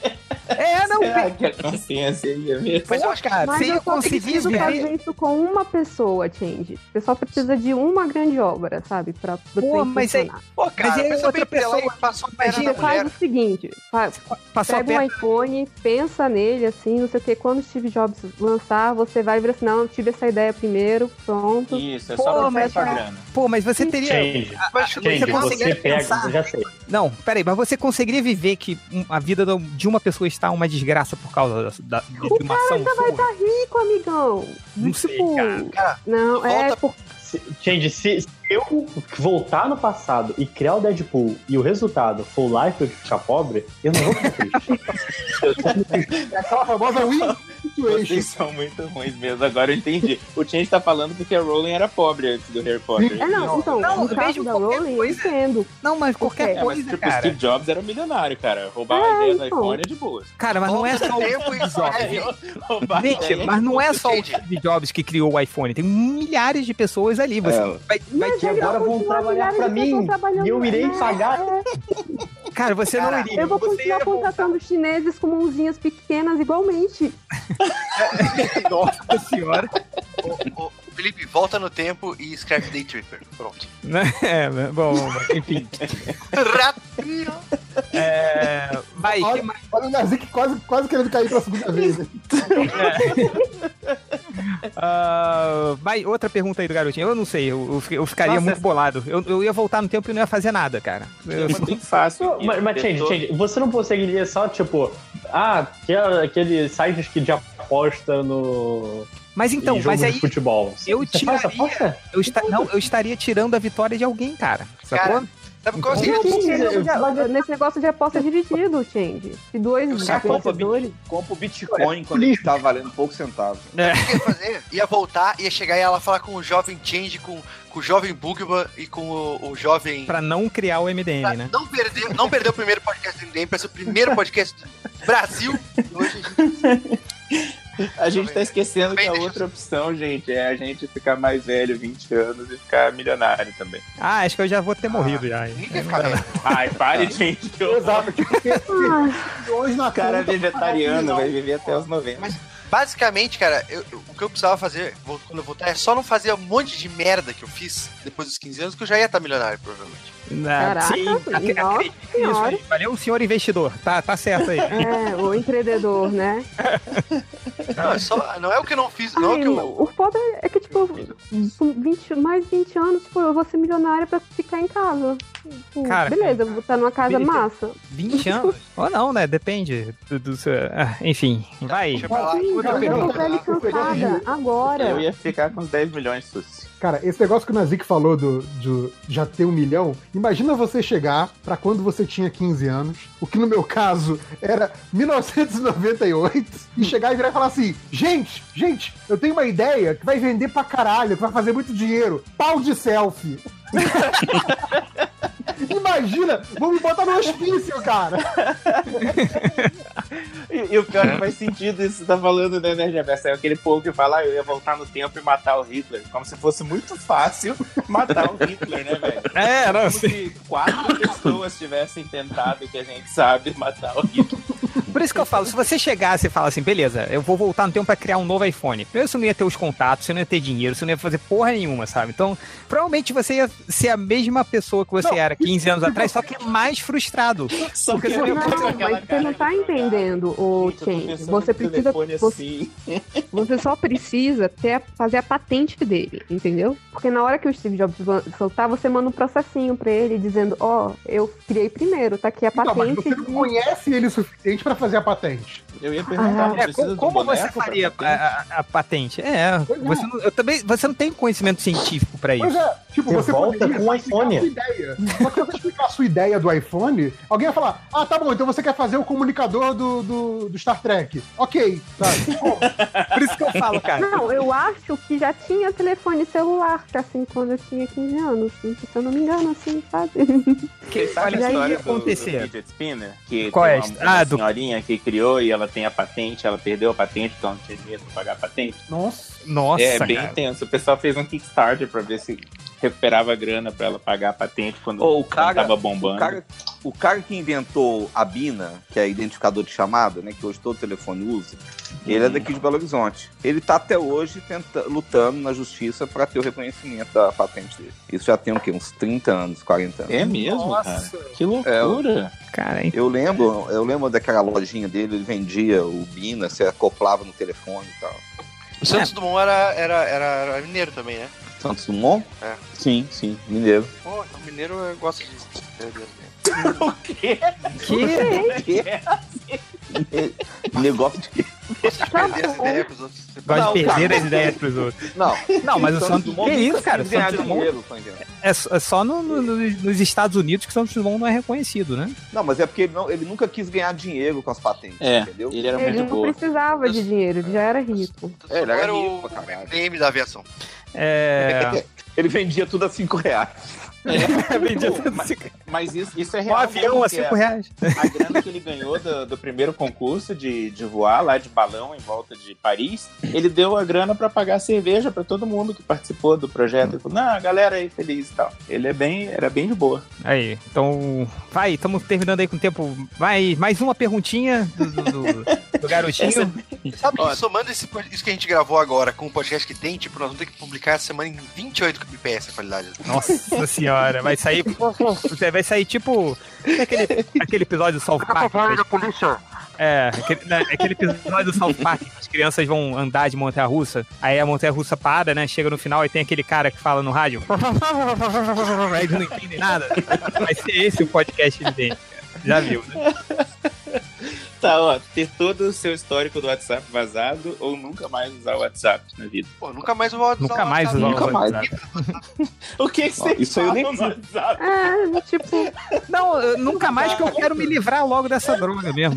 Cara, eu odeio o WhatsApp. Cara, ó, tá falando esse vaso log lá do só do surubão. Pronto. Ah, não, é, vaza o log. do- Caraca. Nem isso. do- va- Cara, vaza o log da. Até gaguejou. Nossa, cara, qualquer grupo. Eu tô pensando qual grupos Qual do grupo WhatsApp do MDM? Não MDM daria merda. não daria nenhum. E tem tipo uns 10 grupos, assim. Então é. Então é melhor deletar o WhatsApp. Tem que acabar o WhatsApp. Um grupo, um grupo muito bom para vazar é o grupo do livro do MDM. Porque como a gente- Nossa. Como a gente tem que falar coisa de, de data e de nomes, cara, tem nomes de todo mundo ali. É, Então. é a ficha corrida. Não, e, e o grupo do livro do MDM, da organização, é tipo uma zona só, assim, cara. É tipo, beleza. Aí, galera, a gente tem que chamar essas pessoas até dia tal. Aí passa, sei lá, cinco meses depois do dia tal. Ei, chamou? Não. Não. Tá, tá tudo... Lembra, lembra, né, Gervais, quando eu criei um planejamento anual pro livro do MDM? Eu fiz um, eu fiz um- um- uma, uma planilha do Excel com datas, com, com, é, com, com metas para cada mês, para cada semana, dividir por pessoa, ninguém Botou a responsabilidade de cada um, Botei a responsabilidade de cada um, botei em cor, assim, cada um tinha sua lista com, com cores diferentes, lá as linhas, ninguém olhou. Aí rolou, aí rolou que assim, pô, ô, fulano, aqui tá aqui na planilha que você tinha que ter feito isso aqui a essa altura. Você fez? Aí ele, cara, nem abri. É. Nem abri, você mandou. E aí chega nos dois últimos meses, aí galera, temos que publicar esse livro, hein? Quantos desenhos a gente tem? Então, e é muito bom porque, assim, a galera, porque gosta muito do MDM, sabe, sei lá por quê, to- mesmo a gente sendo incompetente pedindo em cima da hora, todo mundo faz, ou quase todo mundo faz, só não faz quem ideia que tá muito atolada com o trabalho. Então o que acontece é que, assim, a gente passa de uma semana a ter, putz, a gente tá com quantas páginas? Ah, a gente tá com 20, 25 páginas. Sim. Na semana seguinte, a gente tá com 215. Fica, caralho! Foi o que aconteceu nesse último livro, né? Ele, ele tá desse tamanho porque foi exatamente isso.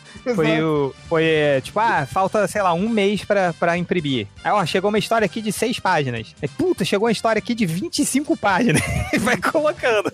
Não, e aí é muito bom como, como a gente muda de opinião sobre os artistas, né? Tipo, sei lá, dando um exemplo aqui fictício. Tipo assim, porra, aqui, ó, o Felipe Cinco Horas, esse filho da puta, falou que não vai dar tempo de mandar aqui o, o dele. Porra, era só duas páginas, não sei o quê. Aí xinga pra caralho, passa um dia xingando o maluco, ó, deve estar mentindo, deve estar ganhando dinheiro pra fazer outras coisas, não sei o que, não sei o que. Aí dá, dá- dá uma semana depois, caralho, 5 horas mandou 35 páginas, que foda, esse cara é foda, esse cara, eu esse cara. Muito engraçado.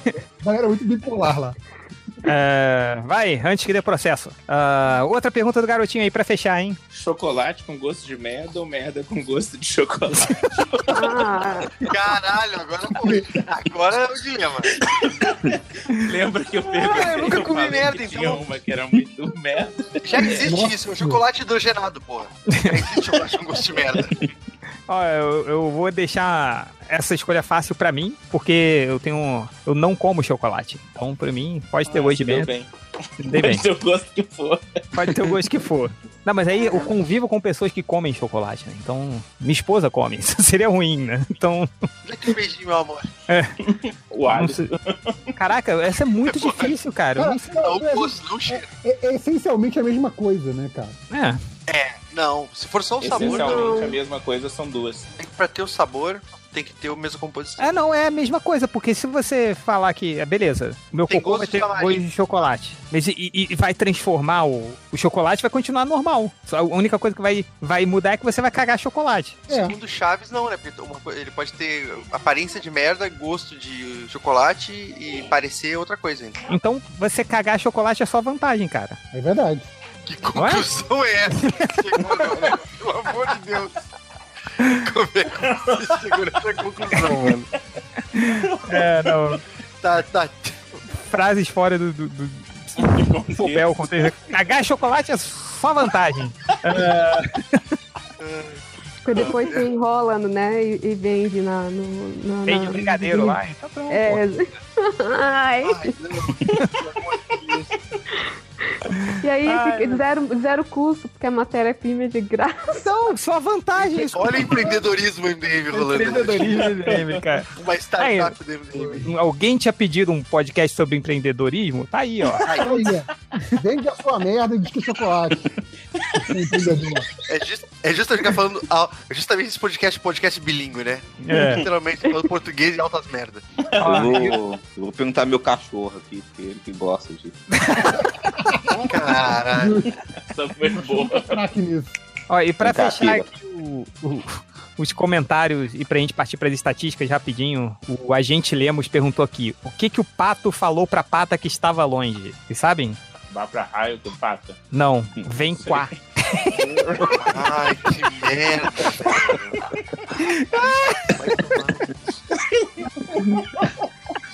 Por que, que isso é engraçado? Cara, eu não sei, mas eu achei muito engraçado, cara. É uma piada de criança, né, cara? Cara, essas piadinhas de criança são as melhores, cara. É, tem 5 horas de qualquer coisa e o Felipe tem, tem filho pequeno. Então, aliás, deixa, deixa eu fazer um, um off-topic aqui. Eu queria falar da tirinha do Papai Supimpa que saiu hoje. Que que- eu, eu, eu li aquela tirinha e falei assim: caraca, é muito capaz do Felipe fazer isso, que eu já vi o Felipe fazer isso várias é vezes. muito história real. É Sim, muito é a- Aquilo ali ali atrás, o Felipe sempre olha, cara. sempre. Mas você falou isso outro dia, não falou? Eu falei, falei no podcast aqui, o, o Nerd Reverso vai escutar daqui a seis meses. Só. Isso. É. É ipsilíteres, assim. tipo. Ai, vai, Nerd Reverso. é, vai rapidinho aí, as estatísticas MDM, hein? Tá, tem poucas. Eu mando lá no Surubão, mando aqui no, No chat. surubão sem contexto. Surubão, surubão, surubão. É porque o, o, o, André- o Afonso não tá no. no Ah, então Surubão. manda aqui no chat. Vou mandar aqui no chat do Hangout mesmo, vamos ver se aparece aí pra vocês. Então, primeiro foi isso aqui, o cara procurou por o filho da puta do espião. O quê?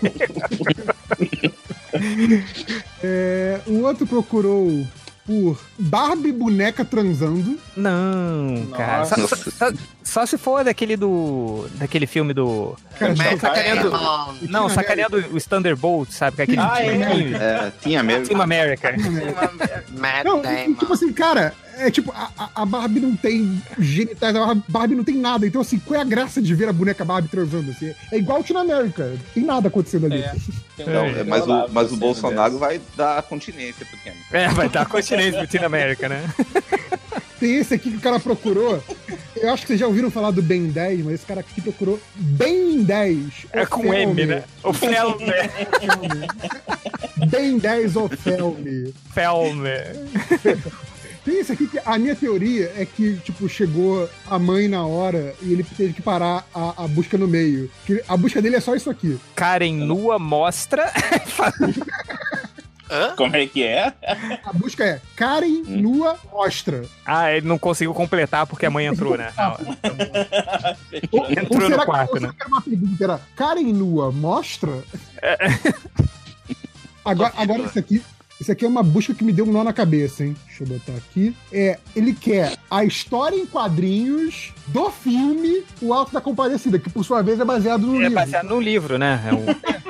O Suassuna escreveu o script né, no, no livro, assim. Cara, olha que bizarro. Ele. que loucura, cara. É a história do Ghost World, não é? O Ghost World é um quadrinho que virou um filme, que aí o cara adaptou o filme em quadrinho depois. Existe isso? É, É incrível. teve ter uma adaptação do filme. Ah, tem o. o- é, se- os filmes, né?